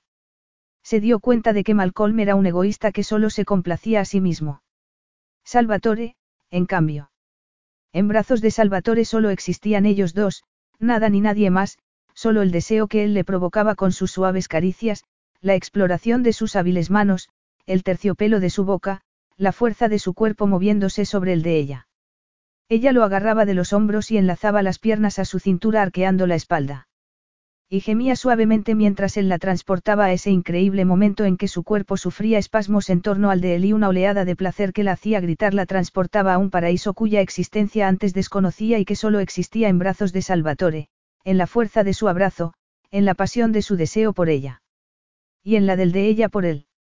En sus brazos, el tiempo desaparecía. El sol salía y se ponía, y los días transcurrían sin que existieran ni el pasado ni el futuro. Abrazados en la arena aún caliente, observaban el sol poniéndose por el mar, contentos de no hacer nada más que contemplar el final de otro día feliz. Y cuando volvieron al palazzo, lo vieron desde el cenador de piedra, al fondo del jardín. Y lo contemplaron desde los Alpes suizos, donde Salvatore la llevó en viaje de negocios a Zúrich. Y desde un hotel de Frankfurt, desde París, bañando los canales de Ámsterdam y el lago de Ginebra, donde quiera que los llevaran los negocios de él. Solo hubo un destino al que ella se negó a acompañarlo, Londres. Pronto volvería allí. Cuando las puestas de sol que veían juntos formaran parte del pasado.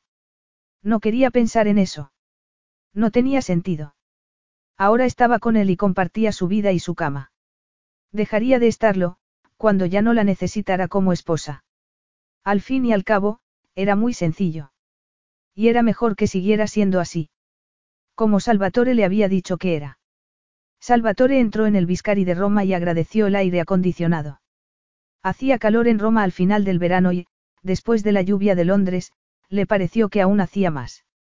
Deseaba que Lana hubiera ido con él, pero nunca lo acompañaba a esa ciudad. Solo me acompañas al extranjero para hacer turismo, le había dicho riéndose. A lo que ella le había respondido que Londres no le gustaba especialmente y que, cuando volviera iba a vender el piso y a mudarse. A él no le gustaba estar ni siquiera unos cuantos días sin ella. Y ahora había vuelto a Roma. Había llegado a última hora de la tarde, justo a tiempo para celebrar el cumpleaños de Luke con una cena de nuevo en el Viscari, en el mismo salón privado donde había presentado a Lana a sus amigos. Frunció el ceño. Tanto tiempo había pasado. Ya llevaba Lana con él tanto tiempo. Se le había pasado volando. Tal vez, pensó, porque separar sus negocios de los de Roberto estaba siendo más fácil de lo que creía, debido a que Roberto, en vez de intentar impedirlo, estaba cooperando. Se lo tenía que agradecer a Giovanna, pensó con cinismo. Esta, al no conseguir casarse con él, tenía otra presa en el punto de mira, que contaba con la aprobación de su devoto padre. Se trataba de un vizconde. Salvatore esperaba que las cosas les fueran bien. Mientras se dirigía al bar, donde habían quedado antes de cenar, buscó a Lana con la mirada. Se estaba tomando un cóctel y, como siempre, estaba preciosa con un ajustado vestido azul. Se sintió orgulloso. Solo tenía ojos para ella. Y ella para él. Al verlo, se le iluminó el rostro y dijo su nombre a modo de saludo. Él la besó en las mejillas y saludó a los demás. A Laura se le notaba mucho el embarazo y se veía que Vito estaba muy pendiente de ella. Luke llegó poco después con Stephanie, tan exuberante como habitualmente. Los dos habían estado separados durante un periodo, cada uno con otra persona, pero volvían a estar juntos. Era una extraña relación, que Salvatore no entendía. Recordó que Luke le había dicho que si Stephanie se quedaba embarazada y el padre no quería seguir con ella, él lo haría. ¿Cómo era posible que un hombre hiciera algo así? Miró a Lana con ojos brillantes. Se le había redondeado la figura al abandonar la dieta de modelo y tenía deliciosas curvas en los lugares adecuados. Se moría de ganas de celebrar esa noche con ella la vuelta a Roma. Lana salió de una lujosa boutique en Via dei Condotti y se detuvo en seco. Ciao, Lana. Gastándote más dinero de Salvatore. Qué preciosos vestidos te has comprado. La voz era amistosa y el tono humorístico, pero Lana notó su ironía. No le sorprendió, ya que se trataba de Giovanna Fabrizi. Lana adoptó una expresión cortés. Hola, Giovanna. Puedes desearme que sea feliz, contestó esta levantando la mano con aire triunfal para enseñarle el anillo de compromiso. Lleva siglos en la familia de Ernesto. Todas las vizcondesas lo han lucido. Yo seré la próxima. Lana esbozó una genuina sonrisa. Me alegro de que las cosas te hayan salido tan bien. Giovanna sonrió a su vez. Como a ti. Y a tu exnovio, añadió. Lana se puso tensa. Giovanna sacó el móvil del bolso y le enseñó una foto. Era de una de las actrices más famosas de Hollywood y a su lado estaba Malcolm, que, más guapo que nunca y con una sonrisa deslumbrante, parecía muy contento consigo mismo. La frase que sobresalía en el pie de la foto era. Planes de boda con el guapo protagonista de. Lana se puso furiosa. Así que eso era lo que había hecho con el dinero de ella. Llevárselo a Hollywood para despilfarrarlo en su carrera. Reprimió la ira. ¿Qué más daba en que se hubiera fundido Malcolm el dinero? Giovanna la miraba expectante, con un brillo malicioso en los ojos. Lana decidió no darse por aludida. Hace tiempo que Malcolm sigue su propio camino. ¿Cómo has hecho tú? En efecto, como he hecho yo. Añadió alguna frase amable, le deseó lo mejor a Giovanna y se marchó en el coche que había llamado al acabar de comprar. Su encuentro con Giovanna la había alterado al recordarle una época de su vida en la que no quería pensar, a pesar de que sus ramificaciones, la deuda que le había dejado Malcolm, seguían proyectado una alargada sombra. Pero Malcolm ya no formaba parte de su vida. Solo le quedaba de él esa foto. Llegará un día en que lo único que me quedará de Salvatore serán fotos, fotos y recuerdos. Nada más. Sintió un vacío en su interior y miró por la ventanilla las calles por las que pasaba, para intentar olvidar tales pensamientos y sin querer preguntarse por qué deseaba hacerlo. Tengo que ir a Milán la semana que viene. ¿Me acompañarás? Podrías renovar el guardarropa, dijo Salvatore. Habían vuelto al palazzo, de lo que se alegraba. Se estaba más fresco allí, y tanto Lana como él se bañaban con frecuencia en la piscina. Le parecía que hacía siglos que la había visto por primera vez en la tumbona mostrándole casi todo el cuerpo. Por aquel entonces, aún no disfrutaba de él. Pero ahora, miró a Lana, sentada frente a él en la terraza. Ahora disfrutaba enteramente de ella. Estaba más guapa que nunca. La dieta italiana aumentaba su belleza. En mi guardarropa no cabe nada más, contestó Lana riendo. ¿Cuánto tiempo vas a estar en Milán? Pocos días. Podríamos ir a los lagos, antes de que lleguen las lluvias otoñales. ¿Qué te parece? Mejor que ir a Milán. Sinceramente, no me seduce ir allí. He estado muchas veces. Ven el último día y después nos vamos a los lagos. Solo tenemos que decidir a cuál. ¿Cómo es el más cercano a Milán? Pues vamos al lago como, Lana sonrió. Él le devolvió la sonrisa. Sería estupendo enseñarle los lagos y tenerla a su lado. Es estupendo estar con ella. Asintió con satisfacción, pero se preguntó. Lo será siempre. Si has podido librarte de Roberto en menos tiempo del que pensabas, ¿qué pasará con Lana? No la necesitarás. Aparó de sí tales pensamientos. Agarró la botella de vino y volvió a llenar las copas, antes de comenzar a hablarle del lago Como. Un tema mucho mejor en el que pensar. Lana entró en la caseta y se quitó la camiseta. Hacía tanto calor que el único alivio, aparte de quedarse dentro del palazzo, lo cual era una pena en un día tan bonito, era la piscina. Dejó la camiseta en el banco, se acabó de desnudar y agarró el bañador, en vez de un bikini. Ya no necesitaba broncearse. Estaba morena. Incluso la tripa la tenía morena. Se la miró frunciendo el ceño. Estaba más redonda y blanda desde que había dejado de hacer dieta. A Salvatore le encantaba su figura con más curvas, recordó sonriendo. Se había marchado esa mañana a Milán. Ya lo echaba de menos. Tal vez debería haberlo acompañado, pero la atraía más ir al lago como. Era la última oportunidad de verlo antes de que llegaran las lluvias de otoño. Y ella estaría de vuelta en Londres en primavera. No quería pensar en el final de su relación con Salvatore. Lo único que deseaba era seguir disfrutando con él, mientras continuaran juntos. Negó con la cabeza para alejar tales pensamientos y comenzó a ponerse el bañador. Al llegar al vientre, tuvo que tirar de la tela para seguir subiéndoselo. Volvió a observarlo. Parecía más redondo. Frunció el ceño de nuevo. Era evidente que estaba engordando mucho, casi se diría que. Se quedó inmóvil con los ojos muy abiertos. No podía ser. Claro que no estaba embarazada. Era imposible. Impensable. ¿Por qué lo cambiaría todo entre Salvatore y yo? Volvió a vestirse y se dirigió al interior del palazzo con el pulso acelerado. Tenía que averiguarlo. Iría a una farmacia a comprar una prueba de embarazo esa misma tarde. Al entrar vio a una doncella y le pidió que llamara a un coche para que fuera a buscarla inmediatamente. Debo saberlo. Debo estar segura. Salvatore dejó el móvil con el ceño fruncido. Lana no contestaba. Le mandó un mensaje para decirle que quería enseñarle dónde iban a alojarse en el lago Como. Ella llegaría a Milán al día siguiente, por la tarde, y después se irían al lago. Es menos rústico que nuestro alojamiento la última vez que estuvimos de vacaciones en un lago. Le mandó una foto de la lujosa villa. Esperó que ella le contestara. No lo hizo. Volvió a llamarla y saltó el buzón de voz. Le dejó un mensaje pidiéndolo que lo llamara. Tras 40 minutos de infructuosa espera, llamó al palazzo y habló con el ama de llaves. La signora se ha marchado esta mañana para ir a buscarlo. Me ha dicho que quería darle una sorpresa. Salvatore se quedó de piedra. Capítulo 11. El piso olía a cerrado tras tantos meses vacío. Lana fue abriendo las ventanas mecánicamente para que entrara el aire, a pesar del frío húmedo del exterior. Puso la calefacción y encendió el hervidor.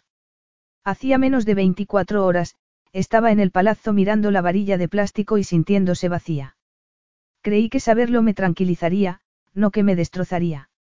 Había sentido pánico, pero había intentado calmarse y pensar. Y lo hizo toda la tarde, no dejó de pensar hasta que la cabeza comenzó a dolerle. Estaba embarazada, algo que no contemplaba ni como posibilidad. Algo que de ningún modo deseaba por un motivo muy sencillo. No formaba parte del acuerdo al que había llegado con Salvatore, un acuerdo muy claro. Yo desempeño el papel de su esposa y él me paga la hipoteca cuando llegue el momento del divorcio. Que desempeñar el papel de esposa se hubiera convertido en una apasionada aventura con él no cambiaba nada en absoluto. Él no había firmado para dejarme embarazada, sino únicamente para pasar un año conmigo. Miró por la ventana de su habitación del palazzo sin ver nada. Lo único que él quería era un año, había sido sincero y directo desde el principio. Tras las mentiras de Malcolm, valoraba mucho la sinceridad en la relación con Salvatore. La confianza entre ambos era mutua. Ambos sabían que cada uno cumpliría con su parte del trato. Por eso, decirle que estaba embarazada. Se le contrajo el rostro de dolor. Creerá que lo he hecho a propósito o que no he tenido cuidado. Da igual, porque el resultado es el mismo. Pensará que está obligado a quedarse conmigo y a prolongar el matrimonio, algo que no pretendía hacer. Se encadenará a mí y a un hijo que no planeaba tener. Se sentirá atado por nuestro matrimonio, cuando sé que su opinión sobre este es muy negativa. ¿Cómo iba a hacerle eso? Sencillamente, no podía. Así que, por la mañana, tras una noche de insomnio y aún con dolor de cabeza, tomó la única decisión posible. Hizo una maleta, como si pensara ir a Milán para explicar por qué quería ir al aeropuerto de Pisa, dijo al personal del palazzo que quería dar un sorpresa a Salvatore. Y tomó el primer avión con destino a Londres. Sintió un inmenso dolor al hacerlo. Al marcharse de Italia. Al dejar a Salvatore. Sé que no volveré a verlo. Volvió a sentir un dolor intenso en la cocina de aquel piso vacío, a miles de kilómetros de donde querría estar, mientras el agua comenzaba a hervir. Llena de angustia, mirando sin ver la taza y el paquete de té que había sacado, se enfrentó a la verdad de por qué le dolía tanto haber dejado a Salvatore, a la verdad que llevaba negando mucho tiempo, durante todos aquellos días llenos de sol y en las apasionadas noches juntos. Me he enamorado de él. Ya era tarde. Era eso lo que temía desde el principio. No poder evitar enamorarse de él. Por eso lo rechacé cuando nos conocimos. Por eso quise que nuestro matrimonio solo fuese de nombre. Por eso le dije esa noche, al volver de Florencia, que no podía ser nada más, porque puesto que él iba a pagarme la hipoteca, yo no podía consentir que hubiera nada entre nosotros. Y cuando ya no pudo resistirse más, cuando le fue imposible negarse, entonces lo supo. Siguió diciéndose que la fecha de la separación ya estaba fijada, que no podía esperar nada más, que no podía desear nada más de él que lo que tenían. Todo en vano. Me he enamorado sabiendo que sería inútil. La invadió la desesperación. Recordó la primera vez que llegó a Roma, lo contenta que estaba porque Malcolm no le hubiera partido el corazón y la promesa que se había hecho de no enamorarse de quien no la correspondiera ni quisiera compartir su vida. Y eso es precisamente lo que he hecho. Salvatore no le había pedido amor ni se lo había ofrecido ni lo deseaba, como tampoco deseaba tener un hijo. Un verdadero matrimonio no entraba en sus planes, y mucho menos ser padre. Los ojos se le llenaron de lágrimas. Solo podía hacer una cosa, costara lo que costara. Tengo que dejarlo libre sin explicarle por qué. Es lo único que puedo hacer por él. El silencio era el único regalo de amor que podía hacerle. Él también le había hecho un regalo, un regalo del que nunca se enteraría. Instintivamente se llevó la mano al vientre. Le había regalado la nueva vida que crecía en su interior. Pero a qué precio, tendría a su hijo, pero no a Salvatore. Cerró los ojos y las lágrimas comenzaron a rodarle por las mejillas. Incontenibles. Salvatore se hallaba en el palazzo, en la habitación de Lana, la que había sido de su madre. Contempló la bandeja de plata en la cómoda de su madre y el anillo de diamantes en la bandeja, el que le había regalado a Lana, que lo había abandonado junto con la alianza y toda la ropa que se había comprado para desempeñar el papel de su esposa. Se había marchado. ¿Por qué? Se había ido sin avisarlo, sin darle ninguna explicación, sin motivo. No le devolvía las llamadas ni los mensajes. No solo había desaparecido, sino que se negaba a tener ningún contacto con él. ¿Por qué? ¿Por qué le había dicho al ama de llaves que iba a Milán a buscarlo y se había esfumado en el aeropuerto? Allí no iba a hallar respuestas. Se fue a Roma, porque no quería seguir en la Toscana. ¿Acaso habría vuelto a Londres? Y si era así, ¿por qué? Una vez en Roma, ella se puso en contacto, pero no directamente con él. Lo llamó su abogado desde Londres y le dijo que ella quería el divorcio y que no aceptaría ni un penique del acuerdo prematrimonial, pero no le explicó los motivos de que lo hubiera abandonado. Lleno de frustración, experimentó sentimientos que no sabía explicarse, pero que lo atormentaban. Iría a Londres en busca de respuestas. Se las exigiría. Pero antes de que pudiera reservar el vuelo, obtuvo una respuesta, cortesía de una visita en su piso de Roma de la última persona a la que esperaba ver. Giovanna. Lana volvió a dar un repaso al piso para comprobar que estaba limpio y ordenado para un posible comprador que iba a verlo. Lo había puesto en venta al día siguiente de llegar a Londres y había recibido varias llamadas, lo que la animó, ya que necesitaba venderlo lo antes posible, por todo el dinero que pudiera conseguir, para pagar la hipoteca y marcharse de Londres con el dinero sobrante. Buscaría un lugar para empezar de nuevo con su hijo. Viviría sin Salvatore. Intentaba decirse que su matrimonio, su tiempo con él, habría acabado de todos modos, como estaba previsto. Descubrir que estaba embarazada lo había adelantado. Pero por mucho que se lo dijera, el dolor que sentía al haberlo perdido no disminuía. Si le hubiera dicho que estaba embarazada, y él se hubiera visto obligado a continuar con nuestro matrimonio, por el bien del niño, yo habría acabado como su madre, casada con un hombre al que quiero, pero que no me quiere. Eso era peor que cualquier otra cosa. No, aquella era la única forma de seguir adelante, vender y marcharse. Construirse un nuevo hogar, una nueva vida. Y en el futuro, su hijo sería su alegría y su consuelo. Lo único que me quedará de Salvatore. El sonido del portero automático interrumpió sus pensamientos. Fue a abrir al agente inmobiliario y al posible comprador. Pero al abrir la puerta se quedó helada. Frente a ella se hallaba la última persona a la que esperaba volver a ver. Malcolm. Salvatore se subió a un taxi en el aeropuerto de Heathrow y dio la dirección al conductor. Aún tenía más ganas que antes de recibir una explicación. Gracias a Giovanna. Recordó la falsa compasión de su voz cuando llegó a su piso, pero esa vez no fue para decirle que quería casarse con él, sino para darle una noticia que lo dejó destrozado. Pobre Salva, creo que sé por qué Lana te ha dejado. Mira. Le había mostrado el móvil, donde él vio la foto de un hombre al que no conocía y el pie que la acompañaba. Recordó el comentario de Giovanna. Se rumorea en Hollywood que todo ha terminado entre el ex de Lana y la actriz de cine, por lo que él va a regresar a Londres. ¿Quién sabe? Tal vez quiera volver con Lana. No. No estaba dispuesto a creérselo. Giovanna quería vengarse. Y él no se creía que el motivo de que Lana lo hubiera dejado fuera volver con el hombre que con tanto desprecio la había tratado. Entonces recordó las palabras del abogado de Lana, ella no iba a aceptar ni un penique del dinero que habían acordado en el contrato prematrimonial. ¿Por qué iba a hacer algo así? A no ser que.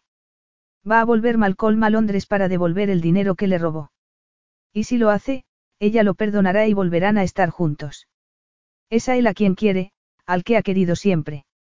Le pareció que la sangre se le convertía en hielo. Se aferró con ahínco a la esperanza de que todo fuera fruto de la maldad de Giovanna, de que Lana se lo demostraría al decirle la verdad.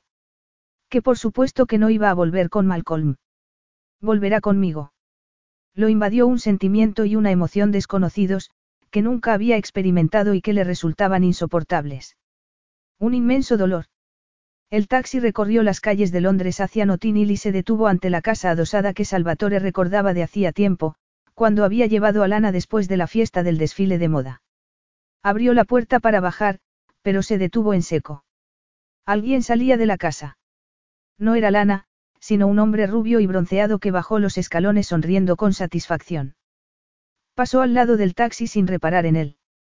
A Salvatore le pareció que le habían clavado un cuchillo en el corazón. Lo que le había contado Giovanna no era mentira, sino la terrible verdad. La prueba estaba ante sus ojos. Ordenó secamente al taxista que siguiera conduciendo. Le daba igual hacia dónde. La oscuridad se había apoderado de su corazón. La desolación. Lana se metió con cuidado en la ducha. Mientras se enjabonaba la cabeza, se miró el vientre que crecía deprisa. Habían pasado el verano y el otoño. Cuando llegara la primavera. Cuando llegue la primera, me prepararé para recibir a mis primeros huéspedes. Abriré en Semana Santa, el comienzo de la temporada. Al final no se había trasladado a la orilla del mar, pero estaba cerca, en una agradable y turística ciudad de Dorset. Había abierto un baby en una bonita casa adosada de piedra, en una calle tranquila. La había comprado tras vender rápidamente la casa de Londres. Ya tenía muchas reservas. Le proporcionaría suficiente ingresos para poder vivir de ella. Sería un nuevo comienzo, una nueva vida. Una nueva vida que, en cualquier caso, habría tenido. Había llegado antes de lo esperado, pero habría llegado. Era lo que no dejaba de decirse, por doloroso que le resultara. Salvatore no había puesto objeciones a que lo abandonara como lo había hecho. Hacía tiempo que había perdido toda esperanza de que él no hubiera querido que lo dejara. Ha aceptado que me he limitado a dar por finalizado nuestro matrimonio antes de lo acordado y, por tanto, he perdido el derecho a recibir la compensación económica establecido en el contrato prematrimonial. No ha puesto objeciones ni ha intentado ponerse en contacto conmigo. ¿Por qué no quería que volviera? porque estaba contento de que se hubiera ido. El proceso de divorcio seguía adelante. No me echa de menos. Se aclaró el cabello y notó que le escocían los ojos. Se dijo que era a causa del champú. No eran lágrimas. Llorar carecía de sentido, al igual que despertarse por la noche deseando estar en sus brazos y abrazar su poderoso cuerpo. Todo había terminado. Cerró el grifo, agarró una toalla, se la puso en la cabeza, salió de la ducha y se envolvió en otra toalla. Había llegado el momento de seguir adelante, de iniciar una nueva vida. La vida que me estaba esperando. Era el único consuelo que le quedaba, además de otra cosa que no había planeado, pero que le había regalado Salvatore, el querido hijo que crecía en su interior. Salvatore presionó el botón del mando a distancia para cambiar de canal. Le daba lo mismo un programa que otro.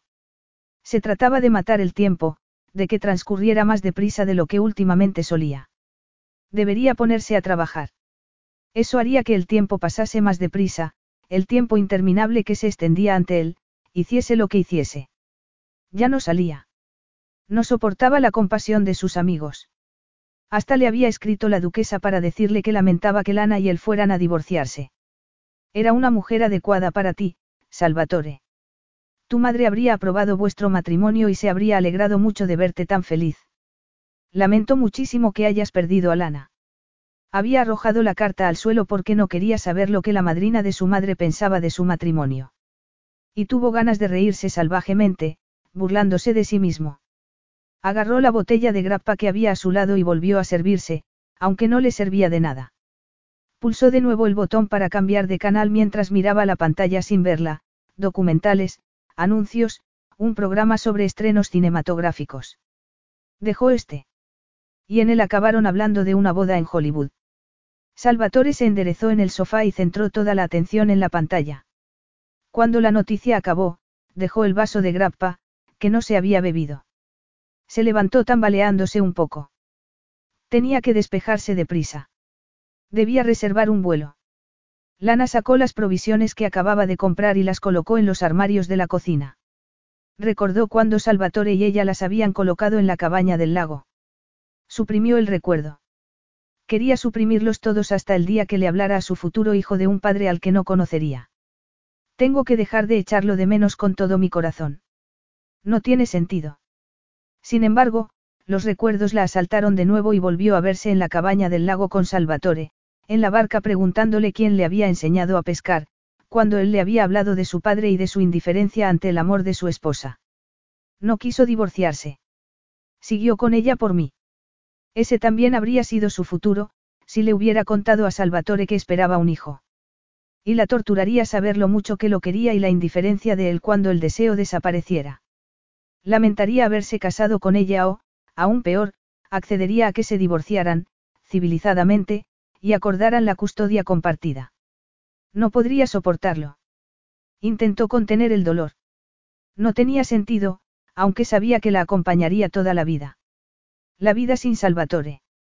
No volvería a verlo. Nunca. La palabra le resonó en la cabeza como una fúnebre campana. En ese momento sonó el timbre de la puerta. Se preguntó quién sería. Abrió la puerta. La luz del sol la hizo parpadear. Se había equivocado al pensar que nunca volvería a verlo. Lanzó un grito ahogado y dijo su nombre. Salvatore. Capítulo 12. Él permaneció inmóvil durante unos segundos. Lana. Vuelvo a verla. Aquí está. Se sintió abrumado. Todo le daba vueltas. Pero ella siempre le había producido ese efecto, desde el primer hasta el último momento. La examinó de arriba abajo, empapándose de ella como un hombre que encuentra agua en el desierto.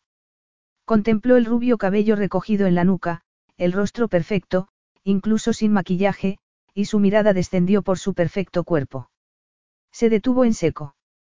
Dios mío. Se quedó sin aliento y la sorpresa le causó el mismo impacto que un puñetazo en el plexo solar. El embarazo era evidente. El largo jersey sobre los leggings resaltaba la redondez del vientre.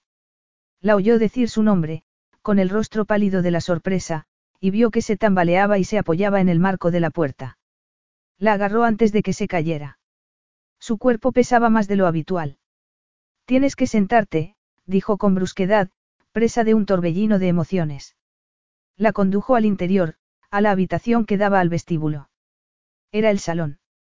La calefacción estaba encendida, por lo que estaba caliente, tras el frío exterior del invierno inglés. La llevó hasta un sillón, donde ella se dejó caer como un peso muerto. Salvatore la oyó decir su nombre de nuevo, con la misma voz débil y mirándolo con los ojos como platos. Verla así lo destrozó. Todo lo que pensaba decirle se esfumó de su cabeza. Retrocedió y la miró. Voy a traerte un vaso de agua. No esperó a que ella le contestara. La cocina estaba al lado del salón. Agarró un vaso del escurridor, lo llenó de agua y volvió. Lana seguía muy pálida. Bébetelo, dijo tendiéndole el vaso. Ella lo agarró y le dio unos sorbos, antes de dejarlo en la mesita de al lado. El huracán de emociones que se había desatado en el interior de Salvatore iba cediendo. Estaba más tranquilo. Respiró hondo. Debería odiarte por lo que me has hecho, por marcharte como lo hiciste. Pero ahora. Se detuvo.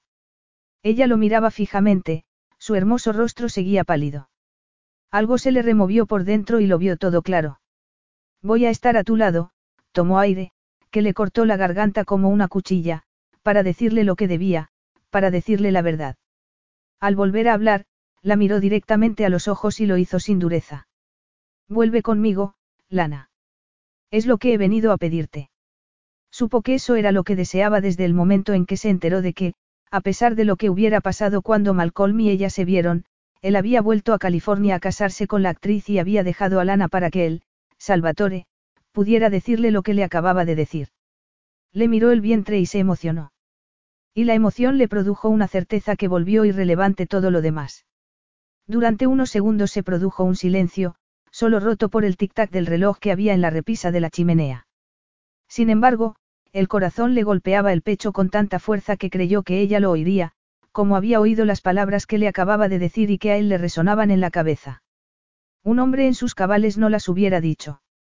Recordó su conversación con Luke sobre Stephanie. Entonces le pareció increíble lo que Luke le dijo, pero ahora. Ahora sé por qué lo dijo y por qué lo he dicho yo también. Y supo por qué lo que iba a decir era lo único que deseaba decir, la única verdad que importaba. Voy a quedarme contigo, dijo con total seguridad. Y te doy mi palabra de que nadie sabrá que el niño no es mío.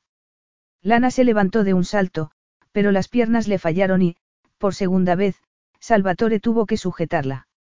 No te desmayes. No era mi intención asustarte. Siéntate. Ella lo hizo. Él le soltó las manos, que le cayeron como un peso muerto en el regazo, mientras la miraba. Lo que ella contempló en su rostro nunca antes lo había visto. Él volvió a hablar y lo hizo con una voz desconocida para ella. No me refiero a perdonarte, dijo sin dejar de mirarla a los ojos, porque no hay nada que perdonar. Lo conociste a él antes que a mí. Te hizo mucho daño y lo odiaste por ello. Así que entiendo, de verdad que lo entiendo, porque volviste con él cuando regresó a Londres. Y entiendo que tuvieras la esperanza, que creyeras que esa vez se quedaría contigo. Su voz se llenó de una ira y un desprecio que no iban dirigidos a ella. Pero te equivocaste al confiar en él, ya que ha vuelto a defraudarte y a abandonarte. Te ha vuelto a utilizar, como hizo la primera vez. Si estuviera aquí, lo haría pedazos por lo que te ha hecho, por volver a dejarte, por preocuparse únicamente de sí mismo, como siempre. Ella era incapaz de hablar, de pensar. Le resultaba increíble que... Pero él no había acabado. Por todo lo que te ha hecho, has actuado bien librándote de él. Es un canalla. Olvídalo. Olvídalo y vuelve conmigo. Ella respiró hondo y lo miró intentando adivinarle el pensamiento, sin conseguirlo. Me estás diciendo que querrías estar conmigo, aunque el niño fuera de Malcolm. Sí. Una sola palabra bastó para responder a la pregunta. Ella respiraba con dificultad. ¿Por qué? Él tardó unos segundos en contestar y se limitó a seguir mirándola a los ojos con expresión impenetrable. El corazón de ella comenzó a acelerarse, como si estuviera a punto de ocurrir algo que no podría soportar. Observó la tensión de sus mandíbulas y de sus hombros. Y él le contestó como si tuviera que hacerlo a la fuerza. Toda mi vida he creído que era como mi padre, he temido serlo, por lo que pensaba que no debía casarme para no hacer desgraciada a mi esposa, como él hizo a la suya. Pero he descubierto algo sobre mí que no sabía. Giovanna vino a verme después de que me abandonaras para verterme veneno en los oídos, para explicarme por qué te había sido. No me lo creí, me negué a hacerlo. Pero, cuando fui a tu casa y vi a Malcolm saliendo de ella, supe. Ella percibió en su voz un dolor y una desdicha que le traspasaron el corazón. En ese instante supe que no debía temer ser como mi padre, la miró con ojos doloridos, sino como mi madre. Se calló durante unos segundos. Ella no dijo nada, incapaz de hablar. Ahora conozco, como ella, el dolor de que te rechacen por otra persona. Porque tú me has abandonado por Malcolm, que quiso volver contigo después de que la actriz de Hollywood lo dejara. Muy lentamente, Lana halló las palabras necesarias para hablar. ¿Cómo has podido pensar que volvería con Malcolm, después de lo que me hizo? El rostro de él era una máscara. Creí que se habría arrepentido, que te habría devuelto el dinero de la hipoteca, apretó los labios. Pensé que era el motivo de que rechazaras el pago que habíamos acordado. Lana, incrédula, lo miró con los ojos como platos. Me negué a aceptar el dinero porque no había respetado las condiciones del acuerdo. Te había dejado antes de que se cumpliera el año. El rostro de ella recuperó el color. La asaltaron sentimientos, emociones, pensamientos y palabras. Pero, ante todo, tenía que decir lo que debía. No te dejé por Malcolm, aunque es cierto que me ha devuelto lo que me debía. Lo viste saliendo de mi casa porque su prometida, que, a pesar de los rumores, no lo había abandonado, lo había mandado allí. Se enteró de que yo afirmaba que me había estafado y que lo iba a denunciar. No quería escándalos, así que lo envió con el dinero para pagarme la hipoteca, a cambio de que retirara la acusación, cosa que hice. Así que recuperaste el dinero y te acostaste una última vez con él para recordar los viejos tiempos. Salvatore lo preguntó con una voz carente de expresión. Ella le contestó de la misma forma. No, no fue eso lo que sucedió. Se obligó a mirarlo. Los latidos de su corazón la ensordecían. Dio un grito y se levantó. ¿Por qué crees que te dejé? Las palabras brotaron de sus labios porque no pudo seguir reteniéndolas, silenciándolas. Era imposible seguirle ocultando la verdad. Él se quedó inmóvil. Te dejé porque descubrí que estaba embarazada, eran las palabras más importantes que pronunciaría en su vida. Y esta dependía de ellas. Y cuando lo hice, supe que no podía imponerte algo que no habíamos acordado, algo que hacía pedazos nuestro acuerdo. Habría sido injusto. Respiró hondo antes de continuar. Siempre has sido sincero conmigo, Salvatore, sobre los motivos de nuestro matrimonio, sobre cuándo terminaría y por qué. Fuiste sincero al decirme que únicamente estaríamos un año juntos y lo que sentías por mí, solo deseo. Y, aunque el tiempo que estuvimos juntos fue maravilloso, y aunque me alegro de haber estado contigo, de haberte deseado y de que me desearas, siempre tuve presente que teníamos los días contados, que nos separaríamos. Negó con la cabeza. No había nada que pudiera reclamarte por ningún motivo, como, como el de estar embarazada. Por eso solo podía hacer lo que hice, dejarte, aunque daría lo que fuera por no haber tenido que hacerlo. Se quedó en silencio oyendo los latidos de su corazón. Y cuando me dejaste, se me hundió el mundo. Me quedé destrozado. Salvatore cerró los ojos durante unos segundos. Los volvió a abrir y dio un paso hacia ella.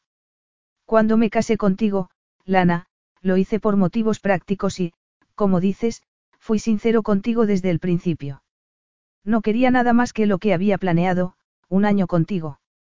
Nunca he tenido relaciones largas porque no deseaba que ninguna mujer sufriera por mi culpa lo que mi madre sufrió por culpa de mi padre, del padre al que temía parecerme.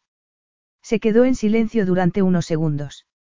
Creía que lo único que quería era tener una aventura contigo, que acabaría como todas las mías, que llegaría un momento en que dejaría de desearte, como siempre me sucedía y como le había sucedido a mi padre.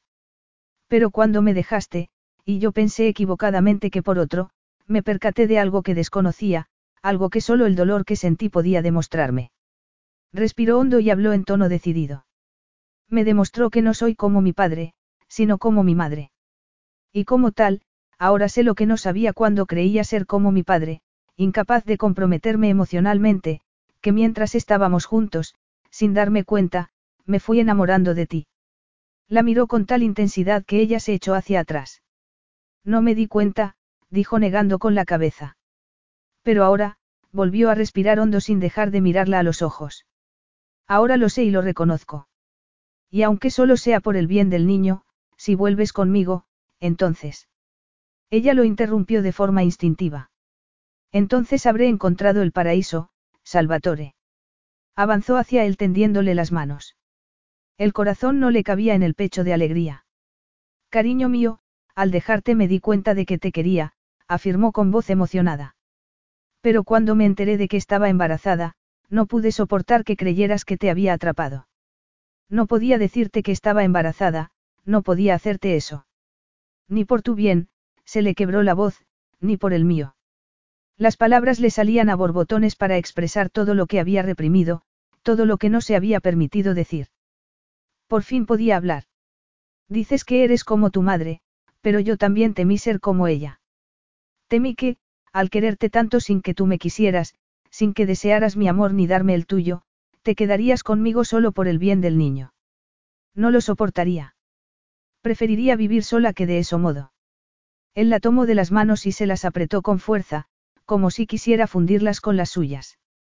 Y yo me di cuenta, dijo él, y había algo en su voz que ella oía por primera vez y que le traspasó el corazón, que queriéndote como te quiero preferiría que formaras parte de mi vida con el hijo de otro hombre a perderte. Ella lanzó un grito, conmovida, y le acarició la mejilla. Si deseara una prueba de tu amor, esa declaración lo sería, cariño, mi amor. Las lágrimas le empañaron los ojos. Él se inclinó para secársela con sus besos y la estrechó en sus brazos. Para siempre. De repente, ella gritó y se separó de él. Salvatore la miró consternado. Lana, no te apartes, por favor. No me dejes con todo lo que te quiero. Sus palabras, tan queridas para ella, eran las de un hombre que solo había querido estar con ella un año, pero que ahora sería suyo, como ella de él, para siempre. Se llevó la mano al vientre. Alzó el rostro hacia el de Salvatore y lo miró con asombro y alegría. Se ha movido. Lo acabo de notar como si tuviera una mariposa en mi interior. Volvió a gritar.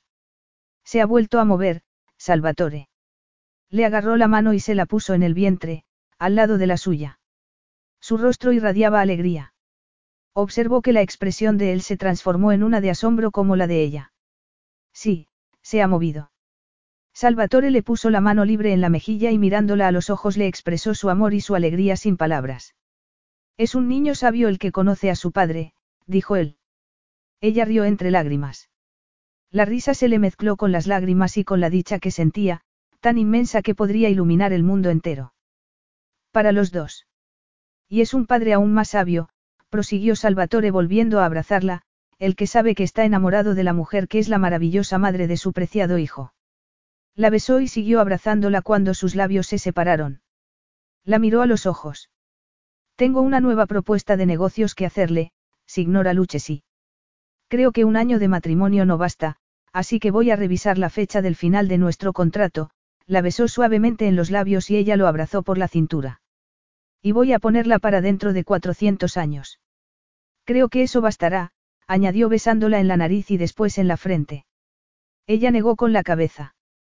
Vamos a por todas, apostemos por la eternidad. Él la abrazó con más fuerza. Por la eternidad. Me parece bien. A mí también, susurró ella. Se besaron apasionadamente y él la tomó en brazos. Esta casa es preciosa, pero en estos momentos solo deseo ver una habitación. Ella rió con la despreocupación de la que desde aquel momento siempre gozaría. Arriba, la primera a la derecha. Y te alegrará saber que tiene una cama de matrimonio extra grande. Tenía razón. Salvatore se alegró mucho. Y ella también. Y con la pasión y el deseo sellaron el mutuo amor que acababan de declararse. Epílogo. Lana estaba al lado de Salvatore. Su vestido de seda esmeralda le rozaba el smoking, mientras contemplaban al bebé que dormía en la cuna. Es el niño más perfecto del mundo. Musitó ella, con los ojos llenos de amor. Salvatore le pasó el brazo por la cintura. El más perfecto, desde luego. Se quedaron mirándolo con adoración unos segundos más. Había nacido al principio del verano. Estaban en agosto y el palazzo resplandecía iluminado, listo para recibir a los invitados al baile de verano que tendría lugar esa noche. Antes, Lana y Salvatore cenarían con sus amigos más cercanos, que se hallaban alojados en el palazzo. Salieron de la habitación del bebé dejándolo al cuidado de la sobrina de la señora Guardi y bajaron. En el salón que había frente al comedor, Giuseppe estaba abriendo una botella de champán. Lana le dio las gracias y alabó su trabajo y el de todo el personal. Él le sonrió y ella le devolvió la sonrisa. Ahora se sentía de verdad la señora del palazzo, pensó mirando a Salvatore, el amor de su vida. Era su hogar y ella ya no era la impostora que creyó ser la primera vez que fue allí. Ahora es verdaderamente mi hogar. Era una sensación maravillosa. La llegada de los invitados al salón atrajo su atención. Laura y Stephanie, vestidas de punta en blanco, abrazaron a Lana, Vito y Luke, de smoking igual que Salvatore, le besaron la mano. Mientras el champán circulaba, Lana experimentó una inmensa felicidad. ¡Qué feliz era! Lana sonrió y Salvatore se quedó sin respiración mientras la miraba. Su Lana. Su hermosa y maravillosa Lana. Mi esposa. Su verdadera esposa, la única, su único amor. Cerró los ojos. Había creído alguna vez que era imposible enamorarse, querer pasar el resto de la vida con una mujer. De verdad lo había creído.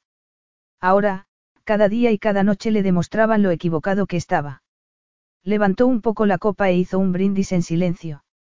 Lana se dio cuenta y lo miró a los ojos. ¿Qué razón tenía? musitó ella, solo para él. Sabía lo que él acababa de hacer y por qué, mientras los demás charlaban y reían. Tu madre te conocía mejor que tú mismo. Lo besó en la mejilla y él la agarró de la mano. Qué contenta estaría viéndote feliz. Y creo que tu padre también se alegraría de saber que has hallado una felicidad en el matrimonio que él no logró encontrar. Se mordió el labio inferior, presa de la emoción. Un día llevarás a tu hijo a pescar y le contarás que tu padre te enseñó a hacerlo y que tú le enseñarás a él. Salvatore sonrió. Creo que tendrán que pasar un par de años. ¿Y quién sabe? Un repentino brillo le iluminó los oscuros ojos de largas pestañas. Tal vez para entonces tenga un hermano pequeño al que también enseñaré a pescar. O una hermana, apuntó Lana. O una hermana. Él volvió a alzar la copa hacia su amada esposa. Por nuestros hijos y por nosotros, y por nuestros padres. Miró a su alrededor. Y por nuestros amigos. Dijo en voz alta levantando más la copa. Estaba muy contento. Podía ser mejor la vida. Lo dudaba.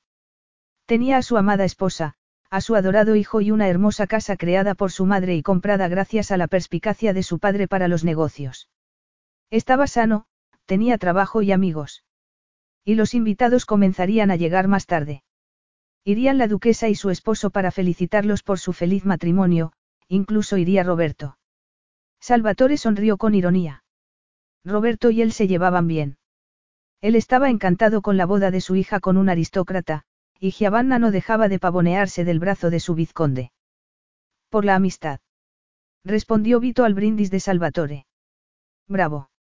Gritó Stefani, entusiasmada. Y por algo más, miró a Luke, que le sonrió con indulgencia. Adelante, sé la primera en anunciar la noticia, cariño. Los ojos de Stefani centellearon de placer. Pues voy a hacerlo. Respiró hondo. Tras pensármelo mucho, he decidido que ya es hora de convertir en un hombre honrado a uno de los playboys preferidos de Roma. Así que, alzó la copa. Os anuncio que Luke Dinardi va a salir de la circulación, con gran dolor por parte de todas las mujeres, y que pronto será mi fiel esposo, porque. Hizo una pausa e intercambió una mirada pícara con Laura y con Lana, que ahogaron un grito como si supieran lo que su incorregible amiga iba a decir y también que Luke no sabía nada al respecto. Porque él también va a ser padre. Salvatore y Vito gritaron de alegría y palmearon la espalda del asombrado Luke. Stefani le acarició la muñeca. Sí, Luke, y el niño es tuyo. ¿Cómo se me iba a ocurrir tener un hijo de otro que no fueras tú, mi amor? ¿Cómo has podido pensarlo? añadió con coqueta timidez. Salvatore y Lana se miraron y él la tomó de la mano y se la apretó. Ambos recordaron la declaración de amor de él. A Lana se le llenaron los ojos de lágrimas. Qué tonta había sido al huir de Salvatore, al creer que no aceptaría a su hijo. Y qué maravilloso haberse dado cuenta de cuánto la quería. Le apretó la mano mientras lo miraba con ojos que le centelleaban de amor. Y durante unos segundos eternos, todos los presentes desaparecieron del salón, el mundo entero se esfumó y solo quedaron ella y el hombre al que amaba. Al que amaría siempre. Salvatore se inclinó para robarle un beso rápido e infinitamente tierno, y el mundo reapareció. Vito estaba levantando la copa mientras los miraba a todos. Brindemos, amigos míos, por el amor, el matrimonio y los hijos. Era un brindis que todos podían hacer. Y brindaron. Fin.